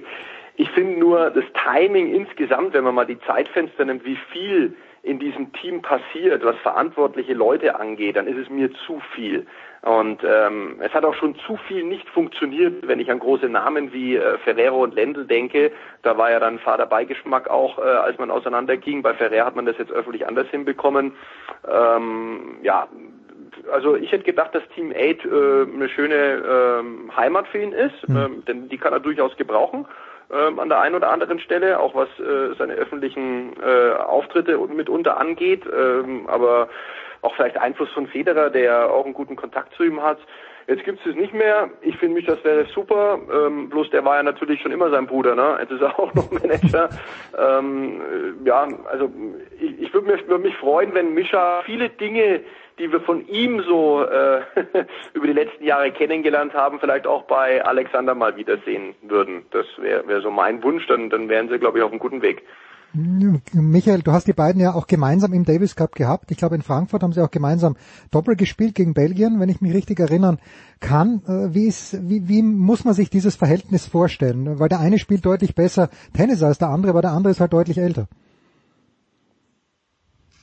Ja, ich glaube, dass der Misha schon der, der große Bruder ist, das auf jeden Fall und das auch immer bleiben wird. Ich, ich finde jetzt diese Veränderung gar nicht so schwerwiegend. Natürlich, das hört sich jetzt erstmal nach einem Brocken an, Team 8 zu verlassen, aber man, man muss ja da, dabei auch immer äh, im Kopf behalten, dass Misha und auch Sergei Bubka immer schon äh, in seinem Team dabei waren und auch immer sein Vater mit an seiner Seite war. Also ich, ich sage jetzt mal, diese Zusatzpersonen, die wechseln halt ne, immer, mhm. immer wieder, aber der Kern des Teams ist ja über Jahre eigentlich ähm, schon immer äh, der gleiche gewesen. Marcello Melo als, als bester Kumpel und das sind ja so eine Achter, Neuner, Zehner Gang teilweise, je nachdem. Ähm, in, insofern glaube ich, dass, dass das jetzt keine große Veränderung erstmal darstellen wird. Ähm, aber ähm, Misha äh, wird, tippe ich, also so ist mein äh, meine Vermutung auch, dass er halt selber weniger sein Tennis in den Vordergrund stellt, sondern sich dann noch mehr um um Sascha auch kümmern wird und äh, nicht nur auf dem Platz und außerhalb des Platzes, sondern halt auch die die die Vertragsverhandlungen oder was auch immer da ansteht, äh, mit übernehmen wird. Und ich glaube, dass das jetzt erstmal äh, ein, ein Schritt ist, dass, dass das, dass das äh, in, innerhalb der Familie geklärt wird. Und das glaube ich, dass das eigentlich erstmal recht positiv zu sehen ist. Okay. Der zweite deutsche Spieler, über den haben wir noch nicht äh, viel geplaudert, außer dass ich gesagt habe, er hat schwierige Gegner. Stefan, das ist Jan-Lennart Struff. Ich habe gegen Ende der letzten Saison dem Michael Kohlmann gesagt, naja, ich finde, äh, Strufe müsste bald mal ein Turnier gewinnen, weil sonst würde ich den Eindruck gewinnen, er stagniert, auch wenn er in der Weltrangliste um die 30 steht, was natürlich überragend ist. Aber dein, auch wenn Pandemiezeiten sind, Stefan, äh, wie siehst du Jan-Lennart Struffs Entwicklung? Also ich finde, dass er jetzt am Limit ist. Also ich sehe ihn jetzt nicht irgendwie Top 20. Äh, klar kann der an guten Tagen äh, ähm, auch mal äh, große Namen bezwingen, aber in der Nachhaltigkeit ist er jetzt wirklich ähm, eigentlich von außen betrachtet derjenige, der aus seinem äh, Talent echt das Maximum rausgeholt hat. Also klar kann man immer noch Feinheiten verbessern, aber ich hätte ihm nicht zugetraut, dass es so weit in der Weltrangliste nach vorne geht. Umso größer ist das Kompliment mit harter Arbeit, mit einer wirklich auch langfristigen äh, Trainer-Spieler-Beziehung mit Carsten Ariens, die wohl sehr gut funktioniert. Ähm, ja, also das äh, muss man wirklich äh, anerkennen und ähm, der ist auch in der Lage beim ATP Cup auch da äh, neben neben Alexander Zverev ähm, auch mal für eine Überraschung zu sorgen. Klar sind die Gegner schwer, da brauchen wir gar nicht reden, aber gegen Serbien sehe ich jetzt nicht unbedingt in der Außenseiterrolle, ne, wenn da Krajinovic oder Lajovic um die Ecke kommen und ähm, ja bei Kanada, ja also äh, Raonic ist ja eh ein Glücksspiel, ne, wenn es der trifft, dann hat es aber jeder auf der Welt schwer, mhm. wenn der Aufschlag funktioniert. Ähm, ich muss noch ergänzen, ähm, mir würde es schon auch gefallen, wenn Alexander Zverev ähm, das Jahr 2020, äh, was den ATP Cup angeht, ein bisschen äh, gerade äh, zurechtrücken könnte. Ne? Das war für mich vielleicht mit ähm, der schlimmste Auftritt, den ich von ihm je gesehen habe. Äh, A, äh, was seine sportliche Leistung angeht und B, was seine, seinen Umgang mit Kollegen angeht. Ich glaube, Michael hat das ja hautnah miterlebt. Ähm, äh, ich hoffe, dass er äh, es auch zu schätzen weiß äh, und richtig einzuschätzen weiß, wenn man für Deutschland auch spielt, ist nochmal eine andere Nummer, wie wenn er beim Turnier für sich alleine unterwegs ist. Dann spielt er zwar unter unser deutscher Flagge, aber so ist er mit dem Team unterwegs und ist nochmal eine andere Nummer. Und ich hoffe, dass er das, ähm, was er ja immer öffentlich auch sagt, dass er sehr gerne für das Team auch spielt, auch jetzt in, in eine professionelle Leistung auch ummünzen kann. Das würde ich mir sehr wünschen. Und dann, dann haben wir an der deutschen Mannschaft bestimmt auch richtig Spaß, weil das ist eine, eine super Truppe. Michael hat es ja angesprochen. Ähm, wenn man mit dem Doppel äh, Krawitz Mies dann immer noch eine Chance hat, äh, das, das Match dann zu gewinnen, also ähm, dann, dann stehen die Chancen da nicht so schlecht. Auch in dieser schweren Gruppe. Ja, also ich sehe, Michael, außer du möchtest was zu der Gemengelage sagen. Also es war ja nicht nur, dass, der, dass Alexander Zverev hier vom Benehmen her nicht immer die Note 1 verdient gehabt hat. Wir erinnern uns dran, dass auch das, die Gemengelage zwischen Tsitsipas Junior und Senior nicht einfach war, so dass die Mutter dann rausgestürmt ist und Papa leicht, ähm, leicht bedient war, weil ihn der Sohn gestreift hat. Aber ähm, wenn du dazu nichts mehr sagen äh, magst, Michael, meine nächste These, dass die Deutschen vielleicht nur, was das Doppel angeht, bei den Franzosen etwas Gleichwertiges haben mit Mahü und äh, Roger Vasselin. Aber ansonsten ist das wirklich, könnte es ein echtes Pfund werden, Kravitz und Mies. Äh, absolut. Es kann ein Pfund werden. Du darfst allerdings, ähm, wenn man jetzt auch die, die Ergebnisse aus dem letzten Jahr im, im Kopf behält, nicht vergessen, dass es dann auch nicht leicht wird, wenn es dann mal um was geht, gegen einen Djokovic oder gegen einen Nadal das Doppel zu gewinnen. Also hm ich glaube, dass die, äh, wenn du jetzt die reinen Doppelspezialisten und die reinen Doppelteams dir nimmst, dann äh, gebe ich dir vollkommen recht, dann hast du mit Frankreich noch ein, ein anderes sehr, sehr gutes Doppelteam. Aber ähm, gerade in dem Wettbewerb, auch äh, wenn man, wie gesagt, an das letzte Jahr denkt, dann äh, ist es, glaube ich, auch dieser Reiz, dann teilweise gegen die Top-Einzelspieler ähm, äh, die diese Spiele dann zu entscheiden. Und ähm, ich glaube, Nadal hat es im letzten Jahr bewiesen und auch Djokovic, dass, dass das dann auch für die Doppelspezialisten nicht so leicht ist, dann mit dem Druck gegen die besten Einzelspieler der Welt dann das entscheidende Doppel zu gewinnen. Ja, wir erinnern uns, Djokovic, Troitsky waren es, die den entscheidenden Punkt für, äh, für, ähm, für Serbien geholt ja. haben. Und äh, lustigerweise oder traurigerweise davor beim Davis Cup, ich weiß nicht, ob ihr da noch da wart, äh, Michael, aber da haben dies Jahr gegen Kanada, äh, da haben sie ja riesige Chancen vergeben. Oder was gegen Russland? Was gegen Russland oder gegen Kanada, wo sie ausgeschieden sind, wo sie diese Doppel verloren haben, wo Troitsky drei Matchbälle nur wegspielen muss, was er normalerweise kann und das nicht schafft. Es ist ein ganz, ganz starker Reiz. Möchtest du, Stefan, ich weiß, du möchtest, nur zu, das österreichische Doppel, ich weiß, du hast dich vorbereitet. Philipp Oswald und äh, Tristan Samuel Weißborn, du, dir brennt schon unter den Nägeln, Stefan, dass du da was dazu sagen darfst. Ich weiß es. Ja, die Österreicher haben eine große Doppelhistorie. Ja, man hat ja quasi eine riesen Auswahl an Spezialisten. Hatte, diesen, hatte bitte. ja, stimmt. Also die meisten sind jetzt ein bisschen ins Alter gekommen, aber ähm, ich hoffe, dass diese Tradition äh, weiter fortgesetzt werden kann. Ähm, ich äh, gebe zu bedenken, um beim Einzel anzufangen, dass Dennis Novak äh, neben dem griechischen Kollegen wohl der schwächste Einzelspieler ist auf Position 2. Also das würde ich so einschätzen wollen. Auch wenn ich dem, dem, der hat gut gespielt beim ATP Cup übrigens letztes Jahr. Also äh, ich kann mich erinnern, dass Thomas Muster ihn da an, an sein Leistungslimit getrieben ja. hat. Und das, das war ja für mich äh, eigentlich mit die größte Attraktion, Thomas Muster beim Coaching zuzuhören. Ja, da hast du gemeint, der Tom nimmt äh, jede Sekunde den Schläger selbst in die Hand und spielt erstmal nochmal zwei Games gegen den äh, Gegner von von Team oder Novak. Ähm, aber das war das war wirklich äh, das war sensationell. Und äh, aber Novak hat super gespielt da bei dem ATP Cup, kann ich mich erinnern. Also das war, war wirklich top und ich glaube, ähm, es gibt da so Wohlfühlturniere und vielleicht kann er sich da ans letzte Jahr, letzte Jahr auch gut erinnern und und äh, vielleicht kann er da seine Leistungen auch nochmal ähm, in die richtige Richtung äh, bringen. Und Team kann jeden schlagen. Also insofern, das Doppel, ja, äh, bekommt wirklich eine ganz spezielle Note. Ähm, der Ossi äh, ist auch mit allen Wassern gewaschen. Also ich bin gespannt, wie das funktioniert. Auch eine schwere Gruppe, keine Frage. Ja. Aber den Österreichern traue ich durchaus zu, ähm, wenn, wenn Team alle einzeln gewinnt, äh, dass sie dann im Doppel den Unterschied machen können. Ja, also Österreich in einer Gruppe mit Italien und Frankreich. Und da möchte ich den Michael fragen, aber vielleicht auch du, Stefan. Aber Michael, der spanische Teamchef, ah, nicht der, der französische Teamchef, pardon, ist Richard Ruckelshausen, der selbst, glaube ich, ganz ordentlich Tennis spielt, müsste vielleicht ein klein wenig drei, vier Wochen jünger sein als du, aber kanntest du denn davor, Michael? Ich hatte den Namen schon mal gehört, ja, also ähm, aber jetzt äh, wirklich irgendwo mal gelesen. Aber ich, ich war mir jetzt, ich wusste jetzt nicht, dass er beim Günther arbeitet und äh, jetzt dieses Jahr teilweise dann mit dem Gael Monfils ähm, ja. unterwegs ist. Also da muss man ja auch zu sagen, es gibt ja so ein paar Sonderheiten bei diesem ATP Cup. Klar, es ist eine Nationalmannschaft, aber es ist ja schon äh, ein Länderwettkampf mit ATP-Regeln, muss man sagen. Also sprich, dass die Top-Gesetzten dann teilweise ja auch ihren eigenen Coach äh, benennen dürfen. Und äh, so ist das dann ja auch manchmal zu erklären, dass da äh, so einer wie der Ruckelshausen jetzt zum Beispiel der Captain von den Franzosen ist. Hm, hm. Ja, wir freuen uns drauf. Wie gesagt, es geht los in der Nacht von äh, Dienstag auf, nein, von Montag auf Dienstag, weil die Australier sind uns jetzt zehn Stunden voraus und es geht gleich los mit Österreich gegen Italien. Das heißt, das erste Spiel, das wir sehen werden, Stefan, korrigier mich bitte, ist Dennis Novak gegen Fabio Fonini.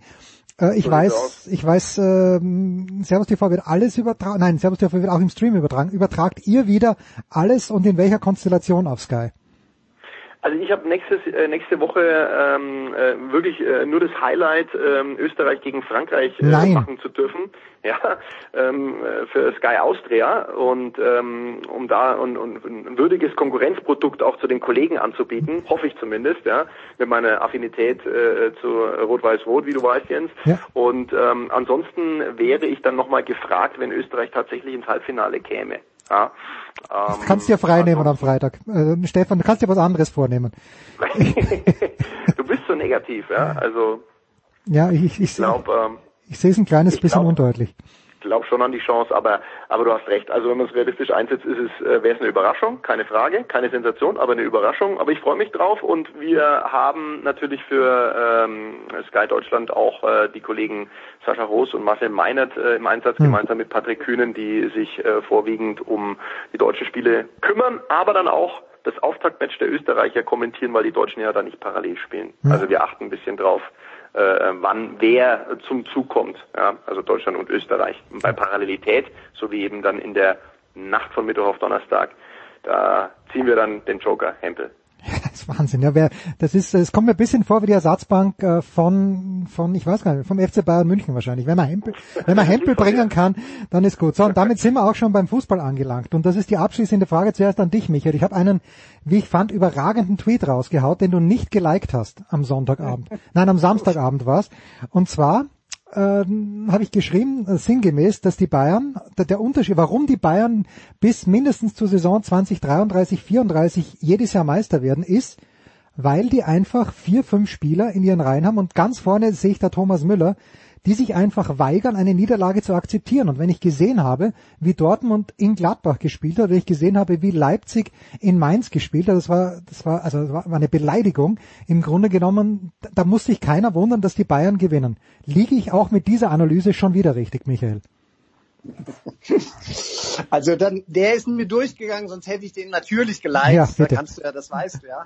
ähm, ja, also ich meine, ich kann mich jetzt nur zu, zu Leipzig möchte ich mich gar nicht äußern. Zum, zum BVB äh, werde ich was sagen. Äh, ich, ich glaube, dass es in, in der Mannschaft oder äh, ich fange mal anders an. Also äh, man hat ja am Anfang das Gefühl gehabt, okay, Favre wäre jetzt äh, derjenige, der da ähm, schuld daran wäre, dass Dortmund vielleicht nicht die Leistung bringt, die sie bringen könnten. Hm. Und jetzt aus Trainersicht, ohne dass ich jetzt ein großer Favre-Fan bin, muss ich jetzt feststellen, also das war jetzt nicht das oder ist nicht das Problem von Borussia Dortmund, sondern da muss es ja irgendwo in der Mannschaft, innerhalb der Mannschaft, innerhalb des Vereins andere Probleme geben, dass äh, die Jungs ihre Leistung nicht konstant auf den Platz bringen. Mhm. Und ähm, äh, das finde ich halt als als BVB-Fan finde ich halt extrem schade, äh, auch wenn ich das Spiel gegen Gladbach jetzt so vor Augen noch mal habe. 20, äh, 30 Minuten kriegen sie es gut hin und dann passiert ein individueller Fehler und äh, dann ist aber auch wirklich Schluss mit Fußballspielen. Und so ist es dann halt schwierig, äh, mal über 34 Spieltage den Bayern wirklich ähm, ja eine, eine Art Konkurrenz zu sein. Sonst äh, und so würde ich das dann unterstützen und würde dann auch wieder sagen, deine These stimmt. und damit zu Nürnberg, Stefan. Damit zu Nürnberg.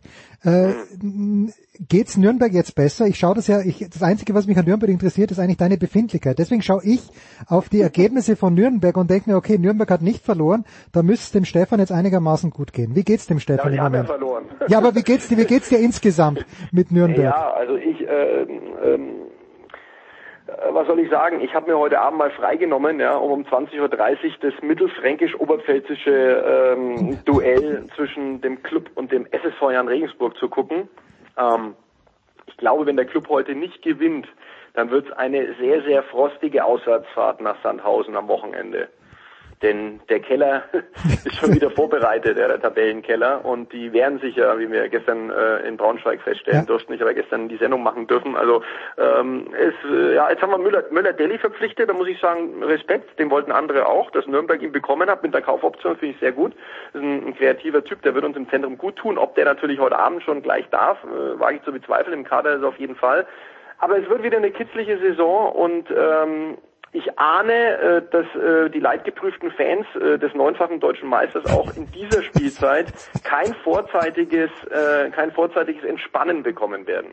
Also wenn irgendjemand noch mehr unterbringt, was er unterbringen möchte, jedes Mal, wenn wir über Nürnberg sprechen, höre ich irgendwas von neunfachen deutschen Meister. Das ist großartig. Stefan, wunderbar. Ich das ist das Einzige, woran ich mich noch festhalten kann. Das ist gut. Ah, wir freuen uns auf den ATP Cup, wir freuen uns danach selbstverständlich auf die Australian Open. Danke Stefan Hempel, danke Michael Kohlmann, das war's, die Big Show 493. Das war die Big Show auf sportradio360.de. Folgen Sie uns auf Twitter, klicken Sie den Gefällt mir Button auf unserer Facebook-Seite und abonnieren Sie uns via RSS-Feed oder auf iTunes. Die nächste Ausgabe der Big Show gibt es am kommenden Donnerstag. Bis dahin sollten Sie die Zeit nutzen und die weiteren Angebote auf sportradio360.de wahrnehmen. Play Ball!